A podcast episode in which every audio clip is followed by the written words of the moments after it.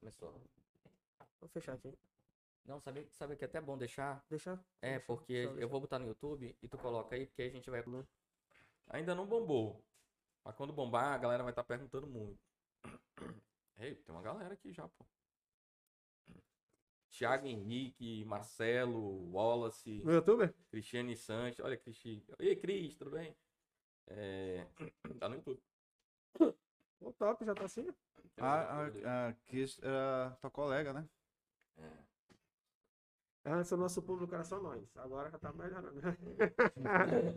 Era só as esposas. Era só as esposas, exatamente.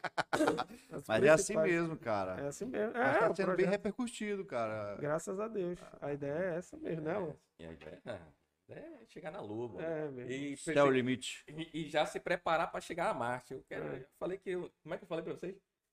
Eu falei. Qual, qual a frase? A gente tem que parar de mirar na Lua e começar a mirar na próxima galáxia, que a Lua tá É. muito perto. né? Exatamente. É, Por aí, velho. Se contente com pouco. Fala, maninho! A gente tá começando o nosso 13 terceiro episódio. Meu nome é Alan Marcelo. Fala, maninho. Hoje eu vou começar com animação, porque na última vez eu peguei uma mijada do Alan. e hoje nós estamos aqui né? com o nosso convidado, Petras! O cara, galera. Petras. o cara faz várias coisas, meu amigo. O cara, é- ele bate o escanteio, cabeceia pro gol, ele faz um monte de E coisa. ainda defende. Ainda defende, né? Esse, meu. E, aí, e ainda é o juiz que apita que tava impedido. e é o cara que tá no bar falando É, assim. é. "Ei, O cara faz muita coisa. Mas vamos lá. Você pode se apresentar, se quiser, fique à vontade e a gente vai turma, conversando. aí, beleza? Sou Petras, né? Vou falar um pouquinho, vou trocar essa ideia aí, Sim. conversar um pouco, né? Bater Vamos- esse papo aí, que é uma honra ter sido convidado aí para fazer parte desse projeto. Sou entusiasta. Quando o Alan co- comentou sobre o assunto, eu fiquei muito, muito feliz mesmo e, e eu dou muita força para esse tipo de iniciativa, cara. Eu acho que tem que ser isso mesmo, a comunicação, levar adiante aí os, os pensamentos. E, e quando é voltado para o nosso Amazonas, que é, eu tenho uma paixão assim, quase que doentia por esse estado, por essa terra aqui. Porra, parabéns a vocês pela iniciativa.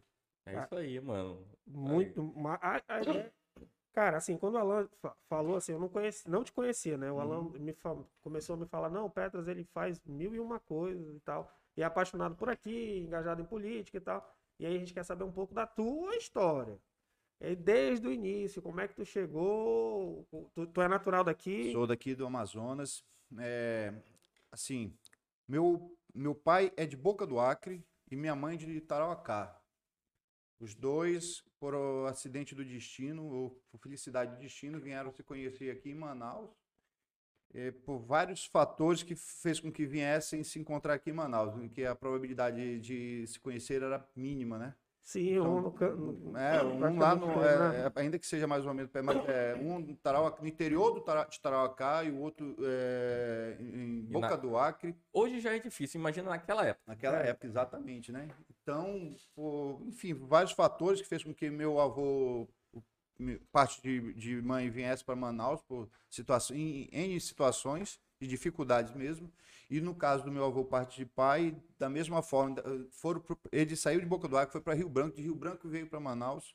E hoje tem uma história aí que, que, é, que é o que a nossa família é hoje. É, Manaus, assim, o Amazonas, principalmente pelo polo industrial, a gente tem muito, recebemos gente de todo o Brasil, Todo o né? Brasil, verdade. Talvez por conta de possibilidade, não sei, aí tu, tu vai me Uhum. falar melhor do que eu, por possibilidade de emprego, de, É. de negociação, porque isso aqui, se tu pegar a televisão anos 80, 90, que, ou 90 nem tanto, mas 80 principalmente, que era um boom que as pessoas vinham pra cá comprar Vinham, é revenda, né? Porque por, por conta É. desse polo, né? Na- é assim, começa um pouquinho mais lá atrás, eu, eu tiro até como exemplo meus avós mesmo, tanto meu avô paterno como materno, né? Um veio qual- como soldado, soldado da borracha, Ah, legal. o, e o outro, como é, existia um órgão antigo da, da saúde que era para negócio de malária, essas coisas, e, vinha- eh, e eram contratadas várias pessoas do Nordeste.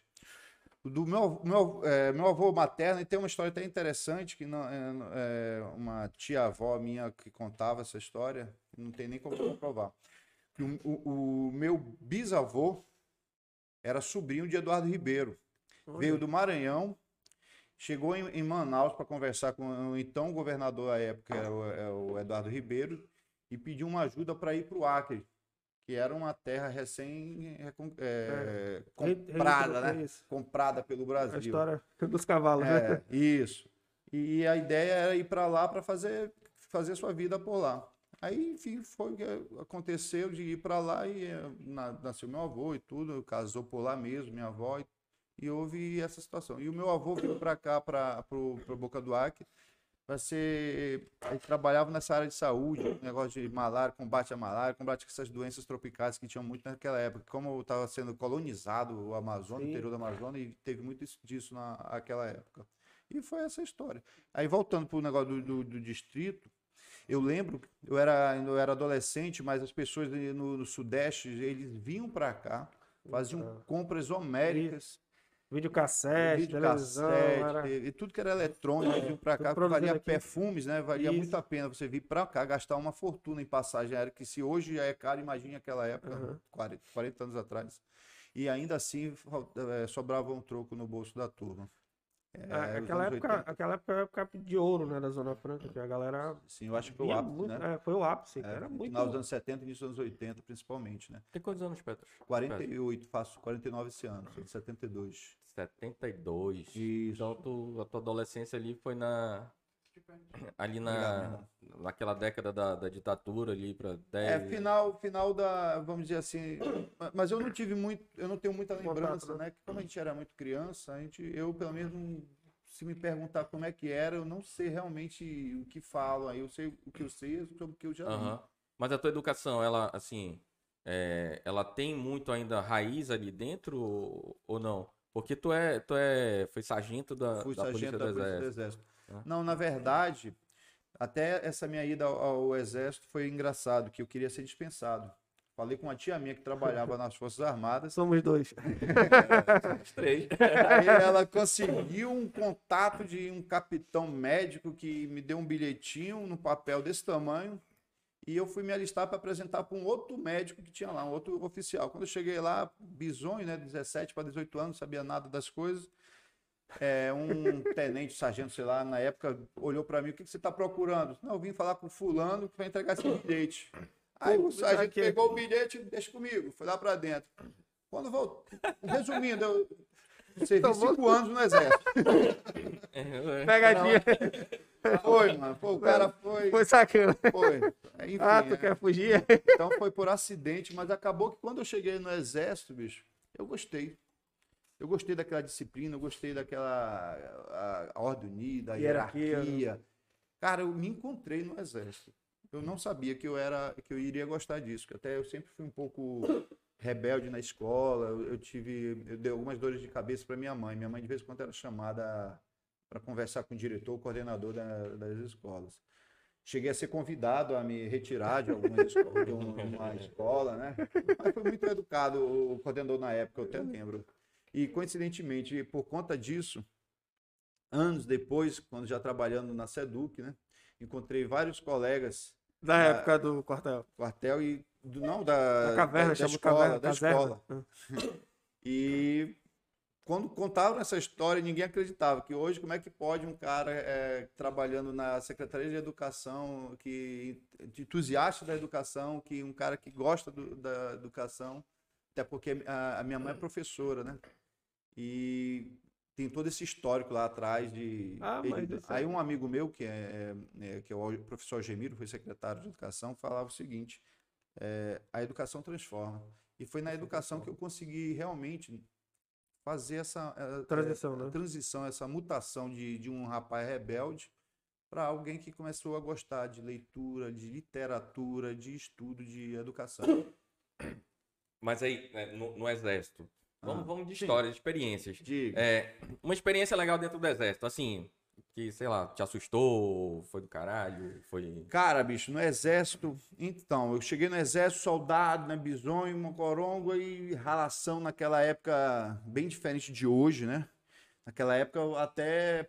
Não era lapada de- capinar, não. na capina de emenda, até lapada de bambu, você você levava. Não E- tinha celular pra ficar filmando, né? É, não tinha celular, não tinha esses negócios de mimimizinho que É. existe hoje, não. Rapaz, um interessante foi quando eu, eu- fiquei como soldado mesmo durante três meses. Aí quando terminou a, a fase obrigatória, aqueles três meses, a básica, Eu comecei a entrar em curso para fazer curso de cabo. Comecei, fiz dois cursos de cabo, que o primeiro não tinha é, vaga para ser promovido, fiz um segundo até que eu consegui. No que eu ia conseguir a minha promoção, já fui indicado para fazer o curso de sargento. É algo que é interessante, que eu fico olhando alguns filmes assim, parece ser coisa de filme, mas aquilo na real existe mesmo, né? Eu lembro na semana zero, no, meu, no curso de sargento lá, lá na BIBV, tem, o solo lá é uma areia fina, bem branquinha, aquela bem pequena mesmo. Aí uma madrugada, já no último dia, já de sair da, da semana zero, que é a semana que, tipo assim, começamos com 52 alunos. O curso terminou com 16, se eu não me engano. Do, 14 ou foi 16, eu não lembro. E vai saindo mesmo, pedindo para sair, aquele negócio que pede para sair, aquilo é muito sair. real mesmo. O filme retratou bem, né? É, aquilo ali é legal. Eu lembro que de madrugada, era mais ou menos uma hora da manhã, cansado, né? Eu fui para a beira do Igarapé, o Igarapé é forte, estava tava chuviscando e a correnteza ia ficar bem forte. Eu sentei a, a margem, tirei o coturno, a meia, para lavar, né? Essas coisas, tirei a camisa. Terminei, coloquei, tinha um tronco perto, assim, que atravessava o Igarapé, e coloquei em cima, né? Aí dei uma deitada só para dar uma descansada, né? Eu acordei era umas quatro, umas cinco horas da manhã, mais ou menos, aquele temporal meio, chuva torrencial. Procuro coturno e meia nada. o caramba. Puta, Fui atrás no garapé. Agora é tudo escuro, bicho. Só com uma lanterninha. É, é na época também não tinha celular, essas facilidades. Nada, né? nem esquece. Era aí, selva mesmo. Era é, selva mesmo. Mata. Aí consegui encontrar meus dois, o, os dois pares, né? O coturno. A meia, nada. E quando nosso, nossa alvorada era mais ou menos 5 e meia da manhã. Só deu tempo, de, eu, enquanto eu procurava, só deu tempo de eu chegar na, na minha rede. Quando eu chego na minha rede, alvorada, né? E nossa alvorada era um bem carinhosa, né? Que era com petardos de dinamite, gás lacrimogênio, corneta, vará, é, bambu nas costas, cambal. Era um negócio bem tranquilo, bem, bem, bem didático. didático. É, era um negócio Essa legal. que eu penso é realmente um. Realmente bem no terrível. Cara, aí entra em forma e tudo e. Areia, lembre que no início eu falei que a areia lá é bem fininha, bem, né? bem branquinha, linda, cara, coisa, coisa mais linda. E passamos a manhã fazendo exercício tal, corre para lá, corre para cá, exercício, corre para lá, corre para cá, exercício só de cultura, com arma, enfim. A, a, refeição, você faz a refeição, fazer a refeição pulando, perfeito um macaco e comendo, né? Não e, tem tempo de não, não sentar não 30 minutos para descansar, não. Rapaz, aquele não tem uma... de digestão, não. não tem uma cena que o cara joga, um desses filmes que o cara joga comida no chão, sim, sim, sim.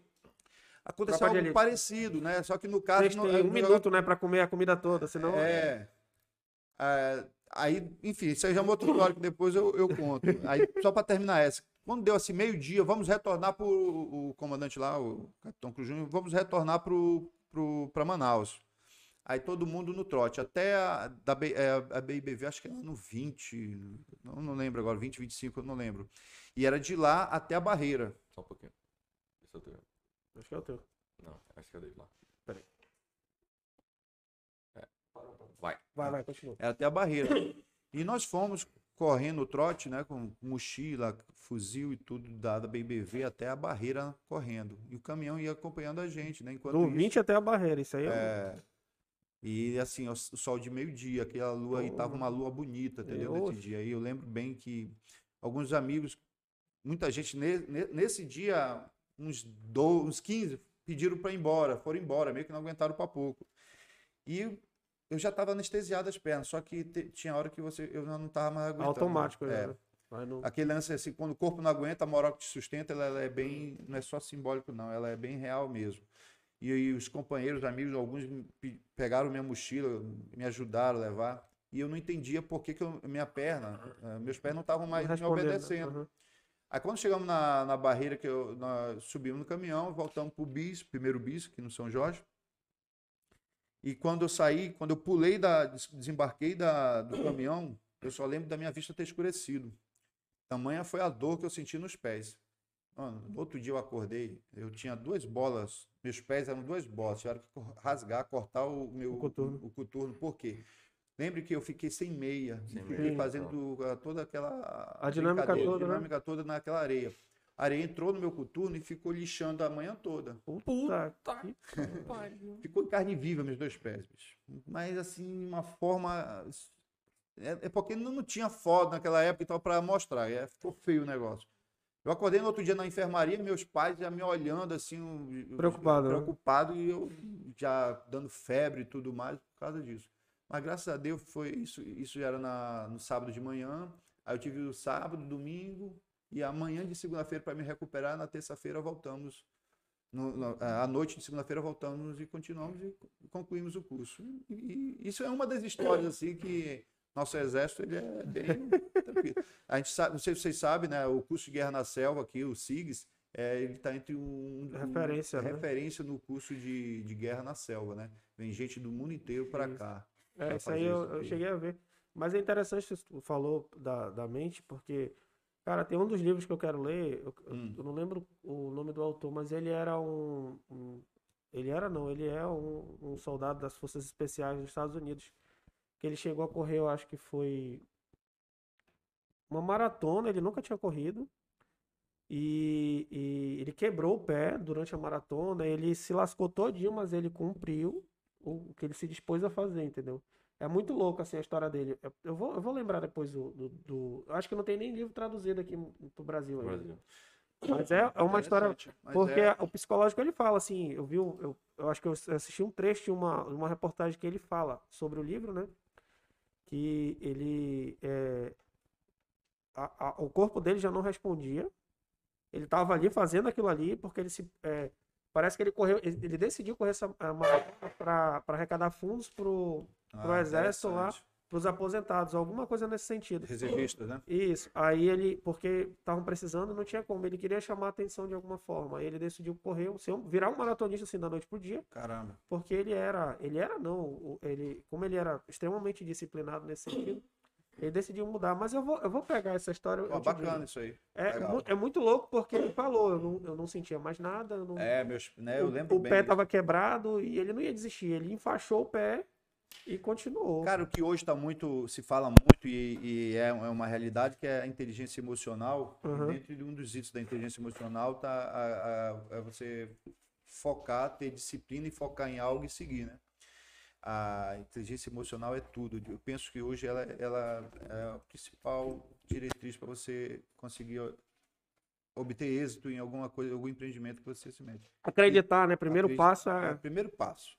Não, tem como Não- você começar algo já pensando em. em você não vai casar pensando já em se separar, né? Exatamente. né? É, Não tem nem pra quê, né? é, não, tem, não faz nem sentido, né? E para tudo na vida eu estou tentando levar essa. Então, quando eu digo que no Exército, eu me encontrei no Exército, foi um, um divisor de águas. Antes de chegar nas Forças Armadas mesmo, no quartel, eu era meio porra louca mesmo, entendeu? Para te dizer, o primeiro, acho que o Manaus eu fui o primeiro cara que usou moicano. Eu tinha cabelo naquela época, tá? Naquela época eu tinha Ei, muito mas eu cabelo. fiz um transplante aí, dá pra. Ah, é, não. Dá, dá. É sério, eu fiz. Ainda não nasceu, mas vai nascer. fez. vai nascer. A, bele- a beleza. Cabeça de boneca? Era. Era. cabe- Não, A apelido tem um bocado. Hoje. Ei, porra. Quer me lascar, bicho? Porra. Cara, mas é engraçado essa história aí. Porque cabelo eu botei, é sério mesmo, pô. Eu botei Ah, legal. foi em, em, em janeiro. Só que o resultado só com um ano. Mas daqui, daqui um ano tu volta aqui, eu vou te É, mostrar. de- beleza, show de bola. Acho que tu baixou o meu retorno, mano. Eu baixei pouquinho, eu baixei só pra, pra gente não. Não, sofrer não se com esse lascar, né? aqui. Ele tá mexendo aí na porra. Mas do- sim, conte essa história aí do, do, da Do comida moicano. aí. Não, da, da, Da- da, da- da comida? Esquecer A da comida é o seguinte, a gente estava numa. voltando de uma instrução já. O meu lá. Porque assim, a B- é, lá. Deixa eu lembrar aqui. A BIBV, ela você entra no ramal da M10 e vai. E lá tem o famoso Morro do Palavrão. Morro do Palavrão. Morro do É, Palavrão. Morro do Palavrão. Eu ainda não vi no meu anos de, de exército um ser humano subir aquele morro e se chamar um porra, caralho, e esculhambar, entendeu? Não Ah, é tem por como. isso. Por quê? Ele é tão. Ele é, é um socavão, né? Ele é íngreme e a- a- é- tem uma planta que eu não lembro o nome agora, que o apelido dela é perna da Xuxa. Ela é fininha, agora é cheio de espinho, cara. Então, para você conseguir subir, você. Se lascar todinho. Você acaba tendo que pegar em uma delas. Aí na hora que se vê um palavrão. Então se transformou um morro do palavrão. E nesse dia a gente estava voltando de uma instrução e passou pelo morro do palavrão. Cara, eu não conhecia o morro do palavrão. Conheci da pior forma, né? Também. As mãos ficaram inchadas e tudo. Quando a gente termina de, de, de de chegar no, no topo, era para nossa etapa, na primeira, a segunda etapa do dia, que é hoje que chama de, que, é- que é o almoço. Chegando lá, meu irmão, aí era no segundo dia isso, o pessoal, o sargento, tenente esculhambando, aquela pressão, dando, pegando nossa farda, nossa farda nosso eh, equipamento para ver se está tudo Com todo o carinho do mundo, Aquele né? carinho, muito É. didático, muito, muito Peculiar do exército, né? Sim, sim. E na hora, na hora de, da refeição, acho que tinha uns três ou quatro que tavam, estavam sem a sua, sua marmita, porque era uma marmita de inox articulada. Você tirava da mochila, você abria e se transformava Aham. tipo, num prato que vinha com talher. E tinha uns três, mais ou menos, que perderam no caminho. No algum caminho. canto perderam, ficaram sem. E como existe uma máxima no exército que toda tropa bem sucedida ela tem que ter o espírito de corpo e por um paga-se todos, Toma. nós não eles acharam por bem não deixar que só os três ficassem sem, Sem comer, comer. É. Então vamos imaginar que todos os senhores, isso o capitão falou, todos os senhores perderam a sua marmita e vamos todos comer da forma que a natureza nos deu as coisas. Meu irmão, eles estenderam umas cinco é, folhas de bananeira no, No chão. chão. Aí vem um panelão. Sintam-se à vontade, senhores. E vocês só têm cinco minutos para efetuar essa refeição. Meu irmão, Meu, aí- é igual a tropa de elite, né? Só que lá ainda foram sacana. Deram 30 segundos. 30 segundos. Mano, ninguém come. Enfim, mas pior que o cara come, bicho. A- Não, não tem. a como, fome é o maior tempero, né? O melhor É, tempero do mundo é a é, fome. a, a fome sobrepõe a repugnância. Isso aí é, é- é outra máxima que se tem, né? A fome sobrepõe qualquer tipo de repugnância. É incrível. E teve essa história lá, entendeu? E aí quando o cara é sério, quando você passa por isso na realidade e vê um filme, você imagina, caramba, e todo é mundo imagina que isso é mentira, que É. isso é fantasia. E existia, não sei se hoje ainda, ainda faz Não, tipo acho coisa. que se tem, pelo menos ali naquele. No filme, Tropa de Elite, quem quer participar do BOP, com certeza deve ter um treinamento bem. Se não for o mesmo, bem parecido, porque os caras não vão refrescar. É. Tem que, pra ser elite, eles não vão. é, E olha que o nosso curso é considerado um curso tranquilo. É. É, o do Guerra na Selva, o COS, né? Que é o curso de operações na selva, meio que os caras são os Rambo, a gente chama os Rambo da vida, é 100 vezes pior, meu irmão. É- com certeza. É... Só um pouquinho. É, Renan, como é que tá aí o som? Tá O- o saindo. som, Tá Tá saindo saindo. legal? Vai ser agora? Vamos esperar o delay. Ó. Não, acho que tá, acho que tá bacana. Tá, né? Vai sair aqui, vamos ver aqui. É porque a gente trocou o cabo. É, vamos lá. É... Não, voltando pro Moicano aí que tu. Moicano, tu- Moicano. foi. Ah, Não cara. parece mesmo. É. Não, Rapaz, é porque tive- é o seguinte, meu cabelo eu, é, era bem enroladinho, tipo Black Power, entendeu? Aham. Rapaz, me deu uma louca. Eu comecei é, nos anos 80. Eu tinha um barzinho aqui em Manaus chamado Bibi Top, ali ao lado do, do Shake Club. E era muito frequentado por essa turma alternativa aí, os headbangers, os metaleiros. E começou, isso, isso eu tô falando de 87, por aí, mais ou menos. Ano que eu nasci. Eu, aí eu- foi quando eu conheci algumas bandas, tipo Ramones, Ramon. é. Dead Kennedy, é, Sex Pistols. E só pra deixar claro aqui, o cara é- tem bom gosto, mano. Porra, É. Ramon. Já tu entrar no carro dele, meu amigo, tu pega uma aula de, de música boa. Três bandas que ele falou, duas eu gosto. É. É, aí começou a, a ter aquele lance de, de punk, né? Eu fui. Eu sempre fui muito curioso, né? Aí fui atrás de saber. Naquela época, até isso era difícil, né? Que não tinha. Sim, é CD, LP. Não, não tinha CD, nem long CD, play, né? Era long- LP mesmo. É, bolachão mesmo, entendeu? E eu tenho um primo, né, mora em- hoje ele mora em Fortaleza, que também é, é, tinha muita amizade com essa turma aí. De, trabalhava numa loja de, de discos, de é, coisas de, de rock, nessa, é, a- que era Rock Story, lá no Secomi, Shop Secomi. era Shop único você shopping comi. do- do Caramba, cara. Então essa turma também se reunia lá. E aí, lá eu comecei a ouvir, saber mais sobre esse tipo de banda. Música, né? Cara, aí foi quando eu descobri o que, que era o movimento punk, né? Aquele movimento que, lá da Inglaterra, que se expandiu para alguns outros cantos. E em São Paulo já existia né, uma, uma, um- uma turma que difundia muito esse movimento. O Supla era um, né? Supla. O Supla? Chegou a ser o Supla? Cara, parece Punk. que ele andou, Ele andou no- mexendo, né? Ele criou, mas enfim, o Supla eu acho ele, ele é um muito caricato, né? É, caricato, é caricato. é, Ele já era. Ele- que aquilo ali é mais é uma forma de lançar na mídia do que Mais no marketing pessoal do que. do É. que É porque ele ele, se autodenomina, na realidade. mesmo, Punk, né? Exato. É, É, por isso que eu, enfim, eu tenho minhas reservas sobre a, a- a autenticidade daquilo ali tudo. né? Uhum. é. Aí, cara, eu vi, porra, moicano. Caramba, moicano é um negócio ainda dos índios lá no Isso. início que os moi- aí o- os caras do movimento trouxeram para uma forma de rebeldia, né, para quebrar aquele lance que antigamente tinha né? os, os cabelos grandes, tanto é que os Beatles, Os Beatles era todo- revolucionou É. o mundo que começou Cortou a usar cabelo, cabelo, grande, né? Que aqui para aí na época era cabelo grande. Aí depois já virou aquilo moda, movimento hippie, os cabelos grandes e tudo. E chegou o movimento punk, que era cortar, deixar só aquela moita aqui de cabelo. E eu fiz isso, cara. Eu fui pro banheiro, É larguei comigo, né? tesoura, depois peguei um barbeador. Quantos anos isso? Eu tinha 17, 16 anos, 17 Tava no, anos. no auge da. Meu amigo, como eu- quando eu falo pra você que eu era meio E teu pai? É. A Rapaz, família. Esse porra não vai prestar pra nada, rapaz. Mundo morando na minha casa, fazendo moicano, porra. Rapaz, eu, enfim, eu, era um, foi, um, foi uma época bem difícil, porque até aquele lance meio rebeldia, minha mãe, eu- como eu falei, né? Eu dei muita dor de cabeça pra minha mãe, bicho. Minha mãe quase toda semana, todo mês, tinha que ir na escola conversar com o coordenador, que eu era briga, é, enfim, Sempre se metia numa Sempre alguma bronca, bicho. E explicado. quando era atropelado, até atropelado na frente da escola eu fui, voei uns três metros. Enfim, cara, o meu, minha perna quebrada, braço quebrado. Aí, Era quietinho, né? Tipo, eu, aluno. eu, eu não, eu era meio complicado. Era por isso que. Então tava certo de tu ir pro exército mesmo, porque tu É. tinha que aprender de alguma forma. É. Agora, uma coisa que eu falo, mano, é o seguinte: o exército ele não te, ele não te transforma em algo.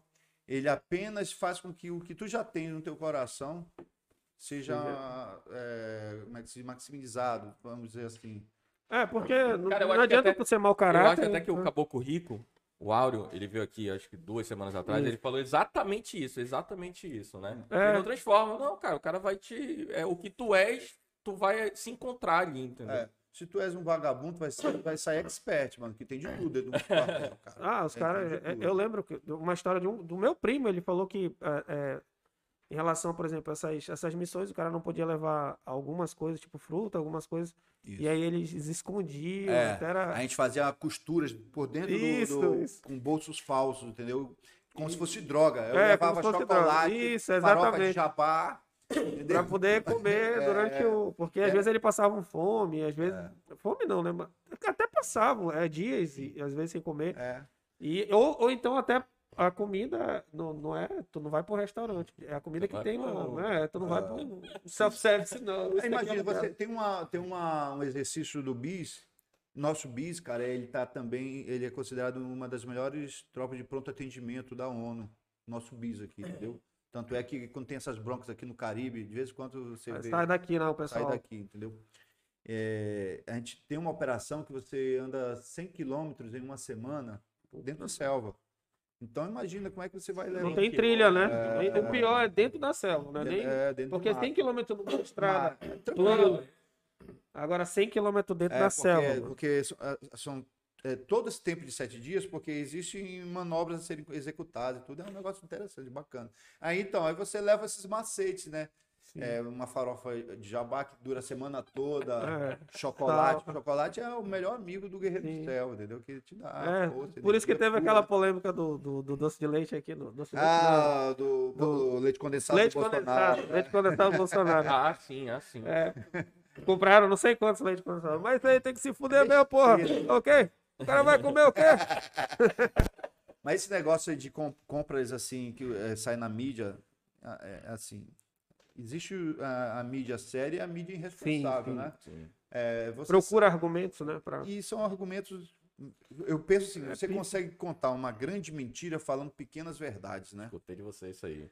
É, é, o que eu digo, que a mídia, a, a mídia que não é séria faz muito com, com excelência esse tipo de coisa. Porque, Sim. um exemplo, esse exemplo aí do, do, lei- do leite condensado. Você prepara uma licitação para comprar um, vamos lá, Determinada iguaria, Determinado qualquer item. coisa. para o ano inteiro. Mas é uma ata de registro de, De preço. preço, é. Não, a pessoa não vai Ele não sabe, efetivamente comprar aquele Exatamente. um milhão de latas. Não vai. Mas se um dia precisar comprar 10 latas, tá lá a ata de registro, É. pronto para você ir lá comprar 10. Tanto é que para você fazer uma licitação de, de, de registro de preço, você não precisa nem ter é, o, o, O produto, né? Não, você não O precisa ter a. a, a, como é que se diz? A- o fundo para a aquisição Ah, daquilo. sim, você não precisa sim. ter, entendeu? Você faz É a de. É a peraí, rapidinho, peraí. Nota de dotação. Não, dotação orçamentária, dotação exatamente. orçamentária. Você não precisa ter dotação para fazer uma ata de preço. É, Aí sai na mídia, ai, o exército. Um milhão. Armada, um milhão. É porque a- essa galera não entende, quer dizer, a grande a massa da população, a grande Não tem- maioria não não, tem entende acesso que exatamente, porque a ata de registro de preço é para facilitar e diminuir o custo da, da, da- das secretarias, enfim, de quem está fazendo a licitação, porque é mais caro tu fazer uma licitação duas, três, quatro, cinco, seis por ano, né, do que tu Sim. fazer uma ata de registro de preço Por e um aí ano. aquela ata pode atender, atender várias, vários Vai, secretaria. várias secretarias, várias. E aí compra se tiver necessidade. Exato. E, o- e aí a, garante aquele preço, é mais vantajosa, tem suas peculiaridades, só, mas isso para quem trabalha com direito público é que tem noção. É, Aí quando, quando a mídia quer deturpar, ela pega uma ata de registro de preço dessa que, isso. que isso pode atender, por exemplo, uma ata federal, pode atender o estado, o município, Sim. é, uma, uma, uma fundação, Sim, desde que tu sim. consiga pegar carona, mas a galera pega aquilo ali como se estivesse comprando no- na vista, é, é, gastando dinheiro, né, É, público. porque é, é, é, chega a ser muito. é, não vou dizer. É falta de caráter, mano. É, é, eu, acho, eu acho muito é falta forte, de mas caráter.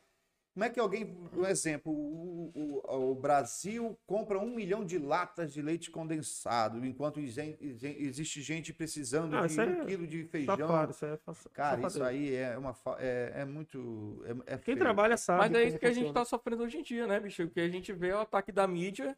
E a mídia, é como a gente tá. É, é, a Informação falou- deturpada, né? É, é, é como se. é, ela funciona como um poder, né? Fala que ela- a mídia é o quarto poder. Quarto poder, né? quarto poder. E ela funciona exatamente como isso. Ela ataca, ela. Pra sobreviver, a mídia, essa mídia que eu digo, a mídia velha, né? É. A mídia velha que é a mídia da TV, da, da- de, de, de Globo, SBT, Band. Tendenciosa, Essa- porque é- nem, nem todos são, mas tem uma. Nem todos são, é. mas não não vamos generalizar, É. mas nem todos são. Mas a- aquela mídia que tem poder e a o- aquele poder antigo de falar, ditar realmente, educar uma geração, que é realmente isso que acontece. A, a- a televisão educou uma geração.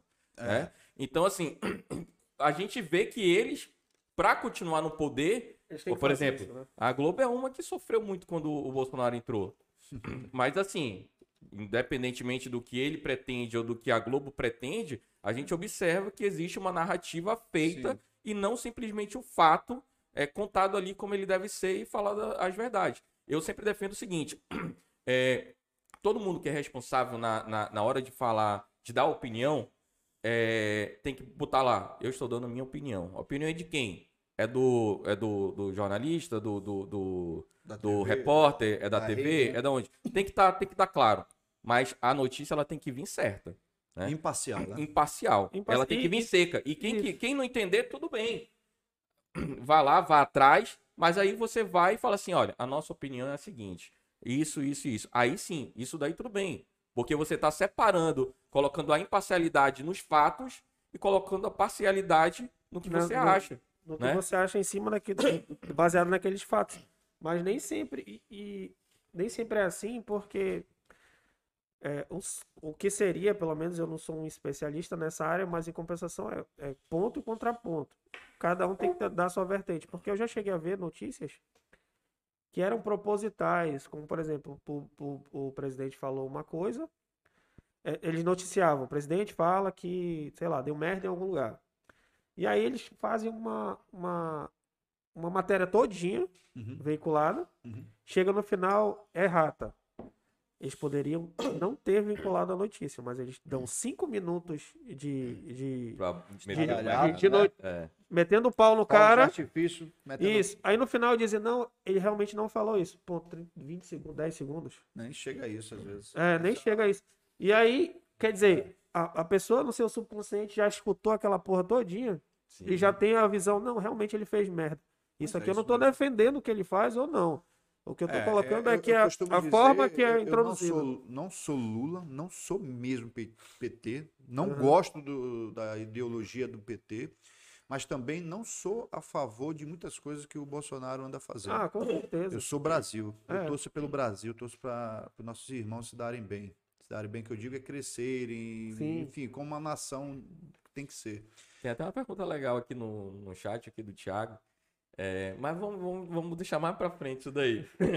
vamos voltar. Vamos voltar que a gente foi do, na- leite, do leite condensado, voltou. É. É, é incrível, né? Como a, vai, o criando, raiz, vai criando raiz. É, é, vamos voltar na, na- no serviço militar. E aí, depois do serviço militar? O que, que Saí do aconteceu? serviço militar em 90, final de 95, pedi para sair e abri.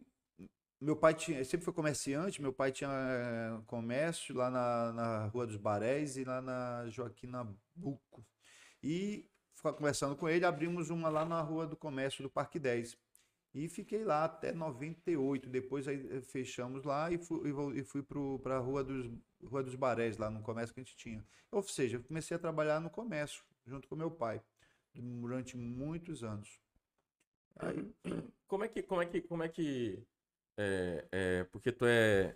Tem expertise em licitação e, e contratos, né? tá. É, Onde como é que na- começou? Onde é que nasceu isso? Nasceu o seguinte, quando eu saí do quartel, lá no quartel, o primeiro contato que eu tive foi dentro do quartel que eu vi alguma coisa a respeito lá que... até- licitações, né? De licitações, né? Mas era um negócio bem superficial, que não era a minha área. É, como tinha um dos sargentos colegas que trabalhava com isso, de vez em quando eu ia lá na sala dele e via como é que funcionava, mas nada bem superficial. Quando eu saí, que eu fui trabalhar com meu pai, meu pai trabalhava com licitação, ele fornecia, ele sempre entrava em licitações para fornecer, né? E eu lembro que ele fornecia, acho que era alimentos, cestas básicas, essas coisas, para algumas instituições. Entre elas tinha o Detran, tinha alguns Sim. órgãos aí que ele fornecia isso nos anos início dos anos 90. E eu comecei também a, a gostar daquilo que é, Se interessou, é- né? me interessei, me chamou a atenção daquilo que é bacana. É, uma, é, é quase que um, um jogo a licitação, né? Você Sim. vai, você tem seus concorrentes, você vai brigar por preço, menor, oferecer menor preço, para enfim. Aí comecei a procurar cursos sobre isso, aí fui atrás de curso, né? Na época eu já fa- é, fazia administração, curso- é, faculdade de administração. E era difícil nessa época.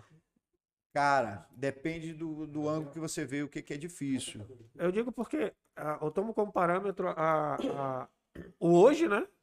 Em relação a, por exemplo, na tua época. Porque hoje, Não, tu- hoje eu acho que hoje é muito mais difícil. hoje é muito, mais difícil. Muito mais difícil. É porque eu acho que ele foi afunilando Isso. as regras, etc. Exato. né? Ah, sim, entendi. Não, eu tô falando curso para isso. Não Ah, a licitação. Não, era escasso, era. é Não a licitação em Não, si. Ah, tá. Não, é verdade. Era Não. escasso e eu tinha. Onde foi que eu fiz o primeiro? Acho que foi na Fundação Rede Amazônica, se eu não me engano. Nem lembro. Foi no Senac, Senai, alguma coisa assim. Que tinha um curso lá de três dias, mais ou menos. E eu fiz e, e gostei. E não, na própria. No curso Isso foi de qual ano? administração. Pois é, tô tentando lembrar se foi 97, acho que foi Pois é, porque 97. a lei de licitação é de Noventa- 94, 93, 93, 93, né? Olha aí, era, era um pouco É, tempo para. É. E assim, que fique bem claro, é, isso é uma visão particular minha. A, a nossa legislação, a, a 8666, né, de 93. ela foi feita de uma forma. Ela foi feita para donos de construtora, foi feita por donos de construtoras. Ela é, se você for fazer uma análise bem pé da letra mesmo, ela, ela visa obras. A aquisição de produtos ela já deixa um pouco muito a desejar. E comparando agora, um pouquinho mais agora recente, com as legislações internacionais, a nossa legislação é muito é, É, é ultrapassada demais. Sim, tem muita Até coisa. porque ela, a, grande, a maior diferença, ela pressupõe que você tem que provar e tem boa fé, que você é uma pessoa idônea, que você é uma pessoa de bem, né? Ou seja, ela já te olha, você é um mau caráter. Agora me prova que você, você não é um mau não- caráter. Exatamente. É, A lei internacional é o contrário. Você nasceu uma pessoa de bem. que é o que deveria ser, né? Apenas comprove através disso, isso, isso. É, é, uma filo, é quase que uma filosofia mesmo do, do Brasil.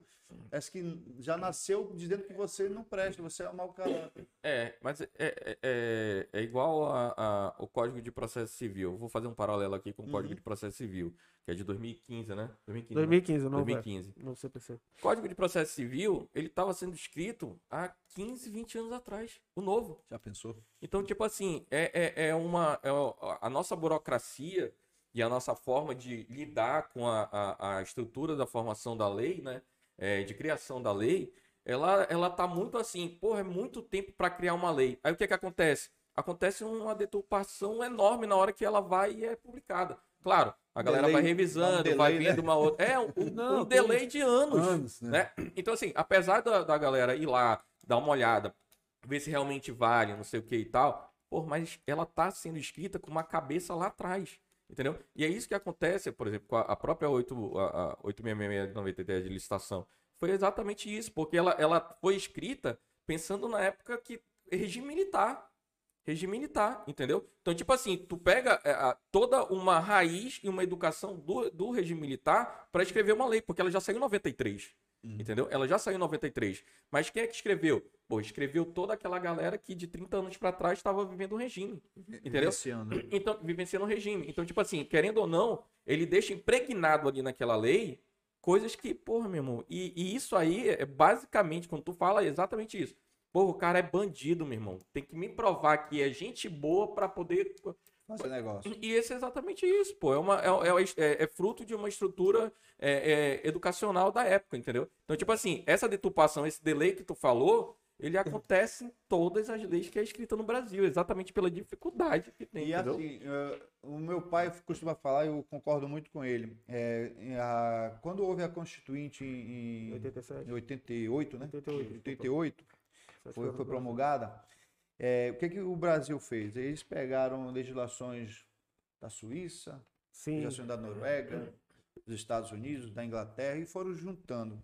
E o que, que eles fizeram? Eles eh, escolheram eh, melhores trechos das melhores legisla- legislações e constituições do mundo inteiro e fizeram a, a, a a Carta do Povo, né? a legislação do povo. É assim. bem garantista a Constituição, é bem. Só esqueceram de um pequeno detalhe. Eles fizeram uma legislação para pessoas do primeiro mundo, onde existia toda uma educação, uma cultura bem diferente, distinta da nossa. Nosso, no- o brasileiro é meio, é até meio, acho que radical falar isso, mas o brasileiro em si, ele não está preparado para uma constituição como a nossa. Muitas, ela tá, ela é- eu digo até que ela é muito permissiva a nossa constituição. Ela é muito garantista, isso aí. é Ela, né? então, eu, eu, eu Cara, acho que é, é, isso aí entra numa. Desculpa te cortar, mas Aham. entra numa parada que é, é, Eu discuti isso, acho que em 2013, 2014, com, com um colega meu, em relação à Constituição. Porque ele dizia que a Constituição ela tinha que ter. É, isso que tá falando, ser garantista, entendeu? Votada para. Falei, cara, a Constituição não é para isso. A Constituição é poder, é Estado, é, é- é organização, é separação de poderes, é estruturação de quem vai representar a gente e quem vai estar decidindo por a gente. Então, o Poder Judiciário. E aí, quando tu impulsiona todas essas garantias que vêm desde o final da, época, da, da, da Segunda Guerra Mundial e coloca numa Constituição, a Constituição ela se divide em duas. Porque agora ela começa a ser garantista e tem que ordenar toda a estrutura é, é, é, é, organização, é, organizacional do Estado. Então, Sim. tipo assim, essa, essa questão que tu fa- tá falando é exatamente isso. É, o pessoal deturpou aqui no Brasil o que realmente. ó, Vou pegar a Constituição do, do, do- do- do- dos Estados Unidos. É costumeirista, ela é costume, mas. É, ma- e é. tipo assim, ela São não. nove, né? É, Enxuta, é, ela enxuta, exatamente, ela enxuta. É. Ou seja, ela não bota tantos direitos pessoais dentro. Ela fala assim, pô, é, é, fala algumas coisas básicas Sim. de, de digna- dignidade, mas não é ali que tu tem que procurar. Tu tem que procurar numa legislação à parte. E o que acontece é exatamente isso daí. É, lá Tipo, são- são quando tu mais fala de- que o, o, o Brasil ah, não está preparado, é justamente porque eles pegaram as constituições de fora sem fazer um estudo e falar assim, e aí, como é que tá a nossa população aqui? Não, isso daqui, calma lá, não dá para botar É, na Constituição. Eu tal. vou dar um exemplo bem prático de algo que eh, minha irmã tá, a minha irmã morou eh, um tempo aí, acho que foi na Áustria, com meu cunhado. Ele é militar, moraram um tempo lá na- no exterior. Imagina, ela me contando, ela esqueceu um dia um, um, um, um- qual é o nome aquele, né? O cachecol que chama, né? Esqueceu no metrô lá, numa parada lá. E era um, era um cachecol bonito que ela tinha, que recebeu de ganho de presente e tudo. E ela se deu conta que só dois dias depois que ela esqueceu. Cara, ela voltou no lugar, estava no lugar. Não teve um desgraçado que Pra levar, né? para levar aquilo nem para levar embora, estava no mesmo lugar, no mesmo banco onde ela ficou, bicho. Já imaginou isso? Aqui Dois no Brasil, dias. No arrumador, não- se- arrumador não tô sentado não, ele, ainda você com puxa. ele já puxa pra ti, cara. Puxa e fala assim, mas é meu, não era teu não. Então, é esse tipo de coisa. A, a cultura, existe uma cultura de querer se dar bem o tempo É todo. verdade. Jeitinho brasileiro, né? Odeio essa expressão, É. cara, o jeitinho brasileiro. O brasileiro tem essa cultura de querer se dar bem sempre. E outra, ainda pior. Mas isso aí eu acho que não é só do Brasil. Eu acho que é de uma, é de uma época, é de uma era. Você só se sente bem se você tiver aprovação de terceiros. Você depende, a sua felicidade depende dos outros. Onde já se viu um negócio desse, cara? E é o que está fazendo hoje, o que está muito em moda também é usar a expressão mimimi, né? Hoje é um mimimi, meu amigo. Você não pode mais falar nada, você não pode fazer nada que você vai ser sempre crucificado. Parece que está Execrado. voltando o tempo da, da- da Idade Média. E a gente O ser pega. humano tá mais frágil, né? Não pode falar nada. Não. É, É e a gente pega isso daí, fica muito claro na- nessa galera que tá fazendo humor hoje em dia. é, né? Tu pega o humor lá atrás, mano, falar de preto, gordo, loura. Os trapalhões, é, gente. é, Deus trapalhões. não pode mais passar. Mussu não. era, o Mussu, o apelido Mussu é Mussu. Mussu é- já é um negócio Pejorativo, né? você Hoje em dia ser hoje pejorativo, É pejorativo. E aí só, ele, pô, enfim, os termos da época, é Era. chiclete de isso, não sei o que lá, entendeu? Eu, É. lembro- eu vi uma entrevista dele que ele falava assim: Pô, o cara chega aqui e me chama de pretinho. Eu sou preto, caralho. E eu sou rosa por alguma coisa. É, alguma coisa assim, eu sou preto. Eu vou brigar com ele. Então, tipo assim, é, é- é- essa questão do mimimi é. É, hoje, Tá, hoje não, em dia tá. tá. muito difícil porque tu não pode abordar nenhum assunto que. Com ainda mais com, com, a- com a internet, porque às vezes até a mídia mesmo tira aquele, aquele, aquele Trecho. trecho. específico, não pega um contexto Uhum. que está sendo dito, e por É, aquele o que eu trechinho. sobre falar uma grande mentira com pequenas É, verdades. ele Você tira do contexto, E aí, quando é vídeo, por exemplo, cortou aqui esse trechinho ele falando sobre qualquer coisa, qualquer coisa que, que, que a internet é, não aprove, digamos assim. O politicamente correto hoje em dia. Uhum. Tira aquele trechinho ali, joga na internet, o fulano de tal falou a merda.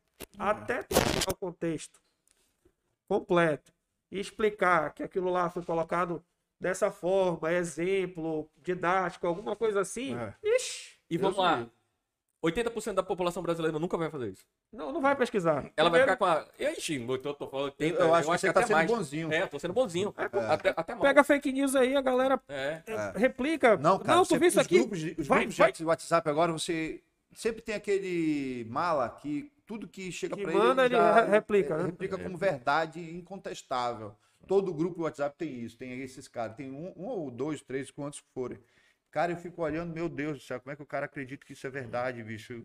É, é algo assim tão absurdo de ser. Enfim, e assim difunde as, as mentiras, as falsas Ah, verdades. isso aí é. E é muito comum, porque, por exemplo, e ainda mais para quem não tem contato mesmo com, com, com a tecnologia, por exemplo, a mamãe vê, a minha mãe vê, ela fala: Meu filho, você viu aqui?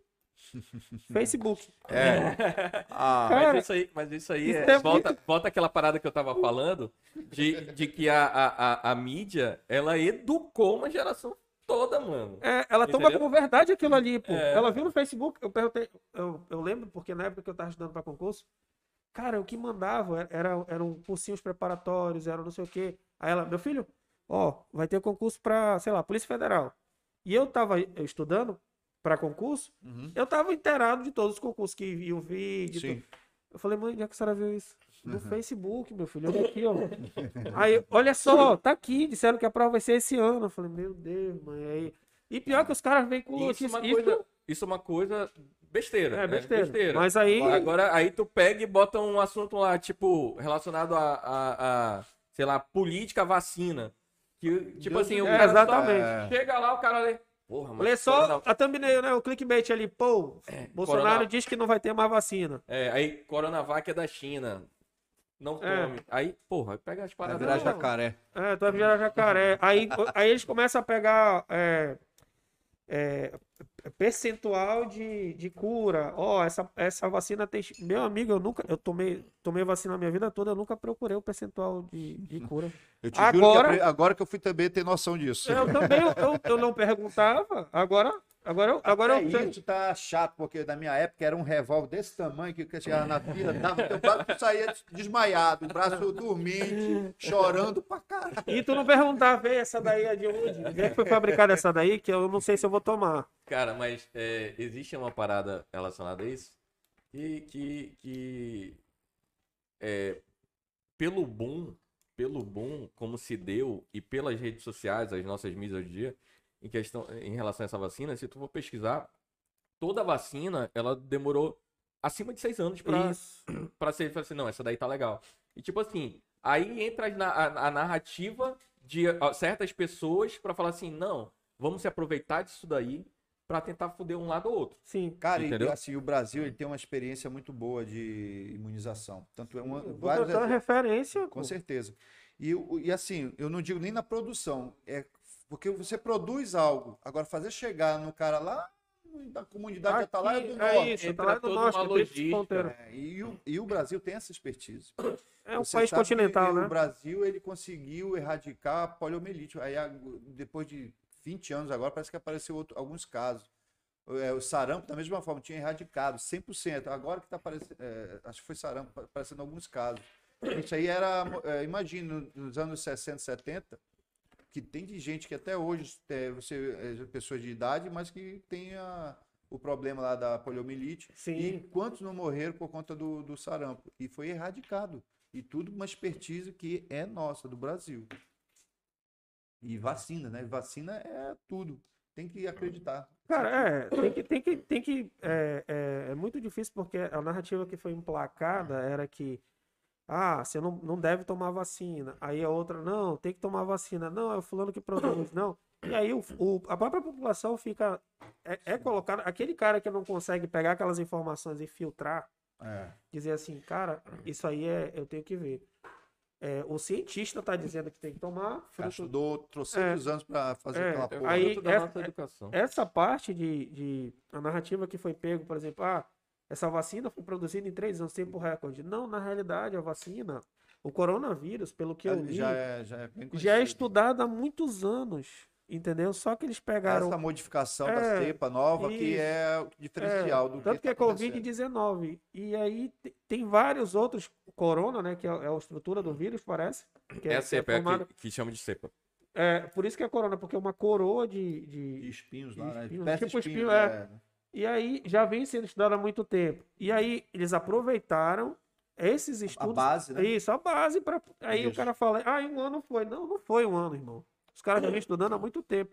Conseguiram, graças a Deus, aproveitar o estudo. É. Se fosse um, um vírus inédito, aí a gente estava diferente, lascado né? até hoje. Eu lembro, eu lembro que o, o- foi uma E das as, primeiras. as teorias de conspiração, né? Ixi, aí E- começa, é, aí começa. né? Aí é, a China quer dominar o mundo, os Estados Unidos já tá perdendo. Mas é, a China o quer dominar o mundo? Com certeza. Mas, é, mas o culpado chama-se Estados Unidos, nos anos 70. É. Abriu as pernas para a China lá, todo um Pra poder trazer pro lado deles a. Sim, é, sim. esse- essa parte da história é A história aí, porra. mano, Jim Carter, é o, é o cara que levou o imperador chinês lá nos Estados Unidos, abriu então aqui, meu querido, nós temos isso. O que, que você tem? Nós tem mão de obra barata. tem terreno pra caramba, muito consumidor. E tá aí a merda que tá. aí, ó. É, mas é, é, história de, de conspiração tem bastante. E aí a galera fantasia muito, isso é, é- é engraçado, porque tu olha em grupo de WhatsApp mesmo, cara, é cada coisa que. Que às vezes tem pessoas que acreditam ainda. Eu falo, meu Deus. Cara, eu vou te falar, eu, eu, eu acho assim. Toda a teoria da conspiração, eu acho que ela tem um fundo de verdade. É igual como a- quando a gente vê aqueles filmes de ficção, tipo a- Star se a- Wars, Se a fumaça, né? É, Star Wars, todos esses filmes de ficção, eles têm uma parada que tu vê assim, essa porra não existe. Não, mano. Isso é uma teoria. A maioria dos filmes de, ficção, ficção eles são é baseado baseados em teorias. Exatamente, baseados em teorias. E, e aí eu puxo pra, pra parada de, de, de, de Eu- eu vi- teoria da conspiração exa- exatamente É. nisso. Existe alguma coisinha ali. É lógico? Porra, é muita lógica certas coisas. É. A China, por exemplo, mas não vamos entrar nessa. E esse negócio que você falou, é, se há fumaça, há fogo, eu vivenciei isso muito quando eu estive, eu fui conhecer a Google em 2016, e lá existe um, um- vários laboratórios, eles estudam coisas assim, por exemplo, o carro sem motorista, eu andei num carro sem motorista, e é aquilo ali, eu lembro que eu assisti num filme nos anos 90, em que ano tu foi lá? 2016. Porra, E Leão. nos anos 90, tinha um filme do Stallone que ele entrava no carro e, no- e sem motorista. Aí eu fico pensando, rapaz, isso é lezeira, palhaçada, né? Que pode negócio dele. Aí, vi- 20 anos depois, estou em Montevideo, na Califórnia, andando num carro sem motorista. Tesla, né? Que é pioneira. Meu nisso. Deus do céu. Era, mas era um, era um. Era da Google, era né? da Google, um carro experimental É, da, da Google. Google. Mas o Tesla já existe. Já Mas, tem na aqui- verdade, o Brasil já tem vários carros, por exemplo, que estacionam sozinho. É. A, te- Já- a, a base já da existe. tecnologia é a mesma. São sensores, então, que vai. É, e tanto que se tu pegar aquele filme De Volta para o Futuro, cara, tem muita coisa que, que, que disseram que ia ser realizado lá como carro voador, não, não existe, mas era 2020, ano passado, pô. Só que Fez De Volta para o Futuro. houve todo um lance lá. É, De Volta para o Futuro é de 87, né? 80, 80 e pouco. É, 80 e alguma coisa. Eu, é, e estava previsto, tinha uma agenda. Tablet de... existiu, videoconferência existiu, eles inventaram. Muita coisa do que, tipo, pegaram uma matéria, eu assisti, do que aconteceu realmente o que não aconteceu. É muito interessante, É. cara. Que, Acho que eu, eu vi alguma coisa parecida aí. E tem, tem interessante isso aí, né? bom, Vamos, vamos, Vamos voltar, para pro- a história, Ah, da história.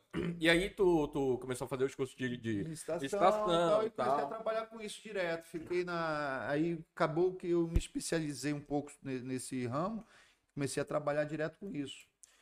E em paralelo a isso, o que aconteceu foi quando eu entrei na política. É, antigamente, a, a política, as campanhas eleitorais, elas tinham, ela, ela permitia algumas coisas, por exemplo, distribuição de brindes, de cestas de alimento, de shows de artistas. Existia toda uma legislação que permitia. showmícios, né? Que. Showmícios, é. era do caramba aquilo. Pô, era Pô. muito bacana. O artista, então, gostava muito. Pô, a gente ajudava muitos artistas, Pô, cara. Eu tenho É, colegas aí que. O Carlinho do Boi, por exemplo, o Carlinho era apaixonado por isso. É. Então existia toda uma, uma, uma legislação que permitia. Aí em 96 era, acho que para prefeito era o trabalhei na campanha pela primeira vez na, na campanha de prefeito do Alfredo Nascimento, Alfredo. mas bem assim tímido, assim numa participação bem tímida, é, 96. 96. Chegou a ser referência nacional, tá? Ele. O Alfredo se destacou no, no- No- na primeira candidatura dele. foi? É, que ele ganhou alguns prêmios, né? De me- Sim, melhor melhor prefeitura, gestor, não sei alguma coisa desse é. tipo, é. E voltei. Aí sim, cara, e quando eu comecei a trabalhar naquele lance da campanha, aquela é, é uma campanha eleitoral, ela é muito dinâmica, ela é- você não para, você faz. Você, não, De você tudo, foi né? contratado para ser atendente num balcão. Mano, você não vai ser só atendente do balcão, você vai atender no balcão, você vai colocar um cartaz, você vai limpar alguma coisa. vai você pro interior, vai vai, pro pro- interior, vai é, conversar enfim. com, com É, a comunidade, é, vai. existe um leque de coisas que você acaba fazendo. E eu gostei daquilo, daquele corre-corre, eu, eu- eu gosto desse tipo de coisa.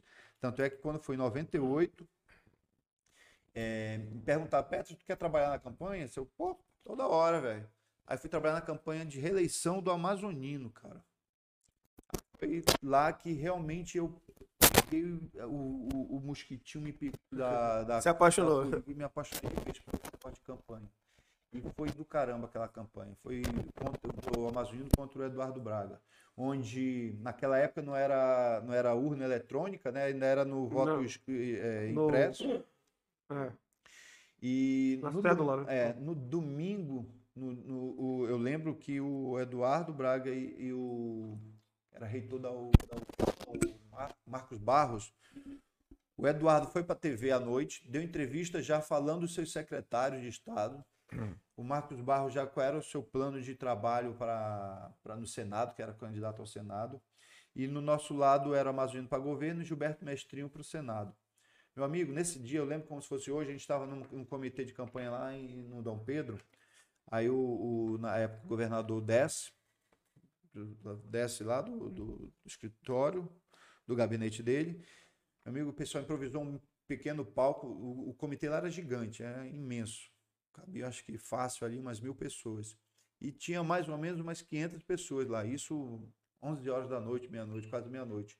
Mano, ele sobe no- nesse palco lá, que é feito de uma mesa, umas cadeiras lá, tudo, e faz um discurso, daqueles discursos, que ele era muito bom na oratória. Ah, na oratória É, sempre foi bom, Uma oratória boa pra caramba. Hoje que tá meio. Mas é. E fez um discurso assim que muita gente fala que chegou a ser um discurso antológico, né? Que ao final do discurso ele disse: ou, ou a gente vira isso ou eu mudo de nome, né? Aí ficou essa, A expressão, né? Clickbait. é. Meu amigo, quatro dias depois, que demorava muito naquela época o, o- Sim, a contagem, era contagem dos votos né? impressos, né, até chegar do interior, eu não sei qual foi o milagre que foi feito, Foi que rápido. em quatro dias depois, o Amazonino e o Gilberto Mestrinho passaram o Eduardo Braga e o, e o Marcos Barros. E foi eleito, reeleito governador e o Gilberto senador. Agora, como foi que essas urnas do interior. É porque dizem que no interior o nosso terreno, nossa água e nosso, nosso solo é muito fértil. E às vezes ele acaba procriando. Ele... Cédulas de. Falar isso, né? Já falou no assunto, né? Eu não sei como foi feito. Se alguém me perguntar, eu não vi. Eu só sei o resultado. Que sei- saiu sei quem vídeo. ganhou. A Aqui é tá me aí. disseram. Tudo que vocês estão dizendo é me É, me disseram. disseram É, é, aí, que entendeu? brotou. É, E- agora como? É. É- é tipo a- Existem a- as teorias, né? Mas Então ninguém- foi o interior que. É na- a força que vem do interior virou É uma expressão forte Isso. também. É, A até hoje do ele é conhecido pelo, pelo colégio eleitoral no interior. Geralmente perdia na capital, Isso. chegava no interior ele fazia a diferença. E acabou que com isso é, a gente aca- é, acabou mostrando um pouco de trabalho, de serviço, né? De, de realmente você vestir a camisa. Que é assim, cara, tinha, nos últimos dias a gente dormia uma, duas horas por dia. Cara, eu sou louco pra trabalhar numa. É, Mano, é muita loucura, ó. Eu já eu trabalhei. sou louco é pra punk, trabalhar é numa. punk. É punk, é é, punk. negócio é Ainda mais quem trabalha, no, no teu caso, tu tava em gestão da campanha, né? É, eu, esses, esses, nesse, no início eu trabalhei muito sempre assessorando alguém. Aí esse Ah, é alguém legal. normalmente que. Não tem porra, vida, não. Não tem vida. Porque é cara. tudo tu que resolve, né? É, é a pessoa que resolve e, enfim, são várias coisas É. a serem feitas. E acabou que eu gostei muito. Em 91, para mim, foi uma campanha muito do caramba, muito didática demais. Aí, acabou que dois em dois anos eu sempre era chamado, sempre Ah, e tu chamado. trabalhava então em eleição é, prefeito, governo, tudo? É, aí, o meu que me profissionalizei nesse Em negócio campanhas. de campanhas, né? Então, é, às vezes você... Houve um caso... é, O que, tu seria eu- aquele que, que as eu pessoas trabalhei chamam. sem aquele, vamos dizer assim, eu fui muito profissional, porque não era, não seria meu candidato, minha candidata nesse caso, mas até pela fui contratado para fazer uma Profissionalismo, tarefa, né? então Sim, sim, profissional. É. muito profissional, mas, Tem, que- tem, tem que saber separar aí, quem sabe. é, é meio difícil, mas É difícil, é mas difícil. você consegue, você consegue separar aquele, aquele, a- aquela É paixão, Isso. porque a política envolve muito paixão, né? E, mas é, chegou, eu cheguei no nível que eu consigo separar com muita tranquilidade, sem constrangimento nenhum. Não, mas você, se você é, é, acha que a sua Bíblia é a correta, a minha é essa, ok, mas você está me contratando para ler sua Bíblia. E outra, Bíblia. existe uma rotatividade que, se tu for ver, os políticos não, não muda muita coisa. Pô. Então tu não tem como. É, tem gente que nasceu comunista e hoje está. A, a dinâmica ali, tu olha, é, é, circula. Lógico, se você tiver, como tu falou, tu virou profissional em política. Então tu passou com certeza por várias vertentes ali, né? Sim. E é, gostei tanto que depois é, acabei fazendo é, uma graduação em gestão pública e comecei a fazer uma pós-graduação em ciências políticas, tanto que eu gosto desse assunto. Eu gosto muito. Cara, mas é, é, tu trabalhou então interior. Ah, sim. Aí no interior, quando em 2000, 2000, acho que foi 2000, 2000, foi 2001, não lembro. Eu fui trabalhar na Secretaria do Interior. Na época, o, o secretário era o professor José Melo. E tinha o terceiro ciclo, que era um, prog- um programa do, do então governador Amazonino Mendes, que ele visava o terceiro ciclo como a força vindo do interior, né? Da, da parte agro, do agronegócio mesmo, né? É, uma, é um programa interessante, mas para a gente não depender da, só do distrito, né? Só do, da, Que esse é o mal do, do, Do- do- daqui, do né, Amazonas, mano? Do né? Amazonas. Depender do distrito industrial. Só que assim, o projeto da Zona Franca, se você for ler direitinho, ele visa inclusive a parte de agronegócios. Sim. E não, não é só no fomento na região Zona norte, Franca né? Não é só no Amazonas. né? A, grande parte da, da população acho que é só aqui, não é? Não, Ela tem outros estados aqui do norte que ela contempla. O nosso interior é completamente desassistido, mas a Zona Franca, ela, Ela foi criada pra... não só isso. É. Ela tem várias, é, é, vários princípios, vários projetos, etc. Isso. Só que a galera, o que, que acontece? Desde lá é voltado só aqui na indústria e esses indústria outros aspas, projetos. né? Que a grande parte é só maquiagem. né? Exatamente. E aí esses outros projetos não vão pra frente. E é- eu, eu sempre critico muito, porque assim, é, é como se a gente tivesse recebido uma esmola e uma esmola com, na verdade, um projeto e a gente só tivesse ficado com, do projeto a esmola. Que desenvolver realmente A como região- deveria a região, não desenvolve. Então, ah, vou ficar aqui com a, com a, É. com a indústria e tal, e etc, e tá bom. E não, esse meu amigo, tanto não... que isso é marketing político. Eu vou, eu vou prorrogar para Zona Franca. Eu vou por, por anos foi isso. Vou prorrogar, vou prorrogar. E nada foi criado para, digamos, É- é o Amazonas se, é isso. O Amazonas se de- depender dessa. é, beleza, se a, se a Zona Franca acabar, porque assim, às vezes não é nem a Zona Franca acabar, parece que vai, foi prorrogado até 2050. Mas nada impede o, o governo federal criar outras zonas de livre comércio mais próximo do centro, que seria São Paulo. Que aí, é, é, po- lógico, isso aí pode gerar uma bronca na justiça e tal, mas aí o que acontece? Saindo da Zona Franca daqui, o polo, do- é, o que salva o Amazonas, digamos assim, não tem nada. O que, o que, que o Amazonas produz? Veja que Justamente pela Agora, falta de, é de, de- de planejamento, de planejamento pro- da... de estrutura. uma Cara, política pública é, é voltada, voltada para desenvolver o Estado aqui. Fa- é, fala só um pouquinho mais perto, porque o teu som tá ficando mais. Né? Melhorou? Então aumenta um pouquinho assim e tal. É, lá no, Oi, na saída da galera, tá? tá beleza aí? Beleza. Melhorou? Vai. Melhorou. Tá tranquilo. Uhum. Pois é, aí e, e, assim é preocupante, mas existe alguns algumas instituições que visam isso. É, eu, eu conheço muita gente que é contra a- o- o- as ONGs, né? A gente entra numa discussão muito Sim, ONG é- interessante, Terceiro setor é complicado. né? muito complicada, né? Eu, eu tenho consciência que tem muito, muita pilantragem nesse setor, muito tem Sim, demais. sim. Mas tem muito trabalho Mas sério. tem alguns trabalhos sérios que visam e o nosso interior agora e tem que ter essa, essa preocupação ela, ela é, é válida porque o que tem de gente de fora daqui do Amazonas instalado dentro de ONGs onde o único objetivo fim realmente que está oculto mas a gente sabe que existe que é, É. levar é, a, a potencialidade do Amazonas para fora é grande Sim, é quase que surreal Sim. quando a gente começa a ver isso porque o, o potencial do, do- da Do região, da região Amazônia, Ama- Amazônia em si, como um todo, é gigante, cara. Acho que, acho que uma, uma, uma- uma parada muito, muito legal, acho que é a, a parada da borracha, né? Que, que saiu da. A galera veio pra. A Ásia, é assim, levou né? pra Ásia, né? Levou pra lá e, tipo, a gente era o, o, o, Sim, o bambambam do mundo. É isso. E de repente o cara veio. Era "Não, peraí, Pa- não- Paris dos Trópicos. né? É, cara, em E entra muito Manaus, nisso daí. o Neguinho, é, o primeiro lugar do, do Brasil que teve energia elétrica foi no, aqui E o. Teatro Amazonas, que tá Teatro referência até hoje é. aí. Tem várias coisas. que- Ruas, as ruas com aquelas pedras é, Paralelepípedo. né? paralelepípedo com, com, com borracha, por, causa- por conta das carroças faziam muito barulho e colocaram borracha para amortecer o, o som disso. Então existia várias. O nosso porto Era não, o- não é não é Liverpool, mas tá aí, Tá até hoje aí. quase 200 anos aí funcionando aí. Então, É, roubaram, nos roubaram esse é fato e planejaram, que é isso que não acontece até hoje, né? É Até, e, e, salvo engano, eu li alguma coisa que o, a Amazônia em si, ela, ela, ela tem, não foi explorada nem 5% do seu potencial. é, longe disso. Longe de chegou 5%, disso, né? ainda- é, a preservação ainda está. Lógico, existe os vagabundos que ainda se aproveitam, mas a preservação ainda está girando em torno de 95%, 94%. Uhum. E nada foi.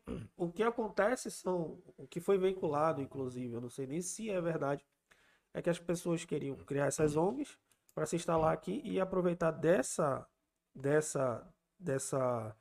é, desse meio de trabalho, dessa. Aham, talvez pela necessidade mesmo do povo do Amazonas, Uhum. é, se instalar e tentar explorar de forma in- é, é, informal, né? Sim. Formalmente não, não tem nada, nenhum, nenhum, pelo menos eu desconheço, nada que, que permita a exploração ampla, né? Por exemplo, porque acho que aqui tem nióbio, tem Ah, uma é, porrada tem de coisa. minérios, minerais, que, que, que dá para ser, só que aí exige muita vontade política, exige muita vontade. É, E essa vontade política já passa pela parte de educação, que é onde seria o nosso. Mas nessa época aí, pessoal, só, só um pouquinho. Mas nessa época aí, que do, do 2001 ali, é, como, é que era, como é que era vista essa... Porque a nossa ideia aqui do projeto é exatamente essa. Uhum. A gente conhecer o nosso Amazonas e passar para pro, pro, a nossa população, passar para o Brasil, que o Brasil, querendo ou não, é ignorante em relação ao, ao estado do Amazonas, ao Amazonas, e passar para o mundo. Nessa, nessa, lá em 2000, 2001, como é que era essa questão do agronegócio, desses projetos? É, Assim, tem como explicar um pouquinho pra Tá. gente? Nesse caso em específico, existia é, um- esse uma parte desse programa que era gerido pela Secretaria do Interior, visava entregar implementos agrícolas à população do interior. Então, eu era responsável, junto com a professora Mira, pela calha do Juruá, que é uma das calhas bem difíceis. Se você Acesso, pegar o, o mapa, se você ver, é, se fizer uma linha reta, vamos lá, dá 100 quilômetros, mas se tu for ver pelo, Só que não pelo é rio, reto. dá 500 quilômetros mais ou menos. É só para você ter uma ideia. Guajará, que é a última cidade da calha, é a, vamos lá, é a primeira cidade do, do Alto Juruá, você leva mais ou menos uma balsa para chegar lá um mês. Imagina. É. E dependendo da época do ano, ela nem chega. A, É, a- estiver cheio, tem tudo, é, tudo uma logística que é. uma regionalidade, uma peculiaridade da região para você ser assistida antes de fazer qualquer tipo de planejamento. E nós fazíamos essa distribuição, esse controle de distribuição. E foi uma experiência fantástica. Mas cara. existiam projetos de desenvolvimento. Pois então. é, o, o projeto mãe era o, terceiro ciclo e existia é, o- as ramificações desse projeto. Sim. Aí, por conta disso, existia a distribuição de é, grupos geradores, tratores, lanchas, é, que eram ambulanchas, o que chama, É né? ambulância, né? É, enfim, uma série de, de itens mesmo para colaborar aí com o nosso interiorano. Tentar desenvolver de Tentar alguma forma, desenvolver né? Porque A é agricultura, difícil, o né? agronegócio como base de produção e escoação de, dessa, é, escoar esse, esse produto para as grandes Sim. capitais de consumo. É, mas aí. Aí complica, porque é isso que eu ia comentar agora. O, a, passa pela educação. pá, Imagina Tudo, né? você- Eu acho que é, passa. Até para você descobrir novas tecnologias na forma de plantar, de cultivar, você tem que ter um, um acompanhamento e um- uma, uma preparação para essa pessoa ter êxito no que vai fazer. E isso é, é muito escasso aqui no Amazonas. Nós temos poucas instituições que visam isso. Só para vocês terem uma ideia, é, isso é um dado, não é, não é 100% fidedigno. fidedigno, até porque eu não tenho mais eh, essas, essas informações em mãos como eu tinha antes. Na época eu trabalhava na, na Secretaria de Educação. Hoje, a cada 100 alunos que terminam o segundo, o ensino médio, que, que era o antigo segundo grau, a cada 100 alunos, apenas 20 a 30 vão para o ensino superior. Desses 20 a 30 que vão para o ensino superior, apenas 10 a 15 concluem o ensino superior. Aí tu te pergunta, e esse pessoal que não concluiu o ensino superior e às vezes nem concluíram o ensino médio, o que, que eles vão fazer da vida? Se eles não têm uma capacitação. Aí você lembra, não tem um ensino técnico, médio técnico hoje efetivo, como tinha alguns, há muitos anos atrás. Eu lembro que eu estudei na Escola Técnica Federal do Amazonas, que via, tinha, era um, ele era ensino médio e ao mesmo tempo técnico. Você saía com uma profissão. Já saía preparado Você para tinha um alguma coisa. ofício. né? Hoje, é, Então, tirando o Setam, que é, é, tá faz- ainda faz um trabalho bacana, aí algum, alguns privados que ainda fazem também, mas não como ensino médio. Apenas Técnico. uma- um- É tanto que agora saiu a, a, a, a Base Nacional Curricular Comum, né? Que agora tá, tá visando, tentando ver isso. é, né? visando isso daí, exatamente. né? O, o professor Josildo até falou muito sobre isso daí, que ele foi um do. Ele é da parte de geografia, Aham. então ele, ele trabalhou nessa parte, escrevendo a área de geografia. Pois é, aí tem, aí imagina isso, nós daqui na capital existe essa dificuldade. Imagine o cara lá do interior, Interior. já é bem mais difícil, tudo é mais difícil, tudo é mais caro. Você imagina que uma, uma cartela de ovos aqui em Manaus, você paga aqui 15 reais, Isso. você paga 25 reais no interior. Deve ter, aí existe interior, é, mas o interior não tem galinha. Meu amigo, nós estamos falando de grande produção, produção para atender toda uma, uma, uma população. E não tem, cara. Por incrível que pareça. Não tem, não existe tem algum como, lugar que né? não tem Não- combustível, você paga 5,20, 5, tá com 5,30, Cinco e 5,45. 40, 40 aqui. Existem locais no interior do Amazonas que você paga 9 reais.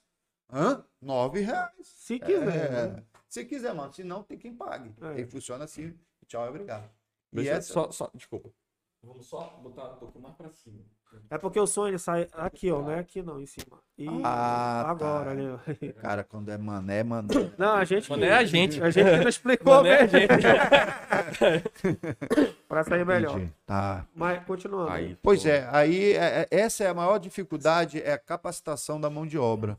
É escassa. Ah, Petra, mas para plantar uma mandioca precisa de capacitação. Sim, existe novas tecnologias no agronegócio que permite uma efetivação mais positiva numa, numa- um- no cultivo. E nós não temos essa. Não tem esse repasse de, de, de, Informações. de, né? de informação para o nosso interiorano. Existe alguma coisa sendo feita? Existe, mas é muito tímida. É tímido. Para você ter uma, uma outra ideia, é, se eu não me engano, é porque eu não tive, eu não peguei o, IB o último censo. Mas o Amazonas, durante muitos anos, teve o pior IDH do Brasil, que era, que era Itamaraty, na Caia do Juruá, inclusive. Agora, o Itamaraty do, é, foi ultrapassado pela Atalaia do Norte, que é o pior IDH do Amazonas. Nossa, Você imaginou? e a Atalaia do Norte é. E o Amazonas, pasmem, é o 18º pior IDH do Brasil. Como é que pode 26 a gente ter uma estados. zona franca? Teoricamente tem a, a- a- a- Tem tudo pra dar certo. tem tudo tudo para dar dar certo, tem tem a legislação que nos cobre, que nos dá apoio, tem o lance do PID para desenvolver desenvolvimento, pesquisa e tudo, e não e a gente E não- 18º IDH do Brasil. Tudo bem que o Brasil também está uma lástima. é- é- Mas ainda assim é o Brasil todo, né? É. Então tem, tem, tem locais como que não tem o, um polo industrial, que não tem como. Não tem as facilidades que a gente tem, digamos Isso. assim. Lógico que nós temos. Agora, como é que tu, re- partindo de- de- desse teu entendimento, como é que você me responde que o Amazonas consegue estar abaixo de Pernambuco, que não tem, Não tem, não tem não- o- um polo uma- industrial, um é. polo industrial como tem o nosso? Aliás, como o, o professor Josildo falou pra gente, falou assim, ei, Nordeste é um dos melhores IDH do Brasil. É. Pra- olha, olha, olha só. Não, é incrível isso, O cara. Nordeste, ele, ele é, em relação à capacitação, os caras estudam, meu amigo. Lá não tem com o que trabalhar, não tem. Aqui, eu, eu, eu, pelo menos algumas coisas eu penso, como por exemplo o comodismo. O cara que trabalha no distrito, ele quer aquilo ali e aí ele não vai se capacitar. Ele tá trabalhando ali, ele só vai pensar em aí capacitação. Ele- isso é muito bem representado naquele filme do Chaplin, né? Que é o. é o- aquele, aquele cara que é o da produção, fica- linha de produção É. mesmo. É, Que no, é final, no final do dia ele tá assim, Ele né? tá assim, né? entendeu? É, isso é bem, bem Exatamente. é verdade, é por aí o- mesmo. O, que que acontece? Aqui o cara tem emprego, aqui o cara tem onde ele acha é, é, é, é, locais para trabalho. Lá, meu amigo, ou tu, tu, tu- tu vira um, um cara excelente, expert no teu assunto, estuda, vai atrás. Porque a concorrência A é concorrência grande. é, é gigantesca. É e aí, mesmo. falando de concurso público, Nem se a- no- Os caras vêm pra cá pra se dar bem. Exato. Nordeste é um, é um polo de, de, de, de, de estudantes de, de alta capacidade. Nordeste. Bahia é outro. É, tu, tu vai olhar, tu vai pegar o mapa dos concurseiros. Amazonas tem um ou outro ali que se salva, entendeu? Tipo, não é, não é costume do amazonense o estudo. Porque eu acredito que tem essas facilidades. E aí talvez. É, é aquela história, né? É, é, mar tranquilo não gera marinheiro bom, né? Então não tem como. É a coisa mais certa, isso é verdade. Não tem como tu, tu esperar é, o comodismo. Só quem sai Mas da, aí- zona de conforto que consegue alguma coisa. É, mas aí entra justamente na parte da educação. É, educação é Tipo, fundamental. Educação pra mim é, é tudo, né? Ela é a base, né? O cara é educado pra ser um, um, um peão ali. Eu, eu- eu- um colega meu até falou assim: para de usar a palavra peão. Mas eu vou até reformular, vou usar outra palavra. É, é um robô. É. né? Tu, é, tu é educado. Assim, eu digo que a geração, desde a Constituição pra cá, ela foi educada pra isso. Pra ser um robozinho. Não é pra tu pensar, não é pra tu ser crítico. É pra tu ser um robozinho ali fazendo teu trabalho e finda, mano. Fica na tua. Não desperta aquele sentimento de análise crítica das coisas. né? Exatamente. É, mas tem empresas que valorizam isso aqui, sabia? Tipo, a educação, que eles te colocam como Não, com trainer, e entra como estagiário, quando tu vê, pode chegar à presidência de uma empresa. Não, com certeza. eu conheço alguns casos disso. É, eu conheço, eu conheço alguns casos realmente. Teve, um amigo meu que trabalhou numa. Ele entrou como estagiário, Uhum. só que pela experiência de vida que ele teve, que ele, ele morou fora, então ele aprendeu dois idiomas. Tem um é, diferencial, né? Teve um diferencial, e aí quando ele fez o, o, o estágio, os caras olharam, pô, esse cara aqui ele tem muito potencial de crescimento. Entrou como estagiário, aí foi contratado, foi capacitado, enfim, hoje Mas ele, mora, aí- ele mora na França. Mas aí tu tá entrando num- Sim, numa é- parada de empresa privada. É, É, o cara que tá lá em cima, assim, ele tem uma visão da empresa dele e ele passa pra todo funcionário dele. Isso. Aí, quando a gente chega no poder público, Ah, que é não, não, realmente. é. Aí é. Aí é- Aí, puta É, mas aqui, merda. aqui, aqui o Amazonas eu acredito que ainda é mal. é, é, em, todos os segmentos, por exemplo, turístico. Cara, a gente tem aqui a floresta amazônica, o rio Amazonas, que, que tem uma capacidade. E, e aí tu fala em explorar, beleza, explorar o, o turismo. Cara, se tu for pegar só o. Acho que é. é, Orlando, recebe mais turistas que o Brasil todo, pô. Fácil. Brasil todo, tu pega esses índices, por exemplo. Eu ouvi falar que queriam, por exemplo, a Disney queria fazer um parque aqui, pô. Tem interesse, Ah, eu ouvi. existiam algumas Existiam, tratativas. pro- existiam algumas tratativas, quer dizer, veio uma empresa de fora com uma visão de que existe potencial enorme, gigantesco. Sim, e do outro lado da ponte aí, inclusive. É, exatamente. Terreno Mas não falta. tem, que- tem que vir, tem que vir alguém de fora para falar que, olha, é o seguinte, tem um potencial de crescimento. E tem, são coisas que fora do, do- daqui do Amazonas não tem. pô. Eu- Cara. Eu lembro que veio um amigo meu alemão para cá. Cara, a gente foi dar uma volta de lancha. Ele falou para mim, Fábio, esse foi o melhor dia da minha vida. Eu nunca passei. Não tem Rio. isso lá, né? Não tem. Não tem. O que, que ele. Ele olhou assim e falou, cara, eu tô no meio do, do, do rio, na selva, com os amigos aqui, tô bem, não tá faltando nada. Pra ele, um passeio, um simples passeio que pra gente é, é muito tranquilo, né? Uhum. Normal pra gente. Pra gente é normal, pra ele aquilo. Ou seja, há uma necessidade. Se tiver educação, aí tu consegue gerar emprego. Turismo. É... Em todo, em todo. um- não precisa ser uma exploração degradante, óbvio. Claro que não, não. É só incentivo mesmo. Educação. Sim. E aí a gente, é, é, eu queria te perguntar, como é que foi a tua passagem pela Secretaria de Educação, Isso. né? Secretaria de Educação. É, que, como é que começou, como é que foi é, para te chamar, para trabalhar lá? Porque tu, tu, tu tem todo esse amor pela educação, né? Tu tem todo esse amor pelo estado do Amazonas, tu conhece o interior. Tu já falou duas coisas aqui que, de interior que eu não faço a mínima ideia. É, eu conheci Mas tem esse amor de educação e tal, e Sim. como é que a gente... O, o- como eu falei, né? Eu sou filho de professora, né? Minha mãe é uma professora aí que ama a. Aliás, para ser professor, um bom professor, você tem que amar essa Tem que profissão, porque ela é muito desassistida, né? Muito desvalorizada aqui no, no, no Brasil. Onde existem países, por exemplo, da- o Japão, um professor é quase um semideus lá. É reverenciado. É lá, né? reverenciado, né? É um, é- parece que é o único profissional que o imperador é, É, tem um tipo de, de uma, referência. Uma referência. É. é. Enfim, 2014, eu, como eu falei antes, eu trabalhei, eu trabalhei com, na Secretaria do Interior, na época o secretário era o professor Melo. Em 2014, o professor Melo se reelegeu né, na- no governo e quando foi em 2015 eu fui convidado para assumir o PADEAN, que é um programa de aceleração de desenvolvimento educacional do Amazonas. Era um programa em parceria com o BID, né, o Banco Interamericano de Desenvolvimento, que consistia em eh, na educação como fim. Cria- eh, construção de escola de tempo integral, eh, pedagógico e Ele, ele, ele reestruturava, ele tinha planej- planejamento de reestruturar toda, a educação, do Amazonas. do Amazonas. E É. quando eu falo do Amazonas, é, a ma- maioria da- do pessoal fala assim, ah, Manaus. Não, mano, é a galera do interior também, ia buscar todo todo, mundo. né? como todo, todo. Amazonas todo. E é um, pro- era um, pro- é um programa que não, não, não terminou, ainda que o contrato terminar, oficialmente terminaria em 2019, mas foi esticado aí. Enfim, quando eu recebi esse convite, eu fui para o Padean. Chegando no Padean, que o antigo coordenador, Marcelo, Marcelo. e assumi, ele assumiu a Secretaria de Educação do, de Roraima. Roraima. Roraima. E assumi.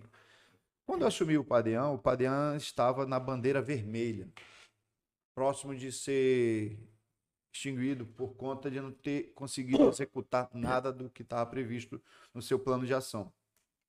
Enfim, quando eu recebi aquela, aquele convite, eu eu vi aquilo, deu aquele frio na barriga. Meu Deus, como é que faz? A primeira coisa a fazer, preciso de um advogado. a primeira coisa que eu pensei, meu Deus, tô lascado, preciso de um advogado, mas um advogado um bom e que eu confie. Que às vezes acontece algumas coisas que você tem que ter.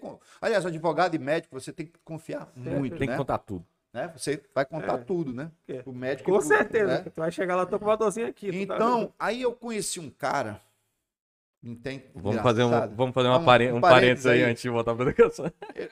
Tinha um barzinho aqui no Viral chamado Favela. Favela, né? E tinha um grupo de amigos meus tomando uma ali na calçada e tinha um cara lá que eu já conhecia de, de vista, né? Só de oito. Cabeludo. Cabeludo. Folgado. cara de abusado. Aí tirei, eu tirei uma brincadeira. Eu lembro. Eu tirei uma brincadeira com esse cidadão. Cidadão me deu uma resposta, uma atravessada na hora. Eu vou Pá, falar, eu vou falar, eu vou falar. Eu Qual lembro. foi? A gente tava, tava eu sentado de um lado, o Anderson sentado do meu, do, do meu lado, o Duda na minha frente. Isso. Aí ele chega assim e fala assim. ó, Aí o Anderson levanta, né? Ele conversando com o Duda, o Petros conversando com o Duda. O Anderson levanta e fala pra. Acho que era cerveja. É, cerveja alguma coisa assim, quente. Cerveja quente, isso. Eu falei, não, eu bebo cerveja quente, porque quem bebe cerveja quente é, gosta de cerveja. E aí o Anderson passa por trás do Petros e fala assim: é. Isso é coisa de viado, de baitola. Falou pra mim. Falou pro Petros. Aí o Petros, que eu não conhecia, não, não tinha intimidade nenhuma, nenhuma, né? ele vira pra mim e fala assim. Ah, não, ele vira pra mesa e fala assim: Rapaz, esse negócio aí me falaram, me falaram aí que é coisa de baitola. aí eu virei pra ele e falei assim: É, mas o baitola não pega na cara, alguma coisa assim, né? É, deu uma resposta atravessada. lembro. Atravessou, fudido. E aí, mano, ficou aquele negócio. Eu já olhei pra ele Esse assim. cara ficou vermelho. vontade de voar no pescoço desse desgraçado. Aí o, o Duda, o Duda bateu assim, assim, não, você conhece o Alan e tal, parece que tem. tem ah, quis dar uma Dominar, amenizada. é, e tal. ela dura amenizou, ficou essa mal entendido aí. toda vez que esse cara tava no lugar, eu já olhava torto pra esse bicho. É. Aí até que. O cara é folgado, né? É, é não, achei- Ele é folgado mesmo, ele é Ele folgado. é, hoje eu sei que ele é folgado, né? Mas, enfim, acho que é por isso que eu gosto dele agora. né? Acabou que depois, a gente jogando dominó em outro lugar, lá No no, Duda, no lá no Duda. Duda, né? Eu cortei o cabelo. Ele cortou, é, cortou o cabelo, ficou bonitinho, sacana. Não, bonitinho não. não. É, também não Tava tava. arrumado. Vamos lá. Não é pra mentir aqui. Ah, tá. Aí a gente, um dia lá, tomando uma, a gente começou do nada bater papo. Não sei, Ah. tava sentado um olhando pro outro assim e começamos a conversar. Bicho, a gente conversou pra caramba nesse dia, mas conversa, esquecemos até o dominó. Conversamos horas e horas. né? Aí ele me falou da formação dele, da, do que, que ele tinha em mente, o que, que ele pensava a respeito de vários assuntos, e eu da minha parte também. Enfim, acabou virando brother. Aí ficamos amigos. E eu lembro que nessa conversa, nesta noite, eu lembro que ele tinha comentado o seguinte, que ele gostava muito de, da administração pública, do direito público, né? Exatamente. E ele tinha assim, pô, maior vontade de passar um dia dentro de uma, eh, passar uma época dentro da secretaria para eu vivenciar o que que é o serviço público. É, porque eu, eu, eu, estu, eu estudo do lado de fora, Não né? tem a prática. Como né? advogado enfrentando o Estado, mas não dentro do Estado pra conhecer a máquina. Isso. E eu lembro, cara, aí quando eu assumi lá no, no Padean, sabe quando tu lembra assim, na hora, Bateu. Pô, Alan. Aí eu liguei para tá por onde e tal, bora conversar, trocar uma ideia. Aí conversei, expliquei para ele o que que era, o que que ia fazer e tal. E eu falei, mano, agora eu preciso de um advogado que seja Mais no microfone, mais no microfone. seja bom, meu irmão. E não- é porque assim, E aí o fio na barriga que tava nele, ele já, já passou pra outro. eu já dividi, já dividi com outro, né? Porque é um negócio grande. Imagine você administrar um bilhão de reais, né? Que era o que dava, né? 270 dava. milhões Um de dólares. Tudo, né? É tudo em dólar. Lá a gente só falava em dólar. A gente falava, o, o pessoal da Seduc chamava a gente de primo rico. É, porque tudo da gente era em dólar. A gente tratava direto com o Banco Interamericano, os representantes e tal, Washington, é, Brasília, era só com eles. E toda vez que a Seduc tinha alguma coisa, recorria a gente. E assumimos lá, bandeira vermelha, já prestes a devolver todo o. é, É, o- isso é feio pra o caramba administração, né? Pô, É, isso aí, isso aí é um é detalhe que eu gosto de deixar bem claro. É, como eu sempre falo, isso era um projeto de remodelagem, reestruturação da educação do estado do Amazonas. Isso. E pasme, a gente já tinha três anos de contrato assinado, mais ou menos, né? Três anos. Ia fazer três anos. Ia fazer três anos de contrato Nada foi assinado. Não, dois anos, eu acho, né? Dois anos, 2014 foi assinado. 2014. Então tinha dois 2000. anos, dois, dois anos ali. Ia fazer dois anos, é. Ia fazer dois anos. É. Então, tipo assim, Executado zero. executado zero, mano. O dinheiro tava lá, entendeu? Isso é muito feio. E pô. aí, mano, a gente chegou. Agora você conta. Aí, pô, o que, que a gente observou? É, existia todos os processos a serem administrados, serem seguidos, existia uma programação, enfim. A gente viu que entrava a parte de política na coisa, ou seja, a má vontade de, de pessoas que trabalhavam que estavam torcendo para que desse errado. Por incrível que pareça, existe muito e é comum. É, na minha cabeça isso nunca vai ser comum, mas na prática é comum na nossa política pessoas que estão no mesmo barco contigo, mas estão torcendo para que dê errado um negócio Vai que grandioso que ia ajudar milhares de pessoas. Sim, sim. pessoas. E Geralmente o jurídico puxa muito também. É. Tem que botar o pé no chão, na realidade. sim, aí o jurídico, como o juri, é, como tudo na nossa vida é jurídico hoje, eu sentei com o Alan, conversei, expliquei a situação, o que, que eu queria fazer, como é que eu ia fazer, e ia precisar de um advogado que, fo- que fosse para frente, abusado. Ah, então tu. E- Porque nós iríamos precisar tomar, é, Achou. iam precisar tomar certas decisões, certas atitudes e, e- e procedimentos é, que ia para cima da administração pública. em- Baseado na lei, baseado. baseado- e precisava de alguém que, Petro, tu pode fazer isso, tu não pode fazer isso. Bem arrojado mesmo. E foi o que nós fizemos. Aí, aí jurídica era, era para ficar calçada. Aí eu precisava de um engenheiro. Engenharia que com- só de, de construção envolvia o quê? Se- 50 milhões de dólares, alguma coisa assim. É, Muita grana. 60 mil, era por muito dinheiro. Então eu precisava dar uma engenharia. Tá, aí montei a minha, meus, meu braço na parte de engenharia. A outra parte, parte pedagógica. Nossa, e aí? Pedagógico não conheço praticamente ninguém, né? Mas como eh, eu, eu sempre tive uma facilidade de administrar interrelações, eu sempre tive muito. Eu me dei- Gestão, né? É. Poder de Gestão, gerir a situação. pessoas profissionais dentro da própria Seduc, no- nossa Seduc tem, existem ferramentas profissionais lá maravilhosos, muito capacitados. Subaproveitado. Do- só, né? Subaproveitados, exatamente. Então eu consi- consegui, eu conheci alguns lá e convidei para fazerem parte do time. Pronto, então já tinha engenharia, pedagógico e jurídico. né? Aí tinha a parte de TI, né, que na, na- no momento não era a, a, a- a minha Necessidade. não, né? prioridade Verdade. e, e deu para começar o trabalho. Tinha uma pessoa no financeiro que já fazia parte de lá, que acabamos aproveitando, ah, acabou que eu aproveitei também. Se, eh, se fosse hoje, não aproveitaria, né? mas enfim, na época era Concordo. que- Hã? Concordo? Concordo. É, É, mas era, vamos dizer assim, era um mal necessário à época, né? Que, de- É porque a gente estava chegando, chegando, ali. e eu precisava saber, de uma tem- memória. tem que É, conhecer ali. E- e é, difícil, é difícil tu tirar ali Isso. aquela pessoa que já tem É. como funciona. E eu precisava de uma memória, né?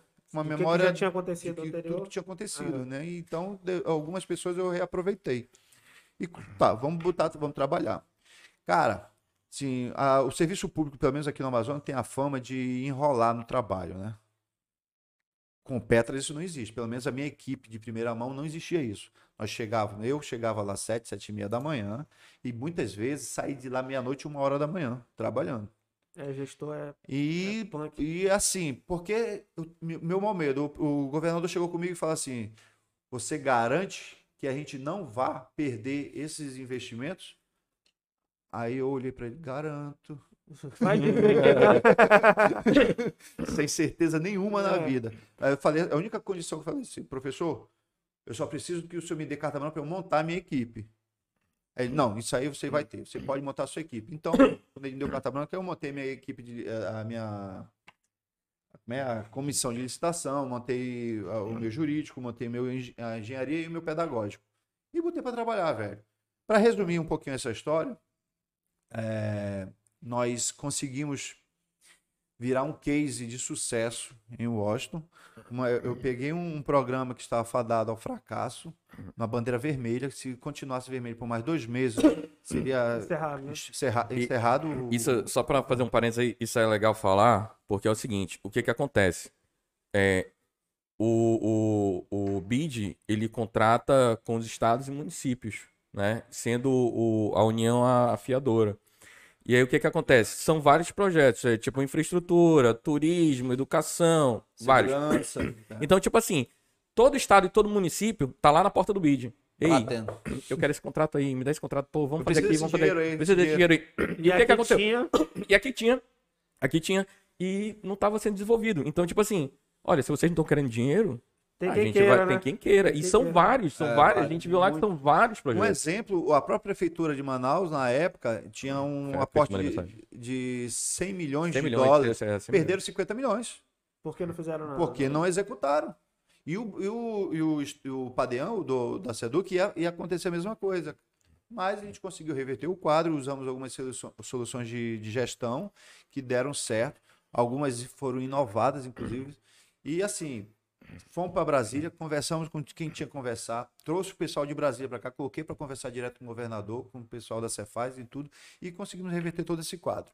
Por conta disso, nosso nome acabou aparecendo um pouco mais e viramos case de sucesso em Washington.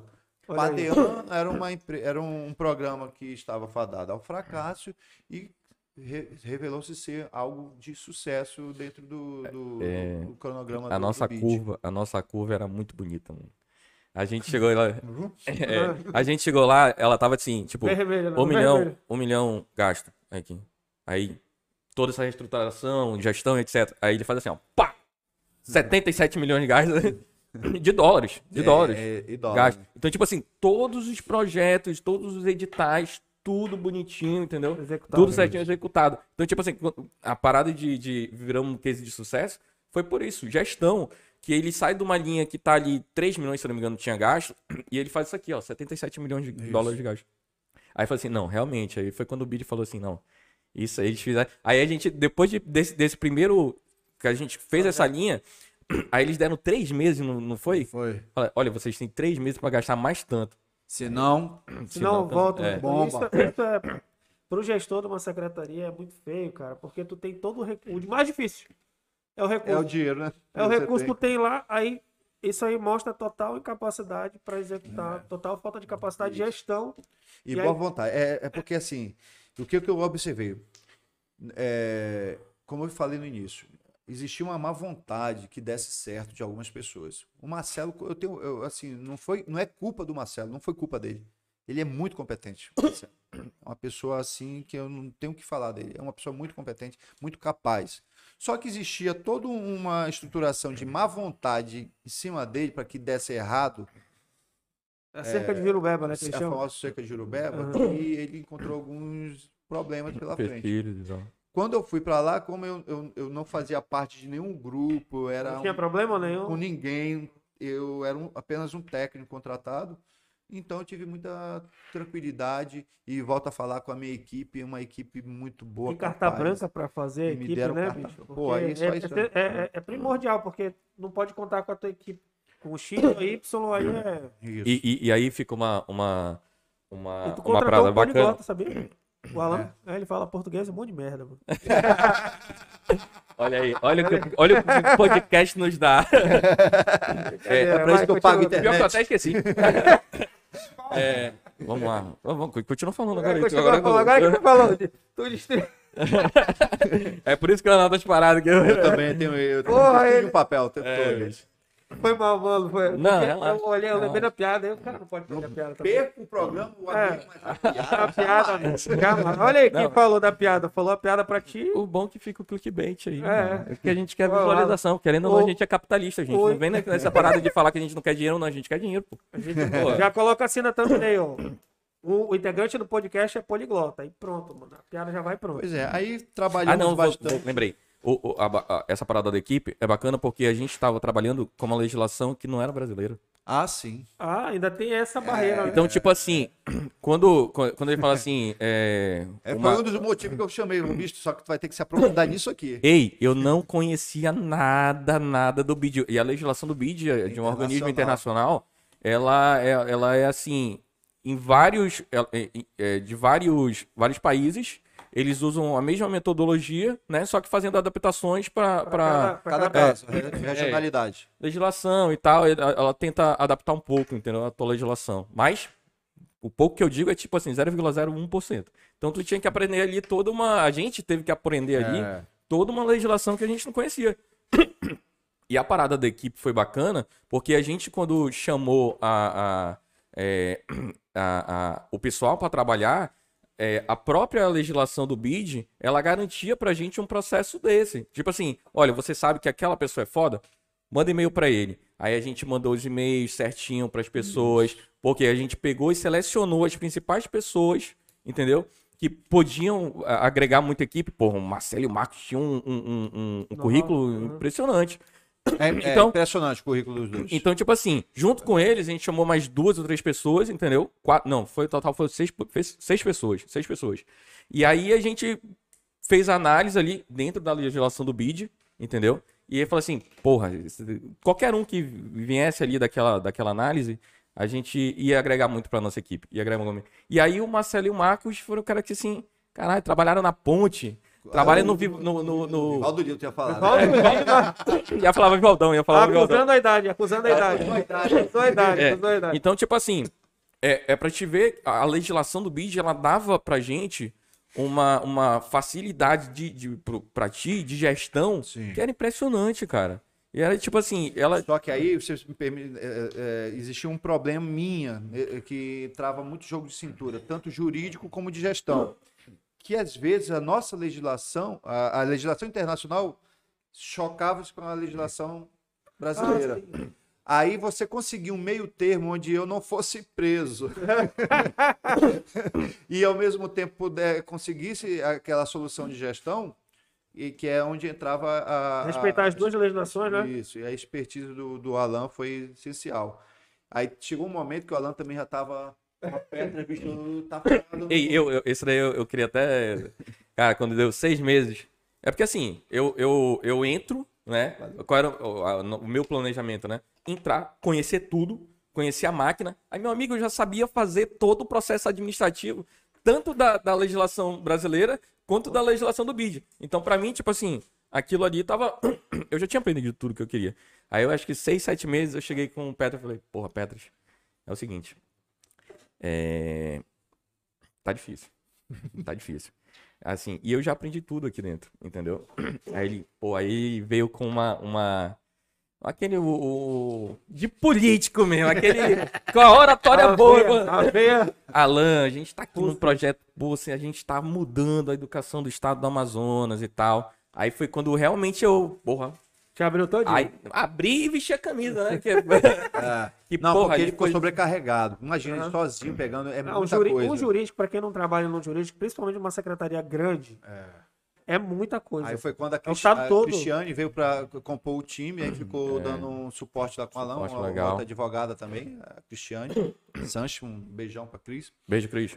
E foi quando ele conseguiu respirar um pouco, ele estava realmente sobrecarregado. Porque é o seguinte, bicho, eu, é, A o nossa- processo era pequeno, né? É, era processinho pequeno. Eu jogava no peito dele, mano, eu preciso isso para amanhã. Hã? Amanhã. Esse cara virava madrugada trabalhando, bicho. E ele, ele é foda, meu irmão. E Eu só lamento, né, mano? Queria pau? Pau vai ter. É, bicho, mas é- essa. Cara, eu escutei. Pô, lembra da live ontem do Joel? Sim. Ele falou. Ele, Joel, Joel J é um cara que a gente segue aí e tal. Bacana. Se inspira é muito, influenciador, a gente se inspira nele. É. Ele, ele, ele tava numa reunião com o pai do Neymar. Falando exatamente sobre trabalho. Isso que tu acabou de falar. Exatamente. Aí ele aí, tipo, um cara tava reclamando que trabalhava, trabalhava muito, aí o cara, o pai do Neymar Tava virou e numa falou reuni... assim: Contextualizando, tava numa reunião com vários, várias pessoas. Sim. E aí um deles é, tava reclamando que trabalhava muito. E o Joel J tava lá. Aí continua. E aí o pai do Neymar vira e falou assim: Como é que é, pai? No meio da reunião. Trabalha muito. aí ele virou: Joel, trabalha muito, mano? Também, né? Ele falou, Trabalha muito também? Aí ele, eu aprendi com meu pai que quando o meu chefe me passa pra muito trabalho, ele tá me elogiando. Porque ele confia em mim. Aí fala, até doido. É, hoje em dia, mano. É, hoje, hoje eu vou falar isso, né? hoje eu vou falar isso. Não, quando é ele doido. falou, aí ele ainda fala assim, ele ainda continua. Ele tá me dando trabalho porque ele confia em mim. Aí tu acha que ele virou e me aplaudiu? Ele disse, não, você é o cara. Porra nenhuma, continuou, ele só virou. Isso aí é interessante, que isso, inclusive, você pode até levar para sua vida pessoal, Sim. assim, na, na sua, nas suas relações pessoais.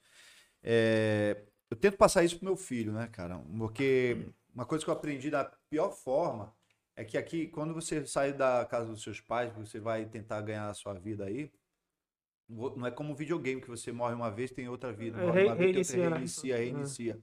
Você tá numa empresa, se você errar, você vai embora, velho. Você não tem. Não tem essa negócio, passada de mão na E cabeça. a única forma de você se dar bem é você se aperfeiçoando, se dedicando, realmente vestindo a camisa, como ele falou, e cair de cabeça em tudo que você for fazer. Eu lembro que uma vez, acho que foi o Pelé, que numa entrevista falou que é, é meio, hoje em dia é meio clichê, mas a época foi algo que realmente muita gente botou muita gente para pensar. Se você tiver que ser um lixeiro, seja o melhor lixeiro da sua equipe. Se você for jogador de futebol, seja o melhor jogador de futebol. Foi falado isso dentro de um contexto que terminava os, os jogos dele, ele ficava sozinho no campo treinando falta.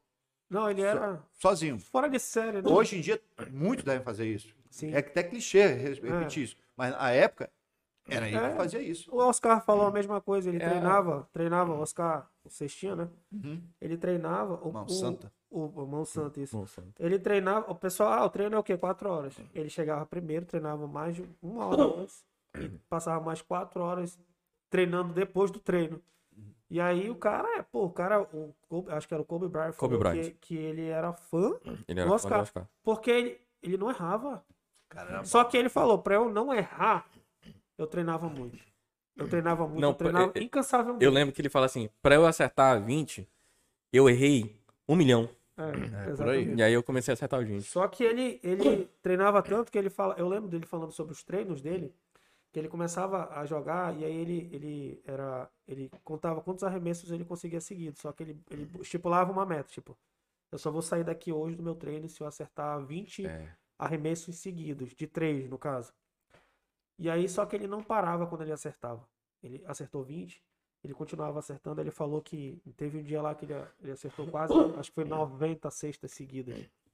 Só que para ele chegar nesses 90 cestas seguidas, ele, cara, é, o cara errava muito, Uhum. mas pelo fato de tentar, tentar, tentar e, e- e disciplina, né, que era o que Sim. ele tinha, é, o erro parecia que era pequeno no- pelo volume. de- Volume, né? é, Sim. o volume de tentativas. E eu cheguei a assistir. O Oscar era sensacional, cara. Acho, acho É. Foi- acho que até hoje no Brasil não tem não tem. ele, não. É a mentalidade, né, cara? É a mentalidade do, do, do cara que, que quer fazer e quer ser exatamente isso. O melhor. Sim. Né? O E melhor. foi para e, e- e diante de- desse modo de pensar, eu levei isso para em específico no caso do Padean, que é muito emblemático, justamente para aquela situação. Sabe aquele lance do o teu time tá perdendo de 3 a 0 e aí o técnico te chama e vai o seguinte, faltam 10 minutos para terminar o jogo, a gente precisa pelo menos empatar para ir para os pênaltis para ver se a gente consegue. Vira, né? Aí tu olha assim pro técnico e assim, tá, me põe aí. Aí, mano, tu tem que ser o melhor ali pra fazer acontecer as coisas.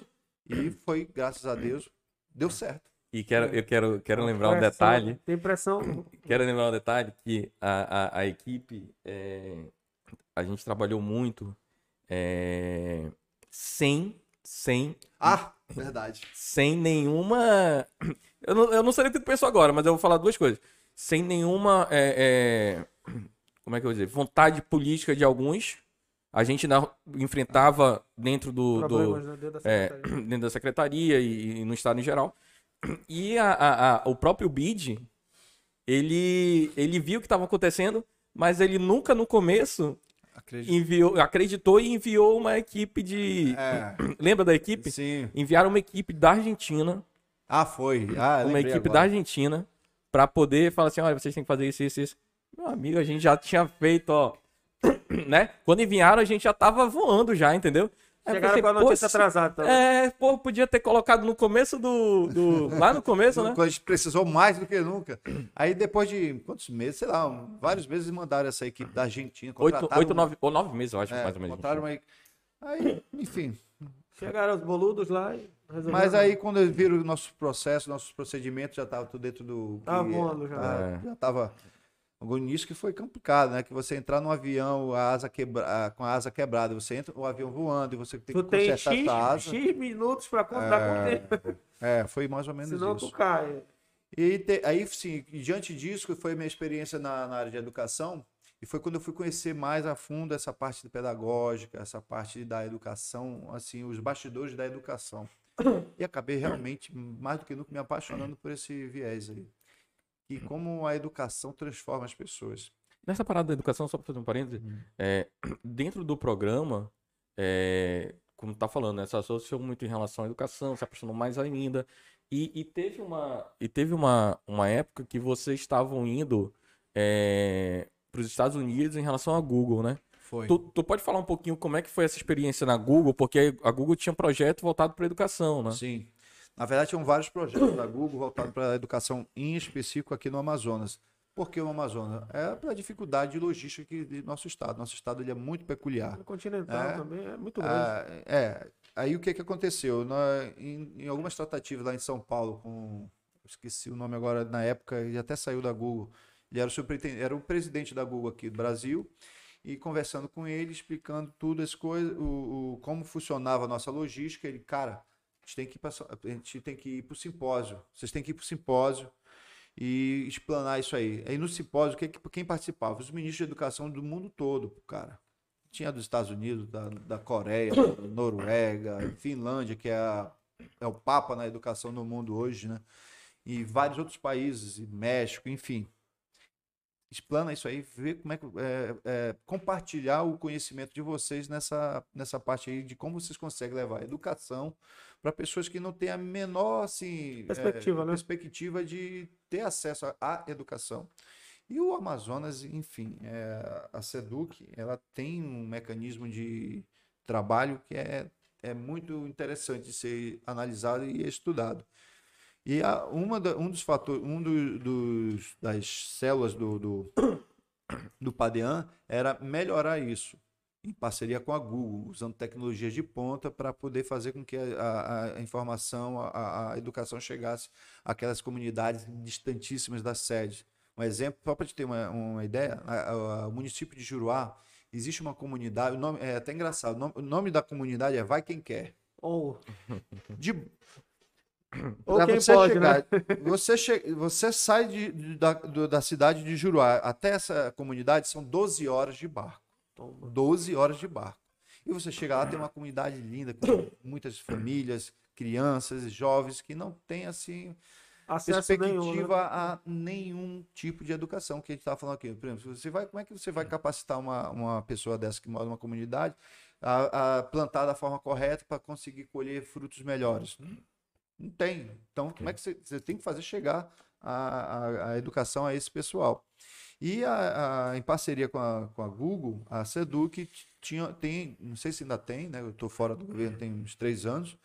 Não tem, eh, tem programas, tem eh, inovações tecnológicas e de gestão para que isso chega. Um dos exemplos tem o próprio Semian, que é o centro de mídias, né? Que consegue fazer com que chegue a educação a vários municípios.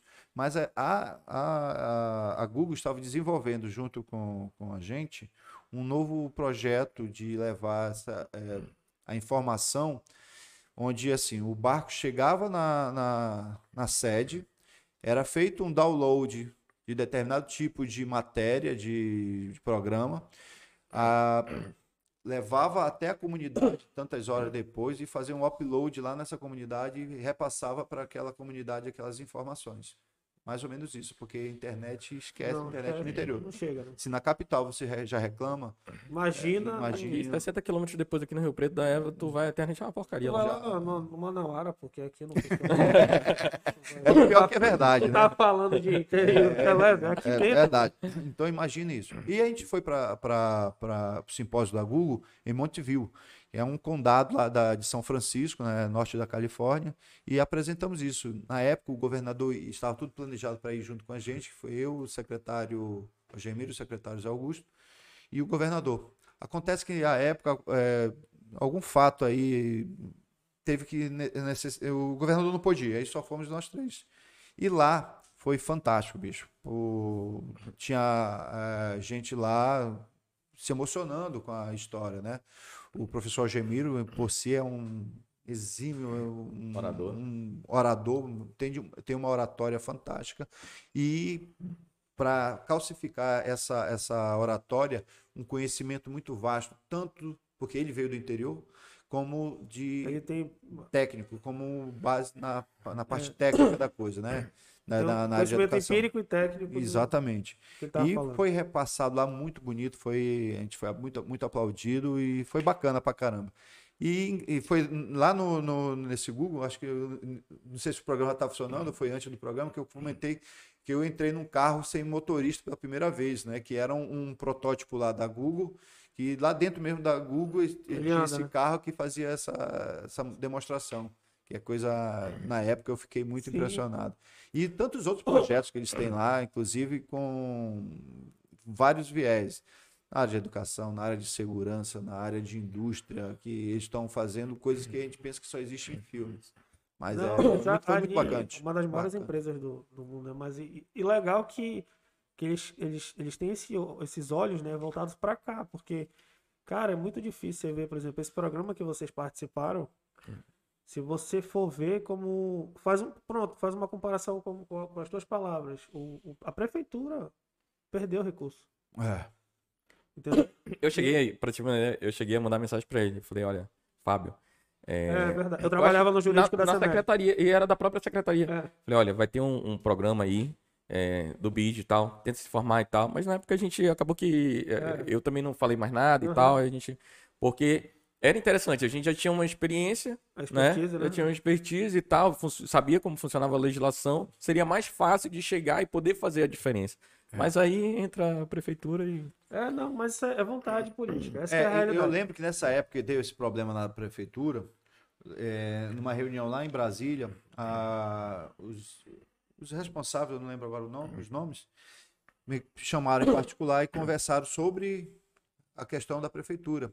E chegaram a convidar para a gente prestar uma assessoria à equipe da Da prefeitura. prefeitura, né? É, até para mostrar o nosso case para eles, como foi que a gente conseguiu ah, reverter o quadro do, do Padean. Aí, por conta, novamente, de questões políticas, isso não andou. Que é uma pena, né? É uma pena porque a população que ia ser Que beneficiada perde. perde, porque, cara, o mais difícil é o recurso. Como é que- você olhar, é o Como é que recurso. tu se sente, Petras? Porque eu, eu, eu senti muito isso naquela época. Porque a gente era como se fosse ali um, um vírus dentro da secretaria. A gente era como se fosse. Todo mundo olhava pra gente assim, Diferente, né? diferente, porque muita gente entortava a boca pra gente. É, pelo menos eu tinha essa percepção. Eu tinha essa percepção. Porque não acreditavam, né? Porque Não já tinham acreditava. passado outros e não deu em nada É. Como é que tu, tu, tu tem essa visão, olhando hoje para trás do Padean, é, da secretaria, que era a, a, a, a principal é, é, Beneficiada? beneficiada, né, Ah. que, relacionada à educação, né, e essa distância entre o Padean que tinha. Como é que, como é que tu, tu se sentia assim? E como, e como foi para superar isso? Porque é uma questão que, porra, se tá todo mundo jogando contra mim, é difícil, persistência e tal, vou fazer, vou ser profissional. Mas, porra, na hora que. É. Como é que tu vê essa parada? Não, com certeza. Senti- quando eu cheguei, é, eu senti isso realmente que você está falando. As pessoas não acreditavam, todos os setores não, não acreditavam. Mas existe um porquê. Imagine você quantos outros não passaram lá com outros programas, que não, não do BID, mas outros programas que tentavam melhorar, tentavam melhorar A a educação. educação, e parava, Fracassava, né? fracassava, não levava adiante. Tanto é que quando você chegava em determinado setor lá, aí você, ah, meu, amigo, você vai ser Não vai só dar mais certo um. nada. Já, já teve isso, isso, isso, isso, e, nu- e nunca. A gente vai lá, senta com vocês. Desiludido já, né? Aí, Quantos seja, processos nossos parados? é, é, enfim, tá aí um exemplo, né? Os processos chegavam nos setores para poder ser Engavetado. validados, ficavam dentro de gaveta, gente. Aí até que quando foi quando uma- um, um, do, um das soluções de gestão foi chutar o balde. Por isso que eu falava, a gente fez, a gente tomou algumas decisões arrojadas e por isso que eu perguntava, mano, eu vou ser preso se eu fizer isso?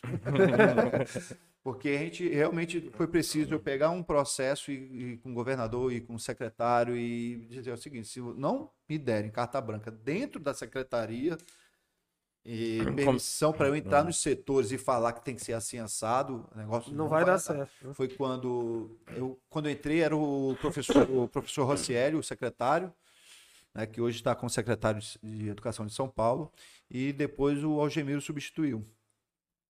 E a- na, na época do, do Rossielli, até porque fazia parte de uma, uma, vamos dizer assim, uma antiga administração, a gente não existi- existia uma, uma colaboração, mas alguma uma- um- desconfiava um pouco um do outro, né? Até porque ninguém se conhecia direito, não sabia como se aquilo era só passatempo mesmo, como os outros falavam, ah, vai ser só mais um na, na grande lista aí que já passaram por aqui não levou a sério a, a educação do Amazonas.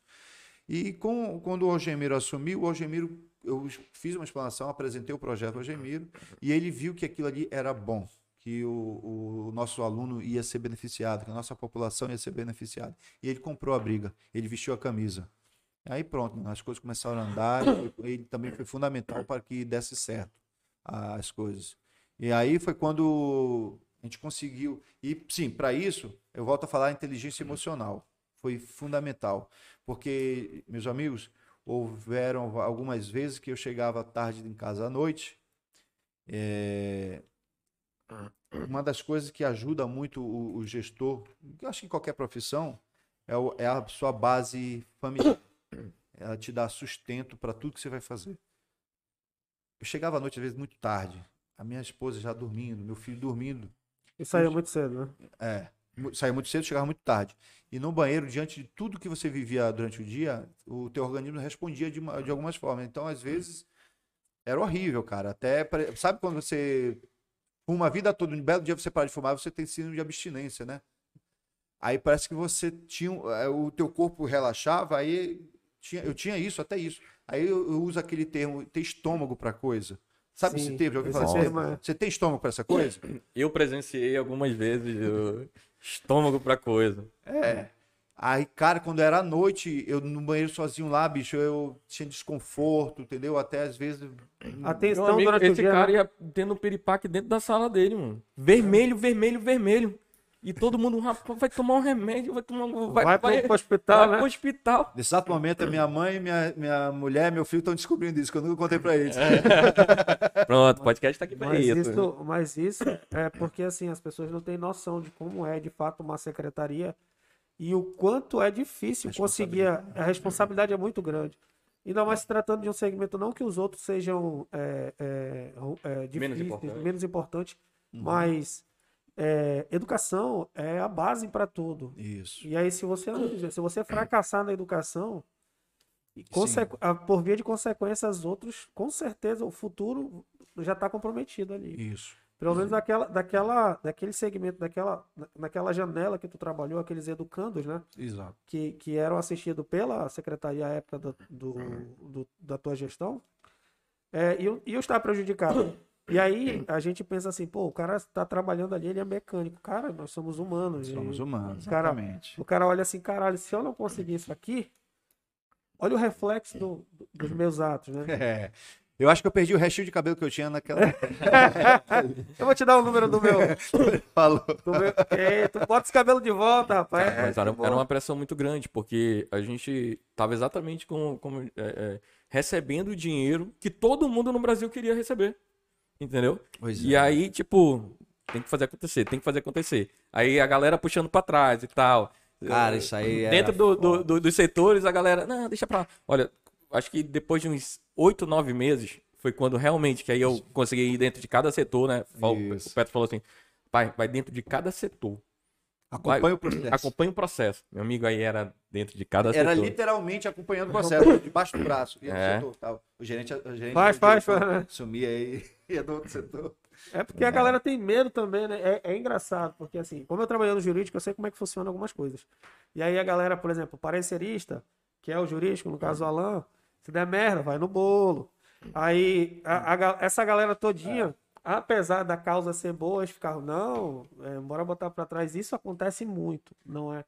Tem gestores que, que, a meu ver, não são gestores, que têm medo de fazer algumas coisas e não que seja ilegal, é o receio de ser processado por conta de qualquer.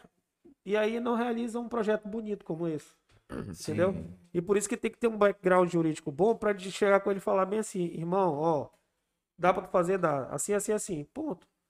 O diferente é, é tu ficar, não, isso aqui é verba, exemplo, verba federal. Aí o cara, verba federal ninguém toca porque pode dar merda. Não pode dar merda, o cara sabendo Se gestão. você fazer as coisas dentro do, do Da legalidade, da legalidade, dentro- sim. Não tem é. problema nenhum. O problema é o medo, que aí é aquela história, né? Isso é pra vida. Tem medo de realizar alguma coisa, tu nunca vai sair dali. Sim. Tem que dar um Vai- passo. Vai, exatamente, tem que dar um passo. Tudo, tudo. E aí a gente pega uma reunião em Brasília, que tá Mac, tá, tá a galera lá do, do banco, tá só uma sala Alta maceta, cúpula, né? olhando todo mundo pra gente. E aí, o que, que vocês vão fazer? E aí, e aí, e aí? A gente Pessoal do, tirar, do, do Ministério da Educação, do Ministério das Indústrias, é, é, do Senado, sei lá quem mais do Senado, aí mais o pessoal do, do, do, do BID. É, foi, foi punk, velho. Mas enfim, Gratificante, é, né? foi gratificante demais, porque você sair de. Quando nós entregamos, entregamos o Padem como um case de sucesso. Se hoje está bom ou ruim, eu não sei. Não tá bom, tá uma porcaria. Eu falo mesmo, não tô devendo porra nenhuma pra ninguém. Tá uma Aliás, porcaria. Acabaram com a porra do Padean. Isso que foi o que aconteceu. Olha aí. Você não precisa falar, não, deixa que eu falo mesmo. Porque, porque assim, o que, a gente- o que eu vi, porque eu A acompanhei. luta que vocês fizeram, né? A gente viu a luta, porra, o Petra lá, meu irmão, era o que ele tá falando.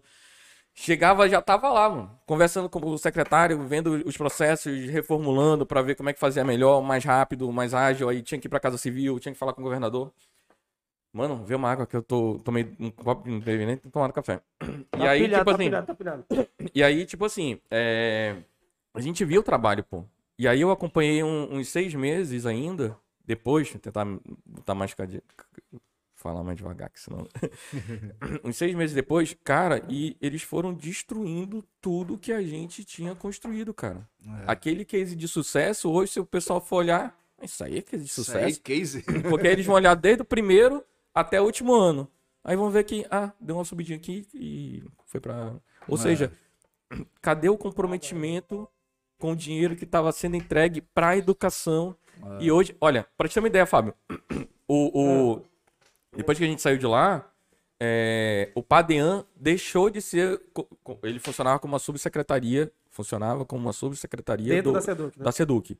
Né? Nós não, não éramos isso. Mas funcionava o assim. Era, o status era esse. É, o status era esse. Que é Tiraram, autonomia, né? tiraram de lá e botaram outro, outra secretaria. A, a de Brasília, né? É, de, de, de, de- de- Institucional, É, de, de, de internacional, alguma coisa internacional. Como é que pode tu tirar um programa de reestruturação do Da Estado educação. do Amazonas, da educação, da, Da. Secretaria de, de, de- de- educação. de Educação do Qual- Amazonas? Qual o sentido que faz, né? Não tem sentido nenhum. Como é que ia atrelar as informações? Acabaram. Como é que tu com vai programa. aplicar? Como é que vai aplicar? Como é que vai botar ali no, no- os professores? Como é que vai passar a parte pedagógica? Porque o, o- até para isso o, o, o- projeto tinha uma visão: melhorar a, a, a- condição do, do professor. Entendeu? Então, tipo assim, como é que tira um projeto de educação, de reestruturação da educação, da Secretaria de Educação e bota para uma outra secretaria que não tem porra nenhuma a ver, É, bicho? isso aí são decisões políticas, né? E, a- eu soube, não sei se é verdade, parece que a, agora no governo do, do Wilson Lima voltou para a Seduc, né? Ah, Mas, se é- voltou pra Seduc. É. Não, mas aí Mas é, assim, eu não é- sei como é que tá o. Mas aí, mas aí, aí que a gente volta. Porra, quando sai, quando teve aquela, é, acho que foi quando o Amazonino, mais ou menos, assumiu ali, Foi, 2017. foi quando mudou. Cara, nada a ver. Então, tipo assim, o trabalho é, Foi é- mal é- assessorado, né? Ele tomar entra numa, ele entra numa, numa descendente que não tinha nada a ver com, com o, que tava, o trabalho que estava sendo feito, entendeu? Uhum. É uma questão de política que Cara, mas é porque é, é, isso aí, na troca de gestão, é muito complicado, né? Eu, não, eu pelo menos, pelo, a meu ver, o que deveria ter sido feito, já que é um case que está funcionando, vamos continuar. Que muitas vezes, por vontade política mesmo, a pessoa fala, não, não quero isso aqui, aí acaba com um projeto que é tão bom. Ah, porque não foi eu que fiz. É, não foi eu que fiz, não foi eu que realizei, não vai dar o status que eu preciso. É. E aí, às vezes, a visibilidade que ele quer pro, pro... E aí, isso é, é matéria política mesmo, porque um, todo mundo quer ser o dono do filho Isso. quando, quando tá tudo ótimo, tá é o lindo. pródigo. Mas na hora É. de ficar embalando, trocar as fraldas, ninguém quer. ir Ninguém né? quer, exatamente. Aí eu, não, aquele filho é meu, porque tá lá em cima, tá É. lindo, maravilhoso. Mas aí- aí quando é pra, tro pra trocar as fraldas, fazer o que é necessário e acontecer. E outra, uma coisa é tu já pegar, por exemplo, tu pegou o prédio pegando fogo. Isso, exato. E aí tu apagou o incêndio e construiu o prédio bonitinho de novo. Isso. Aí tu pegar aquilo ali e só continuar é mais fácil do que tu reestruturar novamente, que é o que tá sendo, provavelmente deve estar sendo acontecendo. Isso aí não vai além da Eu- eu educação. perdi o contato. Até uns dois anos atrás eu ainda tinha algumas Dá um desgosto, notícias. não dá, bicho? Ah, Dá- frustra demais, né, cara? É porque você Tu gerou um filho, né? Você fez um cara, né, criar o filho e tudo mais e acabou aí. Não, não, não, não. É Não, só- não. só- E você ver desfazer todo o trabalho que você fez, cara, só por uma questão política é É triste, né? muito mas, triste. mas é re- reconhecimento, pelo menos eventualmente voltando, as pessoas já sabem quem fez. É, Quem, se tu tem uma vontade política, ainda isso que eu ia te perguntar. Vontade política de De candidatura, alguma Ah, coisa assim. assim, Nesse não, sentido. não tenho, ó, Fábio, tá aí. Eu já fui convidado várias vezes para ser candidato, mas eu não. Primeiro, para um dia eu ser candidato, eu teria que ter muito dinheiro para não depender de, de partido, de diretório de ninguém, entendeu? Fazer uma candidatura Limpa, né? limpa sem precisar de ninguém, Depender de porque Bolsonaro tá aí. Case de sucesso, Bolsonaro. Tem que se fuder a galera aí, rapaz, do mimimi. Brincadeirinha saudável, hein? Muito bom.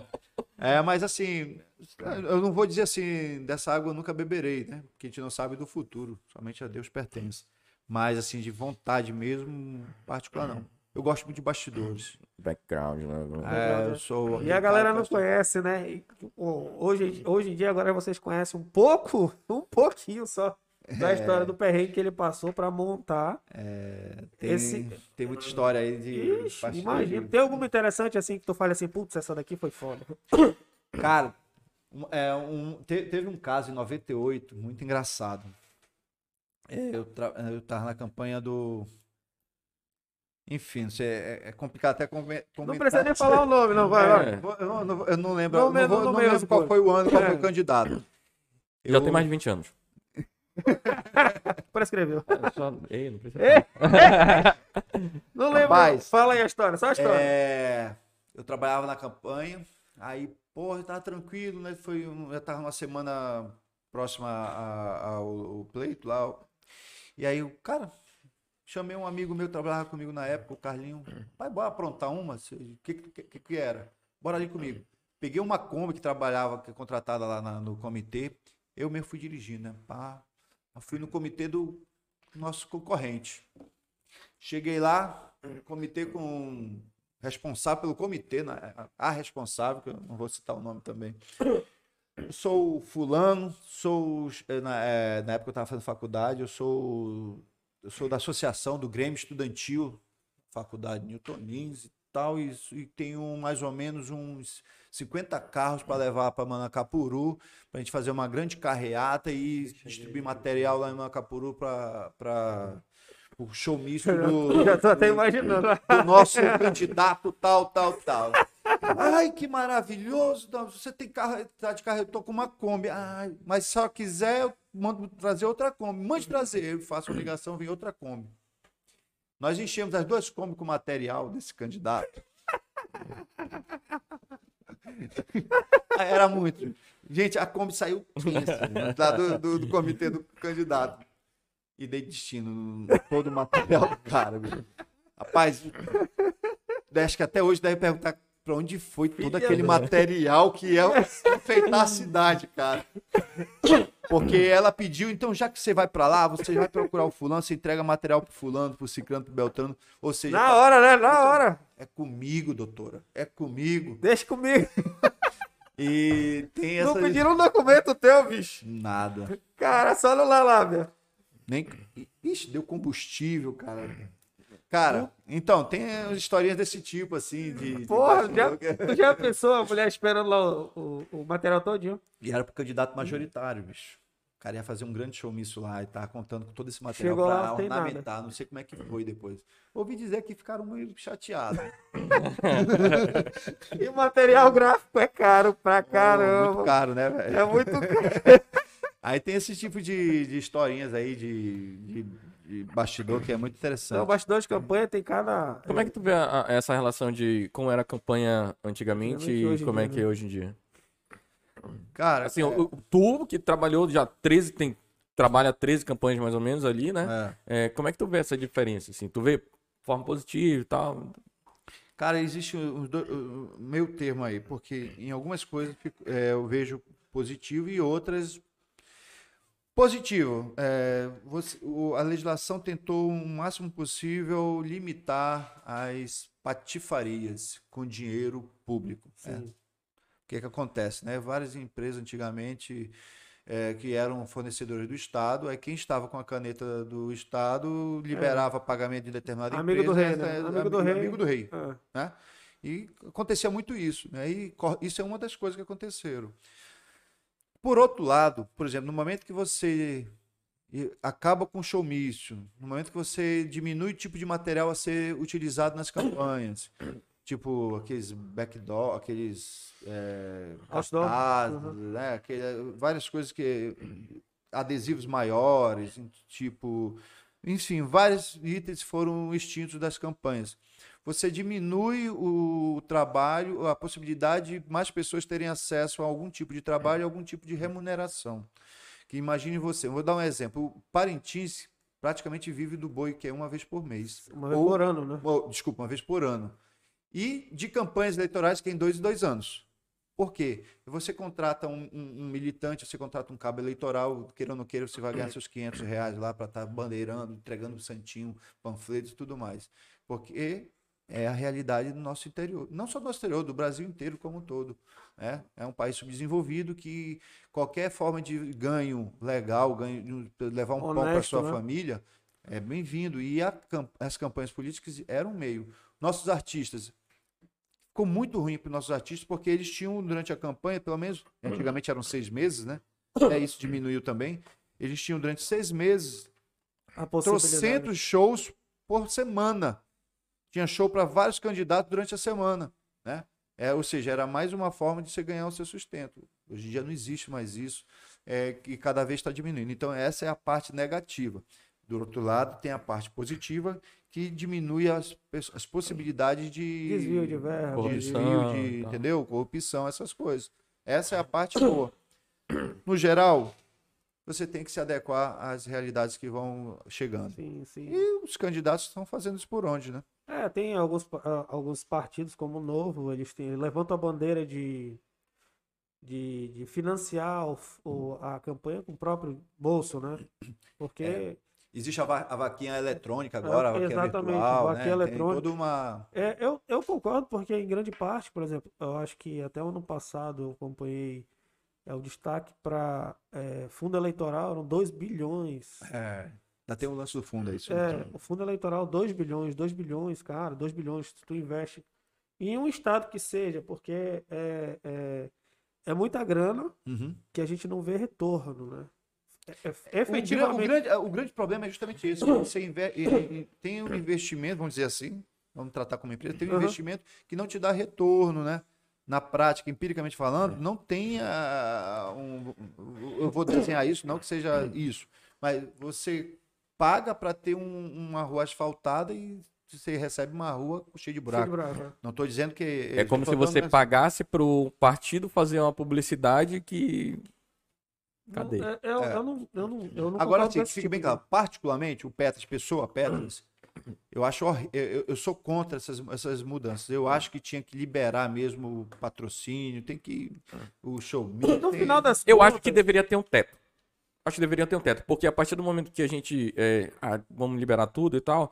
é, a partir do momento que tu tem um bilhão e o cara tem um milhão.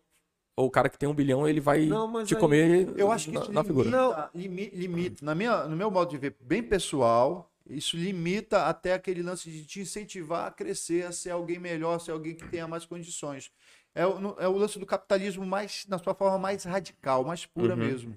Eu penso assim, você imagina, você vê como é que funciona a- a- as campanhas eleitorais dos Estados Unidos, o americano lá. É diferente. é. É diferente, mano. É São aberto, mano. colégios. é. Você, o, o- tanto a pessoa física como a CNPJ estão te patrocinando. E existe uma diferença lá também de outra coisa. No Brasil, o lobista é marginalizado. É, É, é- marginalizado, ele é, é é Não, não, é, é, é legal, o lobby é legal. Lo- só, que, só que- é, só que aí, na- A quando. imagem do lobista. né? é, é, é. além de ter uma imagem pejorativa, é, a gente sabe que tem uns aí que, né? É, usa de forma é, equivocada. Dólar dizer aí assim. e tal, trocando, laranja. Lá, o- o- o- os lobistas tops saíram de Harvard. É, é.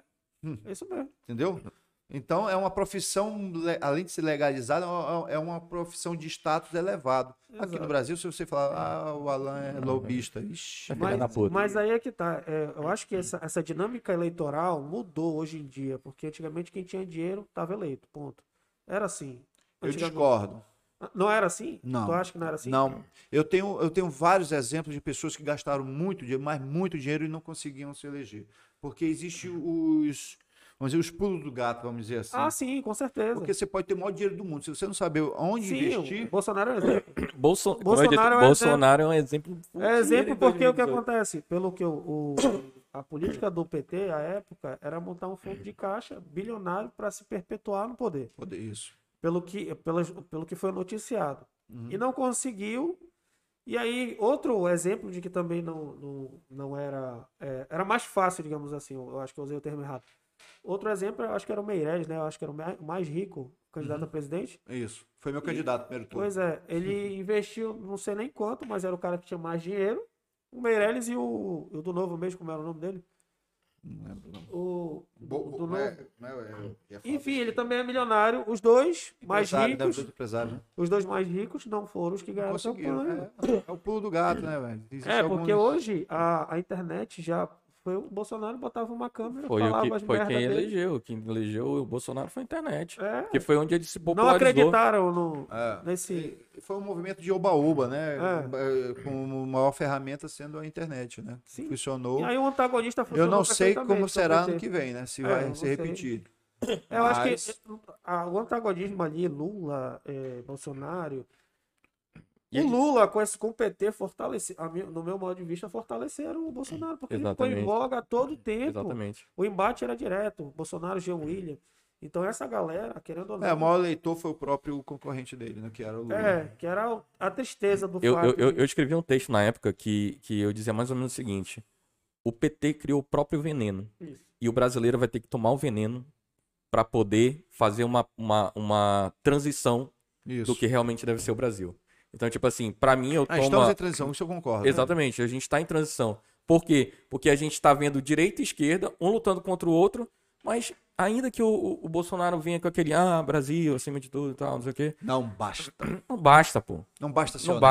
basta, não basta. Não basta ser honesto. Porque eu, sinceramente, eu acredito que ele seja honesto. Eu não acredito em alguns da, alguns da equipe dele, como os filhos, por exemplo. Né? É, exatamente.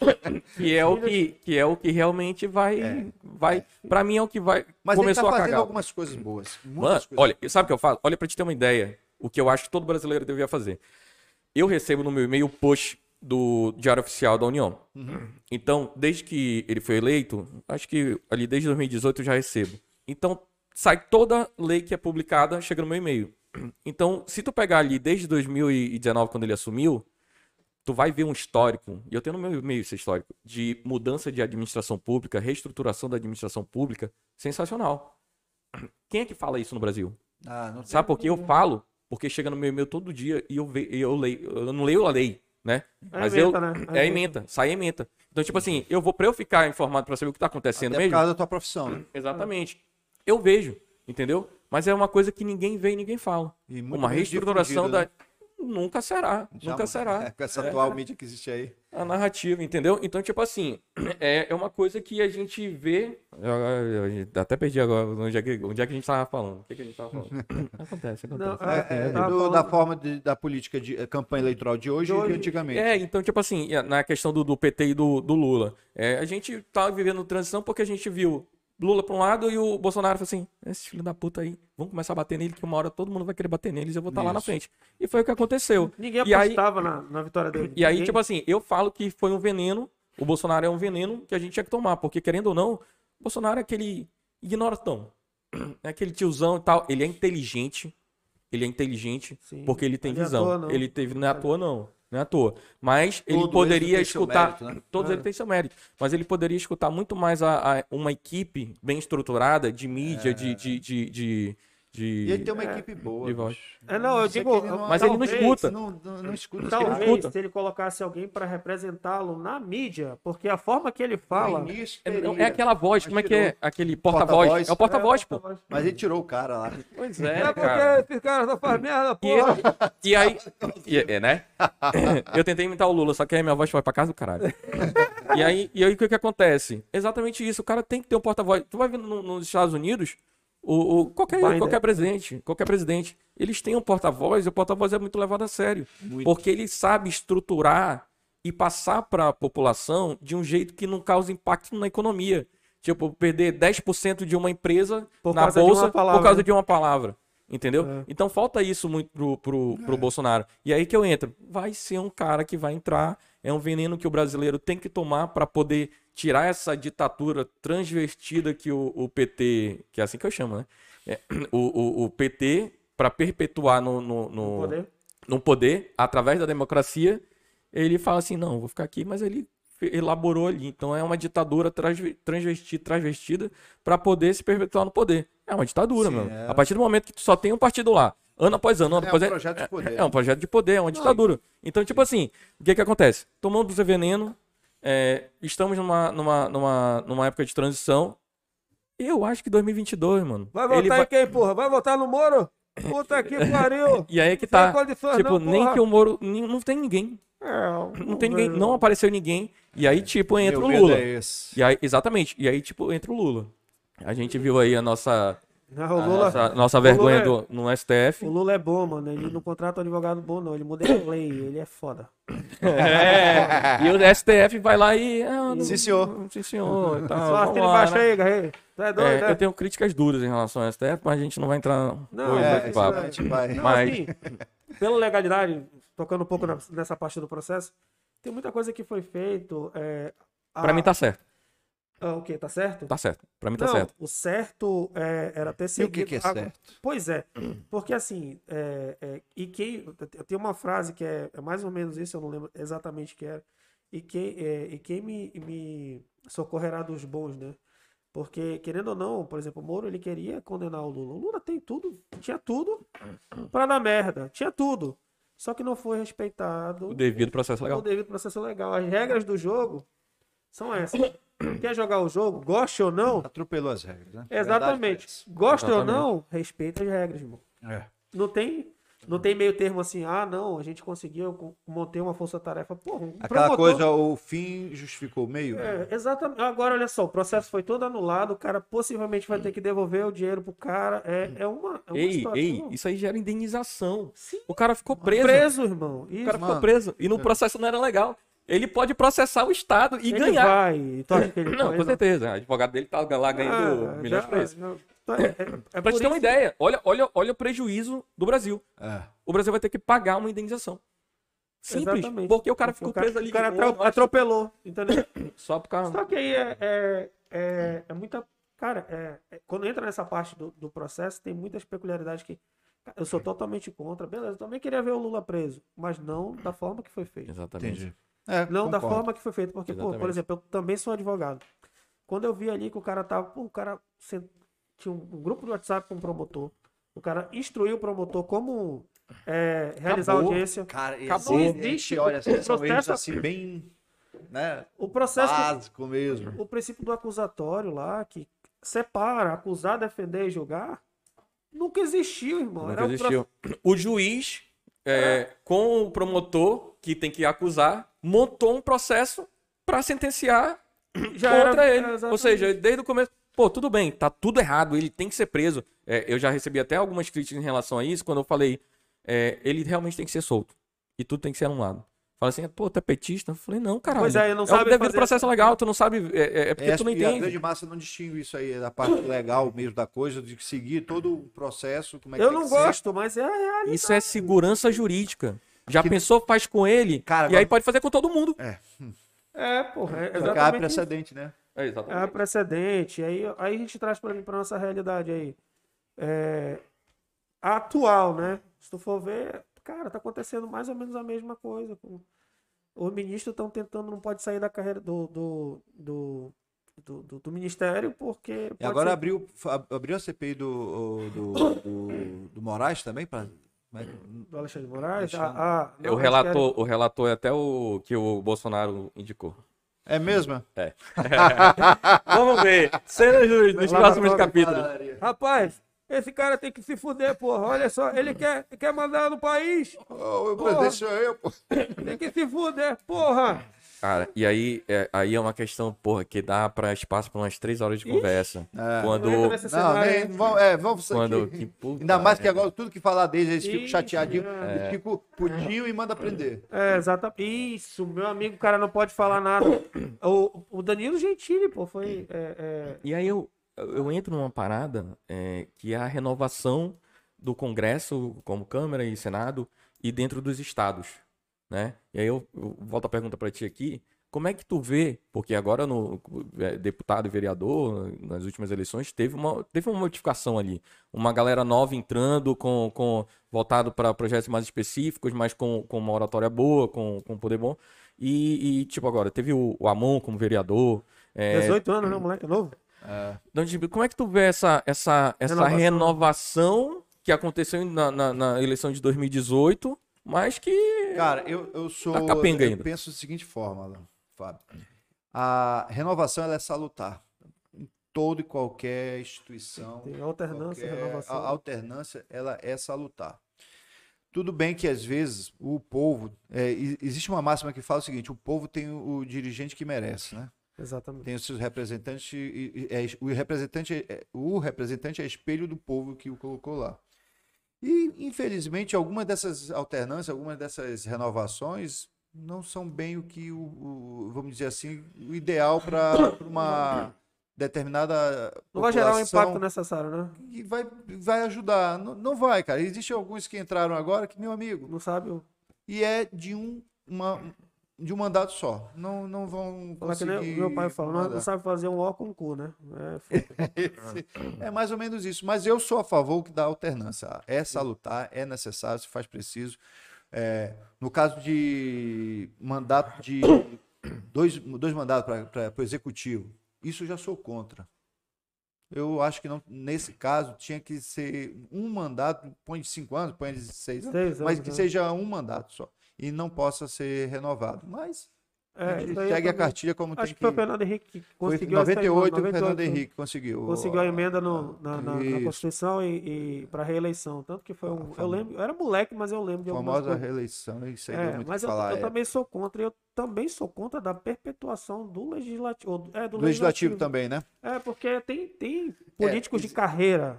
Política carreira. assim, né? O cara tá aí há 30 anos. Renan Calheiros. Nós temos alguns casos aí que já vai fazer mais de 20 anos. Aí E aí já vai passando de pai para filho, pai para filho, pai para filho e não acaba. Hereditário, né? Hereditário, exatamente. Porque o cara sabe já. O cara trabalha com a eleição a vida toda. Ele já vai ensinar o filho. Aí o filho vai, entra. Aí o filho ensina pro neto, o neto É. ensina pro bisneto. E assim vai. E, e aí eu também sou contra essa. Beleza, tu quer alternar ali entre executivo e, e- e legislativo?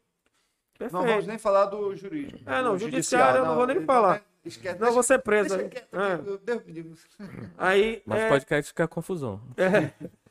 Aí o cara, beleza, se ele quiser alternar de um para outro, eu concordo. Que aí o cara, mas agora o cara se perpetuar tanto numa quanto na outra, para mim é porque assim, lógico, que os projetos a serem aprovados demoram. Qualquer projeto que tu chega lá, tem nego aí que trabalhou, sabe Deus quanto tempo no, no- no legislativo e não fez uma lei que preste. É, é complicado, né? É, é só política de é, Presidente. emergência. É, é, é, é.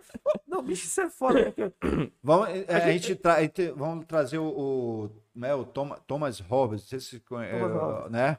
Falar um o pouquinho. poder da. É, O, o, o, o homem é o lobo do homem, né? é, Mas ele defendia com todas as linhas, inclusive é um dos, acho que foi a primeira pessoa que falou explicitamente sobre contrato social, né, na, convivência, essas coisas da parte política.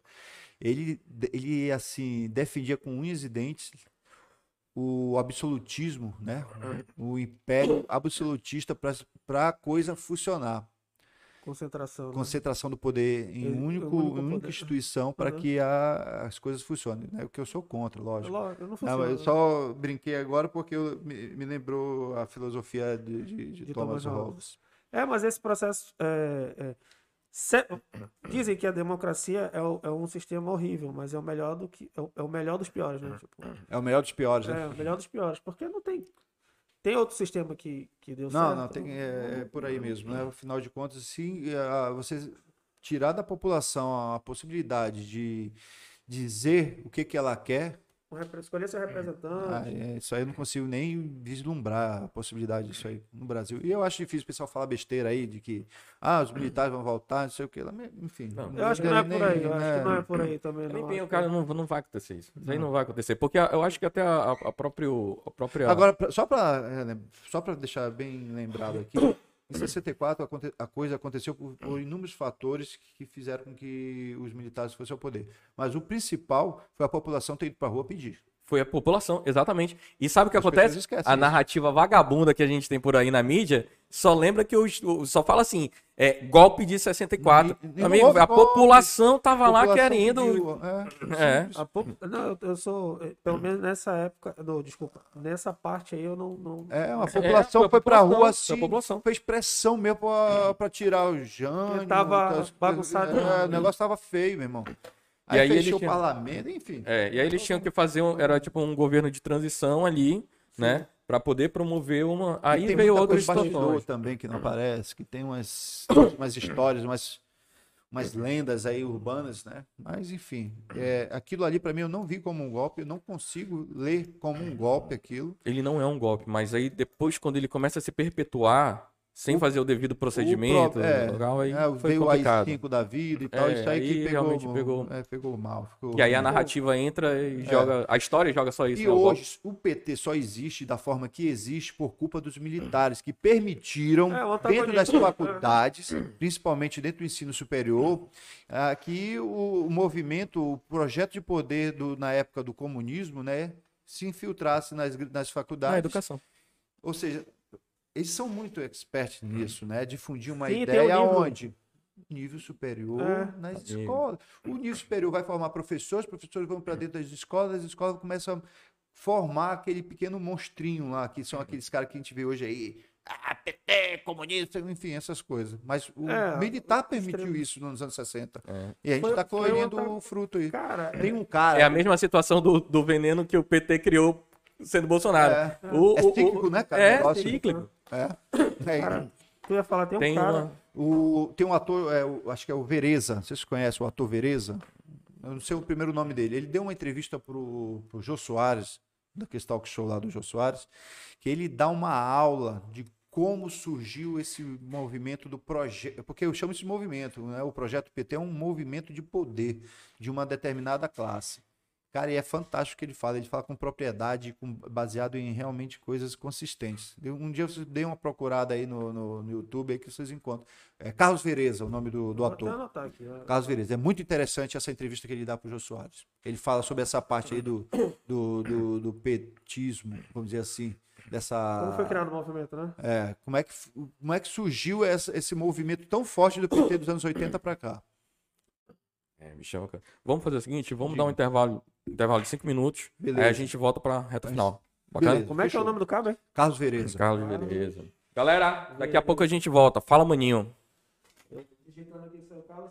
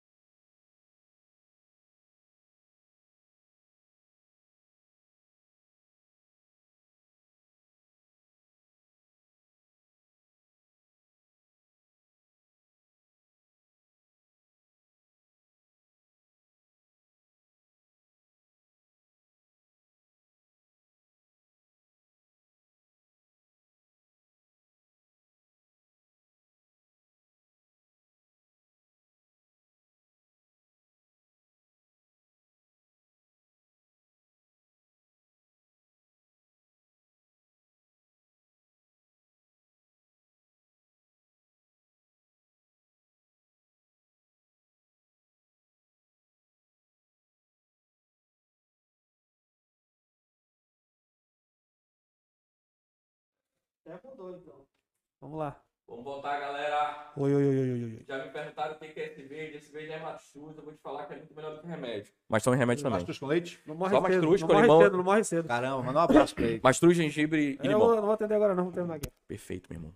Ei, quando eu tive o problema lá do nódulo, eu passei assim, um- que eu melhorei, eu passei uns três meses, uns quatro meses sentindo uma fisgada no pulmão. Nenhum remédio dava, eu já não podia tomar mais remédio e tal. Aí alguém na época falou assim, toma mastruz. Aí eu, né, com aquela cabeça, né, porra, mastruz, eu tava fudido mesmo.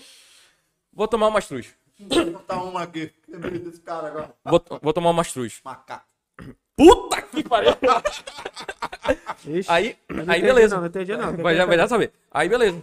Meu amigo, foi tomar duas semanas. Mastruz eu parei Com leite de minhoca? só mastruz. Só mastruz, né? Mas Meu é amigo, demais, parou a minha fisgada.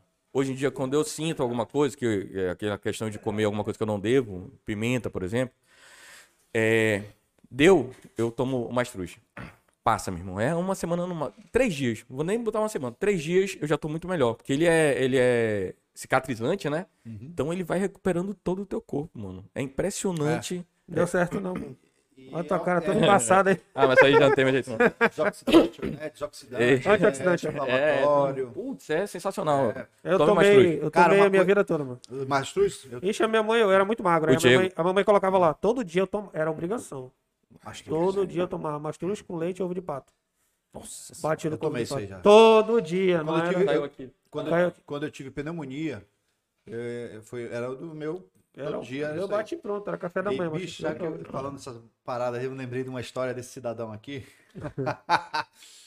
aí eu ouvi uma- um belo dia ele conversando com o pessoal lá, os colegas lá que trabalhavam junto na, na secretaria. Ah, que eu não como comida de caça, que eu não gosto.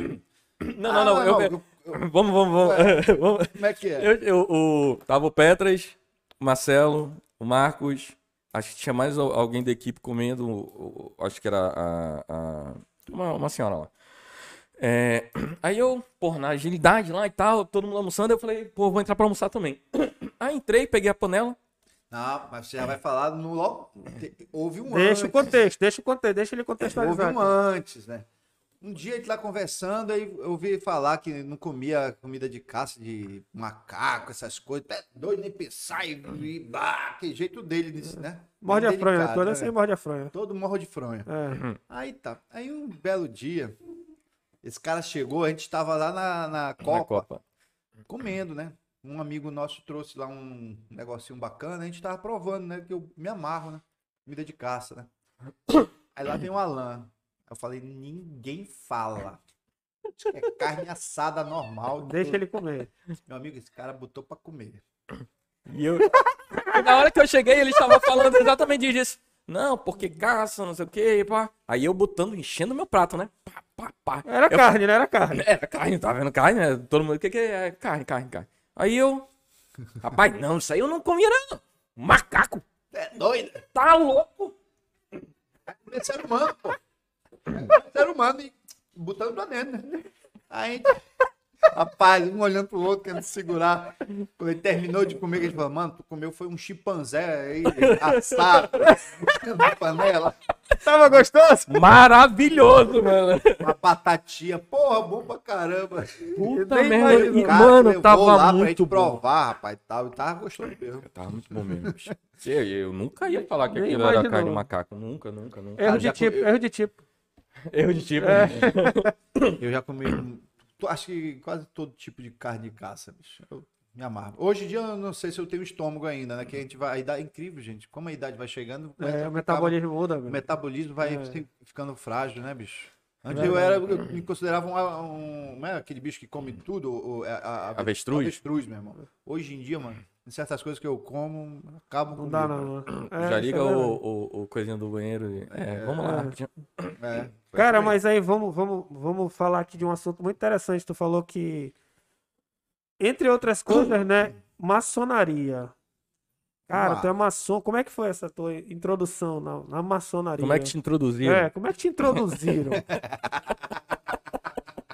Olha, olha, Olha, já vai, já vai sabendo que o clickbait desse corte vai ser É. assim, introduzindo No no Petras. Petras. olha a maldade, né? Capciosa essa. Essa Mas foi assim.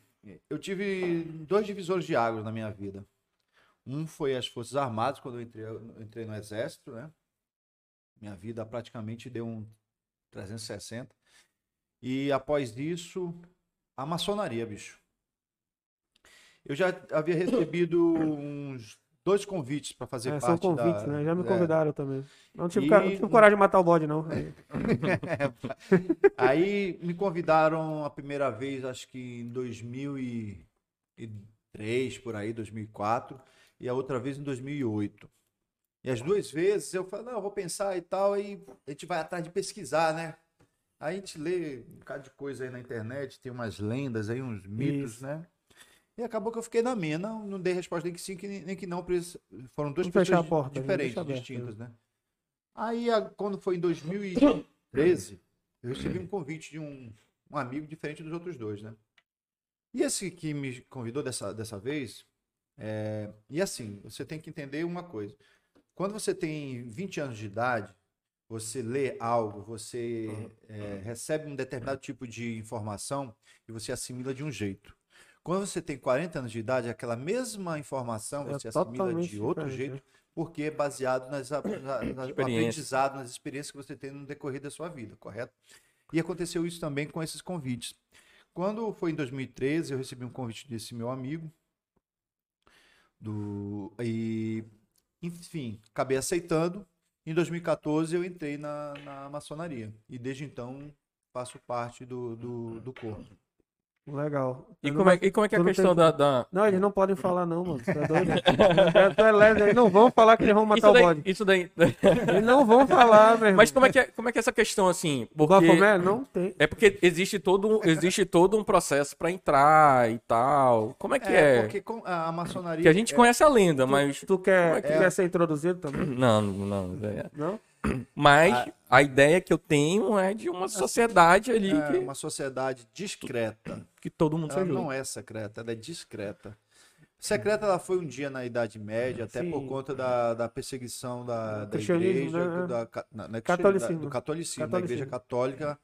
E isso só aconteceu porque a gente tem que saber um pouquinho de história, né? A igreja, na Idade Média, que todo mundo A sabe, Inquisição, né? a, Inquisi- a Santa Inquisição, né? Ela, ela, se, ela se fundia com o poder. A igreja, a religião e o, e o poder era mesmo quase que a mesma Mas coisa. Era um estado, né? né? Era um A estado, né? igreja que- era o estado, né? Não Era um estado que estava enraizado em o pra- rei só praticamente poderia todo mundo. governar se tivesse a bênção Isso do Papa, isso. né? E diante disso, para manter esse projeto de poder é, de uma forma mais radical, o que, que eles faziam? Eles, eles iam contra tudo que era de hereges, humanidade, né? né? Então, a maçonaria acabou sendo uma, um baluarte na, na, na luta contra esse tipo de, de coisa. E por conta disso, se eu tenho um inimigo que está indo contra o que eu penso, o que, que eu vou fazer? Vou destruir esse inimigo. Vai né? minar, Vai minar o o que que é. puder. o- Aí teve várias encíclicas dizendo que a maçonaria era isso, era aquilo, quem fosse católico não podia ser maçom e tal, enfim. Houve várias coisas durante o decorrer da história.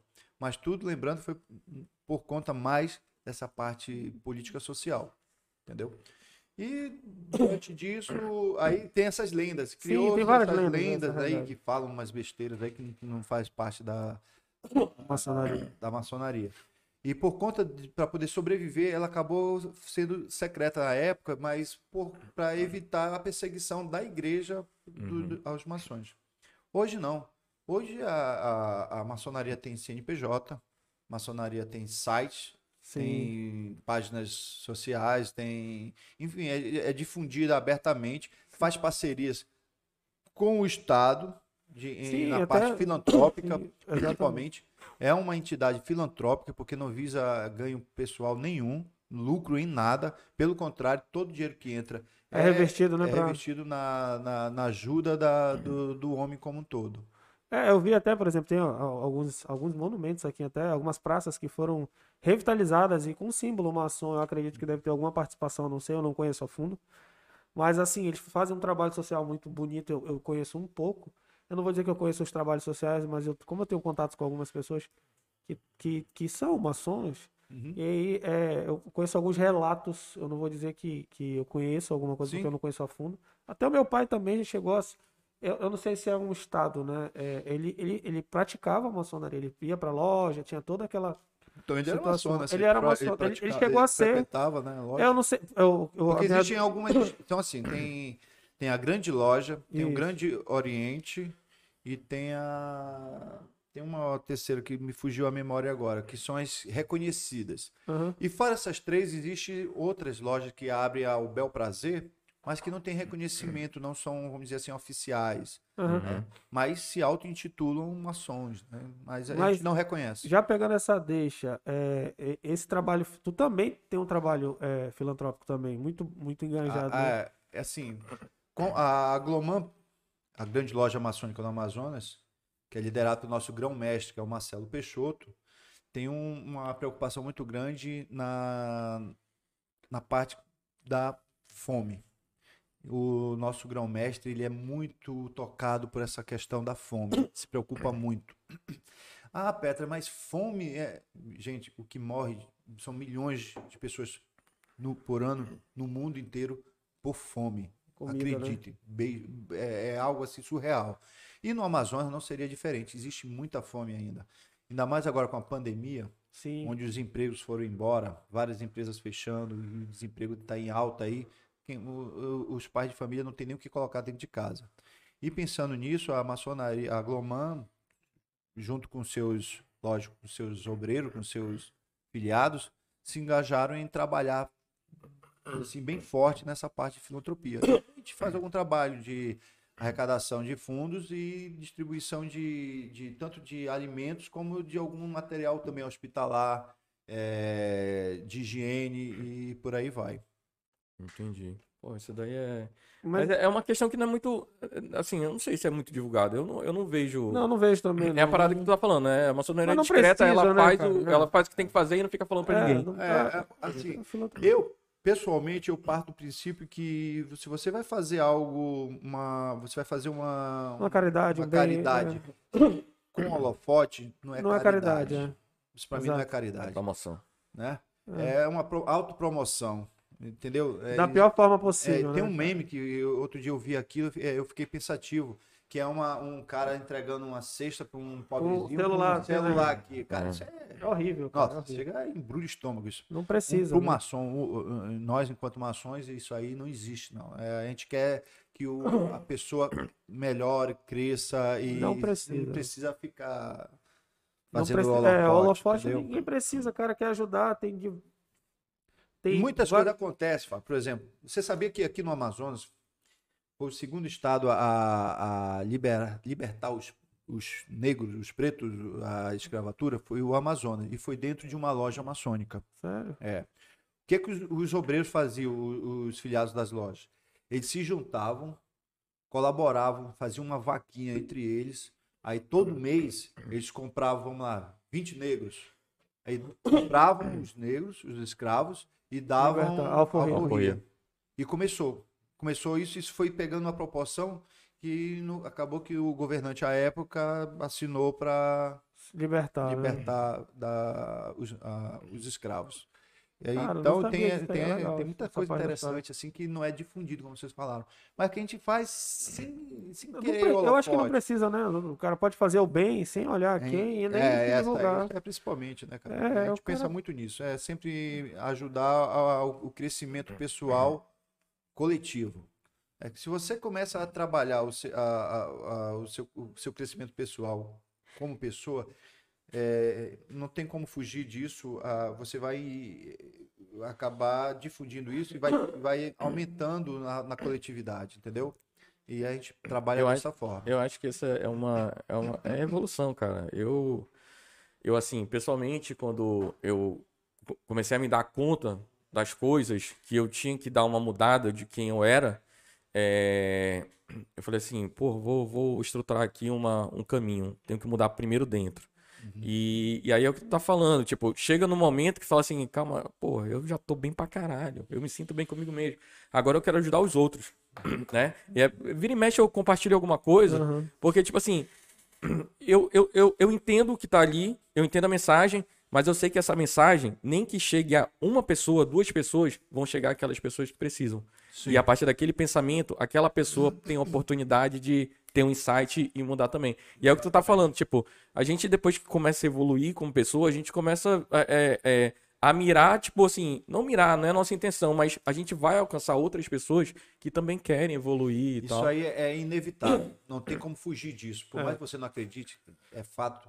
Lá existe. É- é- eu costumo dizer o seguinte: é que nem ah, os atoas, né? Que eu chamo, né, não chamo ateu, eu chamo à toa. Pessoa que não crê em Deus, né? Que Deus pra, é, não depende. Deus não depende de você para ele existir. Se você acredita ou não, isso é problema seu. Ele continuará existindo, entendeu? E assim são muitas outras coisas na vida. Você não tem que precisar do, do teu consentimento, do conhecimento de terceiros para coexistir e, e relacionar-se com o mundo. É mais É. ou menos por aí. É, tem É, gente que acredita em energia, tem gente que acredita em. Faz E vai- parte, é, né? faz Faz parte, parte, faz porque, acredito. enfim, a gente vai entrar para um lado. é, E lá vai atrás todo dia de novo. É. Vamos, vai ter de novo, galera. Pedras Vai. aqui, porque a gente vai Parte entrar- 2, né? Pô, parte 2, com certeza, porque, porra. estou, à- estou à disposição. É, Mas é sensacional. assim, a maçonaria é uma coisa que eu melhorei muito, que o, o, o Alan, que eu eu conheço há mais tempo aqui, ele já me conheceu, eu já, estava no, processo de, vamos dizer assim, melhoramento pessoal. Eu era uma pessoa muito intransigente, eu era uma pessoa assim, intolerante ao extremo. Quando eu saí do quartel, então eu vim com aquela, aquele jeitão milicão mesmo, sargento meu Linha dura, né? brabo, linha dura, Caxias e tal. E uma coisa que eu eh, melhorei muito foi a tolerância. Foi algo que eu existi em Petras antes e depois de- desse período, entendeu? Hoje eu sou uma pessoa muito mais tolerante. Hoje eh, eu posso dizer, eu, eu- casado com a tia Perla aí já tem 20 Tia Perla. é, já, e, e casamento oficial já são 20 anos e contando com o namoro já vai para quase 27 anos, meu irmão. Então, ou eu sou um tarado psicopata, né? ou alguma coisa tá dando certo aí nessa relação. Uhum. Temos um fruto lindo que é o Otávio, fez 20 anos agora essa semana. E criamos uma, uma família que para mim é. Eu sou muito ligado. Eu amo minha família. E voltando um pouquinho ainda, é, lembra que eu falei para vocês sobre o exército? Ele não te transforma, ele apenas ele te dá, ele dá ênfase ao que você já tem de Sim. berço. E esse berço, eu gra- agradeço muito meu pai, minha mãe e meus irmãos. São, é, um- é uma, eu tenho uma família, eu agradeço a Deus todo dia, bicho. Todo santo dia eu agradeço a Deus pela família que eu tenho. Que eu acho que eu nem sou merecedor de tanto. Sério mesmo, porque eu tenho uma família é, é fantástica. E diante disso, acho que criou em mim um certo, alguns sentimentos, algumas noções de, de valores da vida que eu tento levar em Fe- E Legal. eu assim, tem duas pessoas, ou aquela, aquela que me ama ou que não, não me suporta mesmo, né? É, Normalmente, é assim, eu costumo dizer isso, porque se você começa a ter uma relação, uma convivência com uma determinada pessoa, você vai vendo os seus defeitos, você vai vendo as Sim. suas, né, a, a- Qualidades, as defeitos, qualidades, né? defeitos, né? E a- o perfil de cada um. É um exemplo aqui, o próprio Alan, né? Que antes de nos conhecermos, a gente pudesse dar um murro na cara um do outro, a gente se de boa. Quebrava. Meu irmão, a gente, eu, eu, vi, eu, eu convivia mais com o Alan do que com a minha mulher durante o, na época do padrinho. A gente Pô. ficava mais tempo junto porque era o dia Trabalho, todo. né? Trabalho, era de sete da manhã até meia-noite às vezes. Meus pesos, meu. Entendeu? É. e a gente acabou conhecendo e Obrigado. aprendendo. E aprendendo a respeitar a individualidade de cada um. E isso na Sim, mesma sim. coisa. A, a- a- a dona Fátima, a professora Fátima, minha mãe amada, que eu amo tanto, e o Mauro, meu pai, são pessoas que me deram um, um, um beabá base, lá na base. Eu tenho uma base muito boa familiar, entendeu? E eu acho que a família ela ajuda muito nisso quando você é adulto.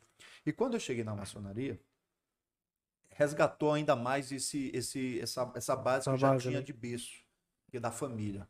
A maçonaria preza a família como a base de tudo. Aliás, sabemos que a família é a família base é da a base. sociedade. o né? seio familiar é fundamental É, para o crescimento é- do caráter de exato. alguém, né? Ainda que a pessoa que pessoa que não consegue enxergar dessa forma. Mas enfim. Ainda é não. uma- ainda não. Boa. Tem que Porque evoluir um pouquinho mais. Vai. né? Se não for agora, será na A próxima. vida, e a vida vai. E é ensinar. através de muita dor. É, Se não vai pelo sorriso, vai pelo choro, né? né? É mais ou menos assim.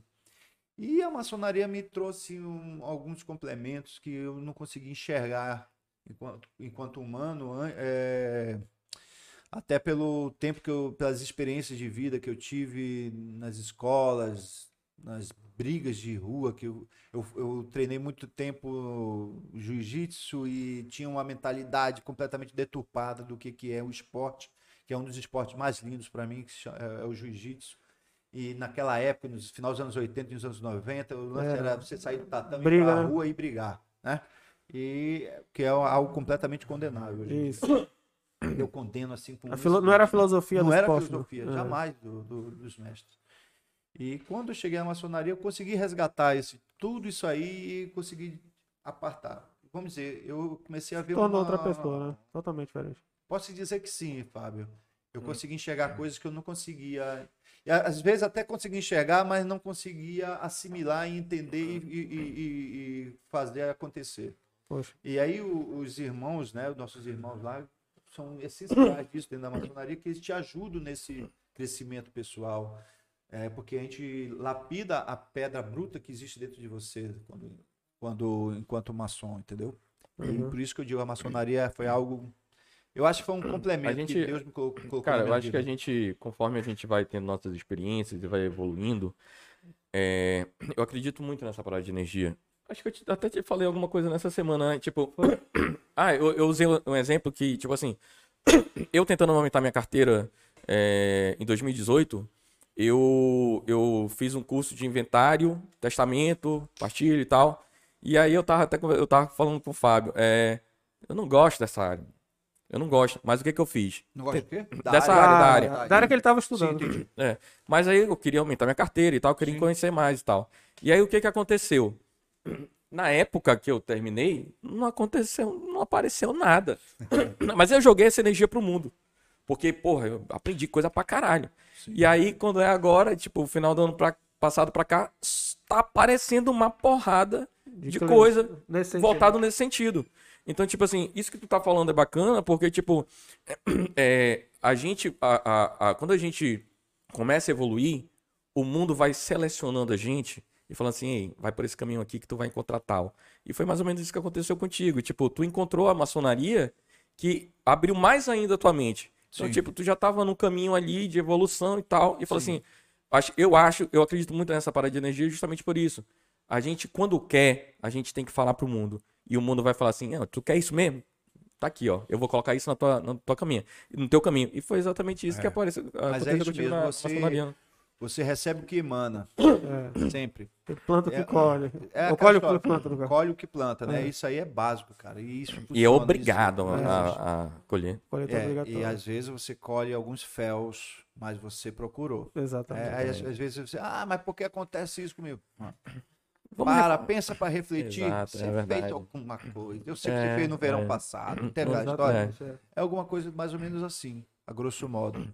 Mas assim, principalmente, é fazer sempre o bem, tentar fazer sempre o bem, que nin- ninguém é Ninguém é santo, perfeito, né, ninguém é também. perfeito, o único perfeito foi crucificado. Exatamente. Então, a... outra coisa que vale a pena eh, ressaltar, para combater essas lendas, esses mitos que existem sobre a maçonaria. Primeira coisa, para você ser um maçom, você tem que acreditar em Deus. Não entra ateu na maçonaria. Não existe a menor possibilidade. Nós aceitamos todos os credos, respeitamos todos os credos. Na maçonaria, aqui na nossa loja, na nossa Gloman, existem católicos, protestantes, é, o- o- os, como é? os judeus lá, o, o, o Alcorão, entendeu? Existem várias religiões e todos convivem de forma Islamismo, isl- tem islamismo de forma bem razoável, de forma bem Harmônica, fraternal. né? A harmonia, acima de tudo. Tolerância. Lembra que eu falei sobre tolerância? Que é algo que eu não tinha. Eu não tinha tolerância com ninguém, com nada. Era o que eu pensava era certo e não existia. Hoje não, hoje eu já discuto uma ideia. Coisa que jamais aconteceria há uns 15, 10 anos atrás. Não existe a menor possibilidade de eu aceitar algo diferente do que eu pensasse. Aí isso aí foi é, algo que me ajudou muito. Até para entender alguns infortúnios. Que às vezes você, até isso, você tem que aprender de- a administrar isso. A vida ensina, né? É. É, Se você não tiver o jogo, a, a, a- a- tua história, né? Dentro, a maçonaria te, te, te moldou para ser do jeito que tu é agora. E, e evoluindo, né? É Não, e é assim, a gente é, é eterno, eternamente vai estar aprendendo. Enquanto você estiver nesse plano aqui, você vai estar aprendendo. Exato. Você nunca vai ser o bombom, bambanzão, nunca.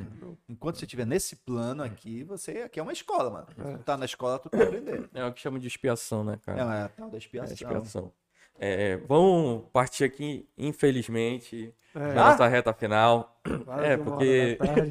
É porque 14 horas a gente começa outra. Caramba, Mas a gente vai fazer a uma gente vai parte fazer. 2, sem É, problema. Vai lá. Vamos para umas perguntas aqui. Vamos tentar responder aqui de qual a área que mais de atuação que mais lhe atrai? Atuação profissional? eu acho que é profissional. Você é mandou isso profissional. aí, mas eu acho que é profissional. Cara, sou- a minha área, eu sou administrador por, por formação, né? Eu, bicho, eu, eu tenho muita facilidade de interagir com as pessoas. Eu consigo realmente extrair um pouco de cada um do que tu tem de melhor para cooperar comigo no, no, no no objetivo final da coisa. Então, eu penso eu que eu tenho essa facilidade de gerir pessoas também. A gestão. E, É, é assim, um exemplo, o, o- o Alan é expert em civil. Eu vou conseguir extrair o máximo. Direito que público, fala de, que é- Direito foi público. onde tu, tu- Entendeu? Então eu consegui extrair desse rapaz as coisas que nem ele sabia que ele tinha capacidade. Verdade, mano. Foi, entendeu? foi batalha. Aí eu vou contigo, tu é trabalhista, eu, vou com- eu, eu tenho essa facilidade. Eu não sei se é dom, que pode ser chamado o que for. É algo que eu tenho de naturalidade e sai muito espontâneo, bem orgânico mesmo. Na época do quartel, eu lembro que eu tinha facilidade com isso também.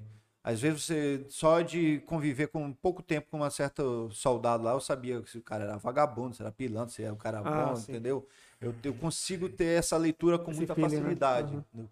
Eu tenho essa facilidade. Então, acho que essa parte de gestão, aí Gestão, de né? pessoas, Gestão de eu pessoas. consigo.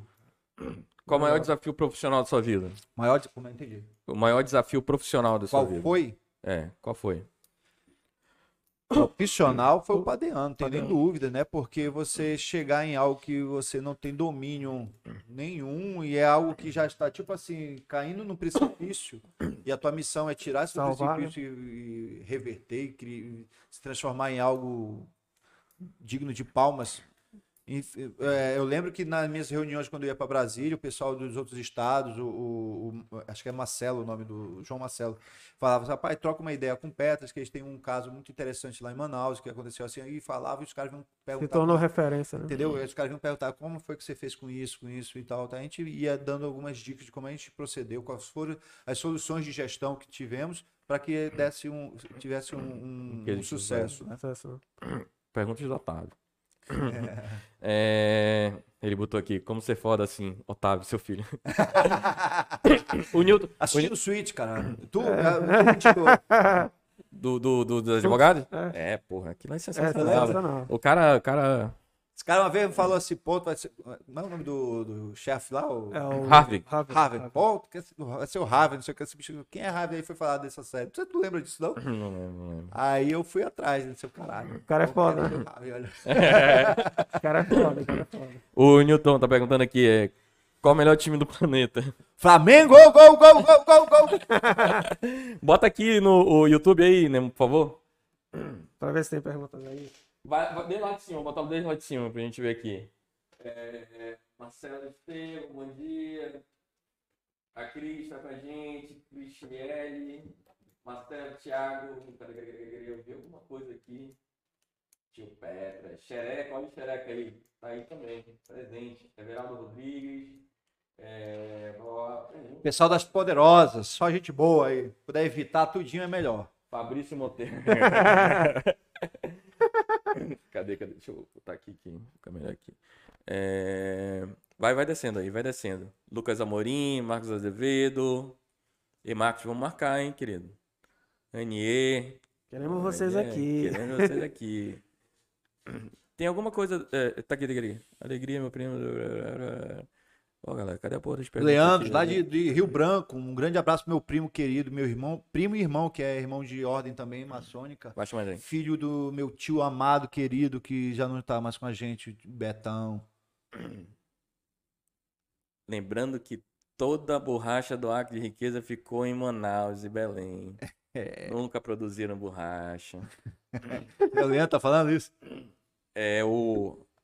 Cadê? É o Leandro. Leandro, Leandro. Rapaz, esse cara é o maior conhecedor de equino do Acre, bicho. O cara conhece tudo sobre cavalo. Leilão, os leiloeiros vão, vão pedir benção dele lá. cara. É mesmo? O cara manja muito, meu primo lá. Beijo. Pronto, tá aí. Beijo pra já, já, Nilce. já temos um convidado aí. Se ele tiver pra cá. É, é, aqui, ó. Ele É. deve vir aqui em junho. Olha aí, ó. Petras, é, o que você acha do Ciro Gomes como presidente? Cara, mano, ainda agora a gente falou que alguma coisa sobre do- dos piores é o melhor, né? Isso. Eu diria que no caso do Ciro ele não entra nisso aí. Na, isso Ainda particularmente- bem que tu falou isso aí. que aí já começa três horas de conversa. Cara, isso aí não, pra mim não merece nem assim você virar pauta de conversa. Não existe a possibilidade de eu conseguir eu um dia Votar, votar, num cidadão desse. aí. E, cara, e quanta gente tem achando que ele é Ele é o futuro do salvação, plano de né? salvação, É. cara. Tu é louco, eu, eu fico. Não, É foda, é, Vamos, vamos esquecer o nome dele. que- Esquece, esquece. Mas pronto, já perguntar aqui foi o Lucas Amorim. é, É. Meu, meu afilhado, meu Deus. Petras, conta, conta a história do pônei manco na época da escola. Do? Pônei Esse é do- manco. Pônei manco, Thiago Henrique Soares Bezerra. Conta a história do pônei manco na época da escola. Ixi. Melhor não, mano. Deixa Conta em quieto. off, conta em off. Ele vai contar em off e quando vocês se inscreverem no nosso canal aí, pagando mais ou menos uns 20 reais por mês, aí vocês vão ter acesso a esse, Isso, esse, aí- conteúdo. Esse conteúdo. Pede pra ele contar a história que ele mandou o vovô e a merda. Cara, isso aí foi o seguinte. Eu por causa tinha, de uma fralda. É, eu tinha. eu- eu- cara, eu tinha uns 5 anos, 4 anos de idade. Mano, eu sempre fui, eu, fui- eu sempre fui muito bruto desde muito novo. Eu era muito esquentado, tolerância zero. Sabe aquele cara assim? Tu tá indo Era Saraiva. pescar, pesca, eu era o Saraiva. É. Vai pescar? Não, caralho, vou pra, pra marcha, eu tô com uma vara de pescar pra quê? tal, mais ou menos desse tipo. Aí eu, quando eu acordo até hoje, não fale comigo durante uns 15 minutos. Pô, eu também era assim. Eu não, bicho, eu sou a pior pessoa do mundo quando eu acordo. E não me acorde. Deixa que eu acordo só. E meu avô, um dia, eu acordei, né? Bravo, aquela farofa, cabelão todo pipo do lado. Isso, isso é minha, minha, minha mãe, meu pai que contam direitinho. Eu tenho uma vaga lembrança bem distante do meu amado. Quantos avô. anos? Tinha uns 5 anos, mas Olha. 4, 4, 5 anos. Já era cara alto. É, e, e brabo, né? Sério, pedra. Meu nome tem que ter uma pedra, né? Meu nome, meu nome é interessante, por que, que eu tenho esse nome? Eu vou já contar.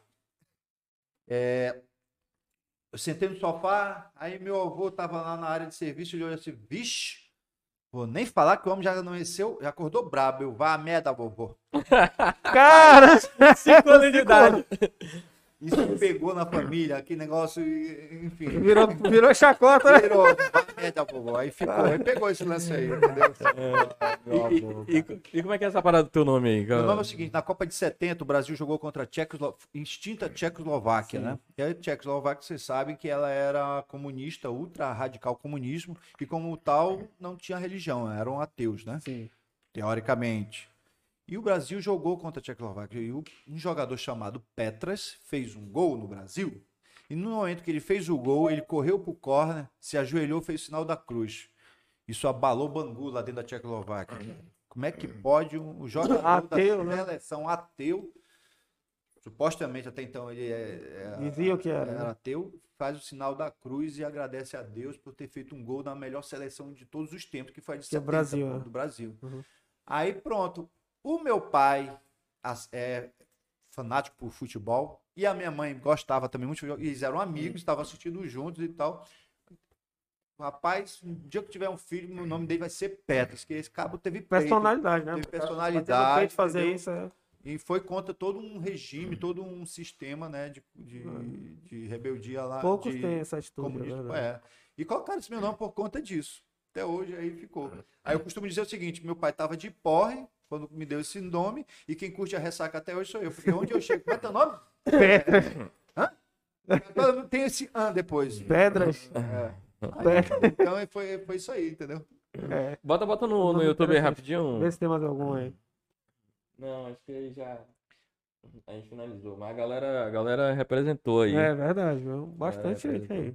Bacana. Bem, cara, a gente quer agradecer. Ah, tem a É, nossa, nossa é, a- a, pergunta. gente geralmente, quando, quando a gente termina todos os podcasts, a gente pergunta para o convidado qual seria a mensagem que você passaria para. Não só para o Amazonas, que hoje em dia a internet facilitou, Uhum. mas pra, pra todo Sim. mundo, entendeu? Uma mensagem que tu daria pra gente. Pra todo mundo, né? Cara, sério, nos tempos de hoje, essa pandemia tá mexendo com todo mundo. Eu perdi muitos amigos. Acho que todos perderam muitos amigos, parentes, familiares. E eu não fui uma exceção, infelizmente. Graças a Deus, meu, meu, minha família eu não perdi ninguém dentro, assim, do núcleo, do núcleo. Perdi parentes distantes, mas no núcleo mesmo não perdi ninguém para a pandemia. Só que em contrapartida perdi muitos amigos, muitos conhecidos. Só na, na- imagine vocês que a maçonaria é composta de 60% por pessoas mais de 60 anos de Idosas, idade. né? Então vocês têm uma noção mais ou menos de do como foi Um choque, grave né? pra- um choque para nossa instituição é, o que aconteceu. Então eu perdi muita gente, muita gente, demais mesmo. E eu estava entrando num processo, inclusive, assim quase que de parafuso abaixo mesmo, pensando nisso. O que me levantou? Filantropia. Fui para a rua, conversei com o Marcelo, né, nosso grão-mestre, rapaz, a gente tem, é, eu preciso. E na época o Marcelo foi uma das pessoas que eu quase perdi também, que é um, grande- é um amigão que eu tenho. E a gente começou a trabalhar e isso aí foi me dando assim Ânimo, né? ânimo, entendeu? E você brigar, você sair do, do, do seu canto e ir pra porrada com aquela coisa que tá te afetando. E com isso eu quero dizer o seguinte, bicho, é que a esperança nunca pode ser perdida. Sempre vai haver um motivo para você continuar andando, para você levantar a cabeça. Pense sempre em continuar. Sempre há mais de uma opção para tudo. Não existe, é, acabou a luz no fim do túnel. Não existe isso. Sempre há uma opção. É, é, a, a depressão é uma das grandes, um dos grandes males da humanidade da atualidade, certo? E a, a pandemia está agravando isso. Eu quero dizer para essas pessoas, bicho, não perder a esperança, cara. Acreditar em Deus, continuar a batalha, continuar andando. Acredite no seu amigo, acredite no seu irmão, acredite na sua família, principalmente. E continue. E faça o bem. Seja mais tolerante, principalmente nessa época. Seja mais tolerante. Acredite mais, ouça mais, compartilhe mais. Acho que isso aí a gente consegue passar por isso aí que a gente está passando. É, Cara, é sensacional. O papo foi muito bom, a gente quer até. Sério, a gente vai fazer a parte 2 desse papo. o maior prazer, bicho. Eu, sou, eu falei pra fazer, vocês. é. Isso aqui eu sou, eu sou muito entusiasta do que vocês estão fazendo. Cara, muito legal. obrigado. E muito obrigado pela tua presença, cara. Assim, eu gostei muito do papo, sério mesmo.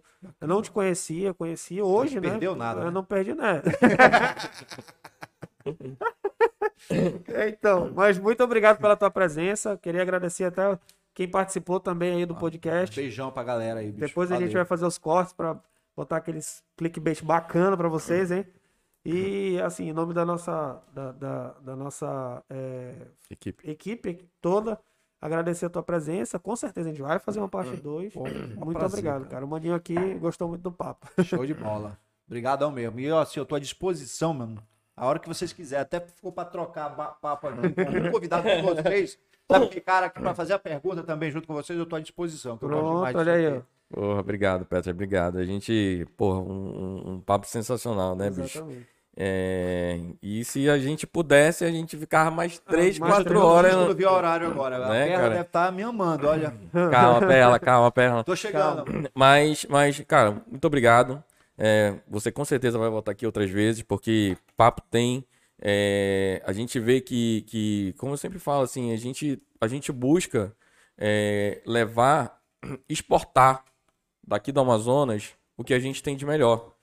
Então, a gente, cansado de escutar todo mundo falando do Amazonas, o que o Amazonas é, o Amazonas é isso, o Amazonas é aquilo, outros países é, é, apontando o dedo pra gente pra falar, ah, a Amazônia tá queimando e tal. É, tudo narrativa, até dentro do próprio Brasil. E aí a gente não vê ninguém aqui de, de, de, de expressão, seja mídia, seja aquela mídia barata que a gente tem encontra aqui, principalmente no Amazonas, que é sempre voltada a uma mídia ligada a um político, uma mídia ligada a outro político. Acontece muito isso, é a verdade, jornais. Mas, e aí a gente não, não, não vê que, que as pessoas daqui, elas estão sendo elevadas por essas mídias para poder falar. Então, a, a ideia do nosso projeto é exatamente essa. A gente, ei, nós somos o Amazonas, nós somos as pessoas, nós vivemos, nós trabalhamos, nós sentimos o Amazonas. Então a gente tem que levar nossas pessoas para. Um cara lá na, na- na- no Japão fala assim: rapaz, tem um cara que mora lá no, no Amazonas, que ele é foda.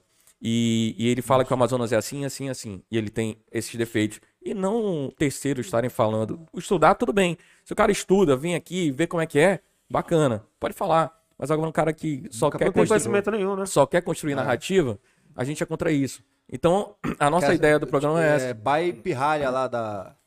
Isso. Vai pirralha, vai pirralha. Sumiu, né? Greta, É, Greta. Sumiu, Greta, sumiu. E vai aparecer de novo quando tiver algum problema Tiver que algum quiser problema. polemiza- polemizar. Isso. Então, assim, a nossa ideia é exatamente essa.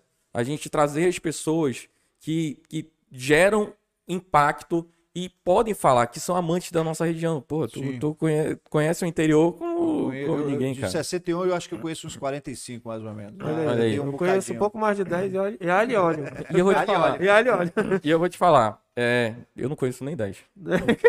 Eu digo, sempre digo conhecer Edi e Cara, tal. é uma expe- eu, eu, eu sugiro é, que façam a oportunidade que tiverem. Vai dar boa até para conhecer meio, passear, cara. Explorar, vale muito a né? pena. É cara. legal, É, legal, vale legal. muito a pena. Nosso interior é rico de humanos. Existe em cada. Existe o seu Fernando Mota lá no Juruá. Existe o Chico lá em Tabatinga. Aí tu vai um pouco mais lá, mais um pouco mais em cima na, é, é, Ah, tá na lá, cabeça, é, na cabeça do cabeça cachorro. cachorro, né? Lá no São Gabriel da Cachoeira, tu conhece o, é, ti- tiru, ti- tiru, algum, Tiruba, Tiruba, alguma coisa assim o nome dele, o apelido dele. É um índiozinho desse tamanhozinho, mas gente boa e que fala sobre toda aquela região contigo como se estivesse falando algo. Normal, Corriqueiro, é, normal. Pra ele, né? Existe, e não, o nosso Amazonas não é rico só de biodiversidade, de minerais, de, de, de ser humanos, Pessoas, de né? pessoas. O nosso, nosso interiorano é um espetáculo, só vocês conhecendo mesmo. A gente vai, se der, a gente traz também, né? Se É, der. com certeza. A gente, a gente tem aí uma proposta de um, de um, de um indígena, que ele é escritor de livro, Olha que legal, Né? é fantástico. e aí a gente tava combinando com ele, tava acertando e tal, pra ele poder vir, porque é um, é um cara que vive, né? Que Exato. tá ali, Cresceu, conhece né? e escreveu um livro. Né? Ele não escreveu só um, tem, tem mais livros. Então, tipo, é esse tipo de pessoa que a gente quer, porque a gente quer levar a cultura, quer levar falar, que, que alguém chegue lá fora e fale assim. Pô, tem um cara lá que sabe como é que é isso. Porque ele vive, ele sabe como é que é. Vivencia aquilo. Vivencia né? aquilo, Inclusive, eu sente. esqueci de falar que um dos meus projetos que está em andamento é é terminar um livro, é que tá, tá em andamento um livro. Olha aí. alguns Boa. bastidores, com alguns, Boa, sensacional. algumas histórias e algumas Histórias. histórias e histórias, alguns contos Aham. de algumas experiências vividas aí nesse interior. Que é Quando lançar, a gente interior. pra cá, né? Com certeza, vai É. ter pauta de, de, de mais um De mais podcast. exatamente. Espero que eu tenha condições aí, porque já estou enrolando, já tem aí um tempão né, para concluir. Vai concluir sim, a gente vai conversar ainda sobre esse livro aqui, tá vendo só? Show de bola. Beleza. Então é gente. isso, cara. Obrigado. Beijo aí, galera. Obrigado aí, Perla, meu almorzão, a minha esposa, meu filho Otávio, meus pais, meus irmãos, meus amigos aí. Um beijo pra turma dos Poderosas. É um grupo que a Pessoas gente tem. E são pessoas maravilhosas. Pessoas maravilhosas que se puderem evitar, evite. Então é isso, galera. Nosso 13 terceiro episódio está chegando no fim. Fala, maninho. E é isso. Daqui a pouco, duas horas da tarde, a gente entra ao vivo com a Juliana, Juliana Afonso, psicóloga, trabalha na vara de, de execução, no Tribunal de Penal, Justiça. Tribunal de Justiça. E vai aí trazer uma, uma, uma abordagem pra gente da psicologia dentro dessa área é, de, de execução penal, trabalhar com, com os presos, Preso, etc. exatamente. Então, daqui a pouco a gente tá no ar de novo. Valeu, galera, Valeu, pela galera. presença. Até daqui a pouco. E finda. Abraço. Liso reza pra chover.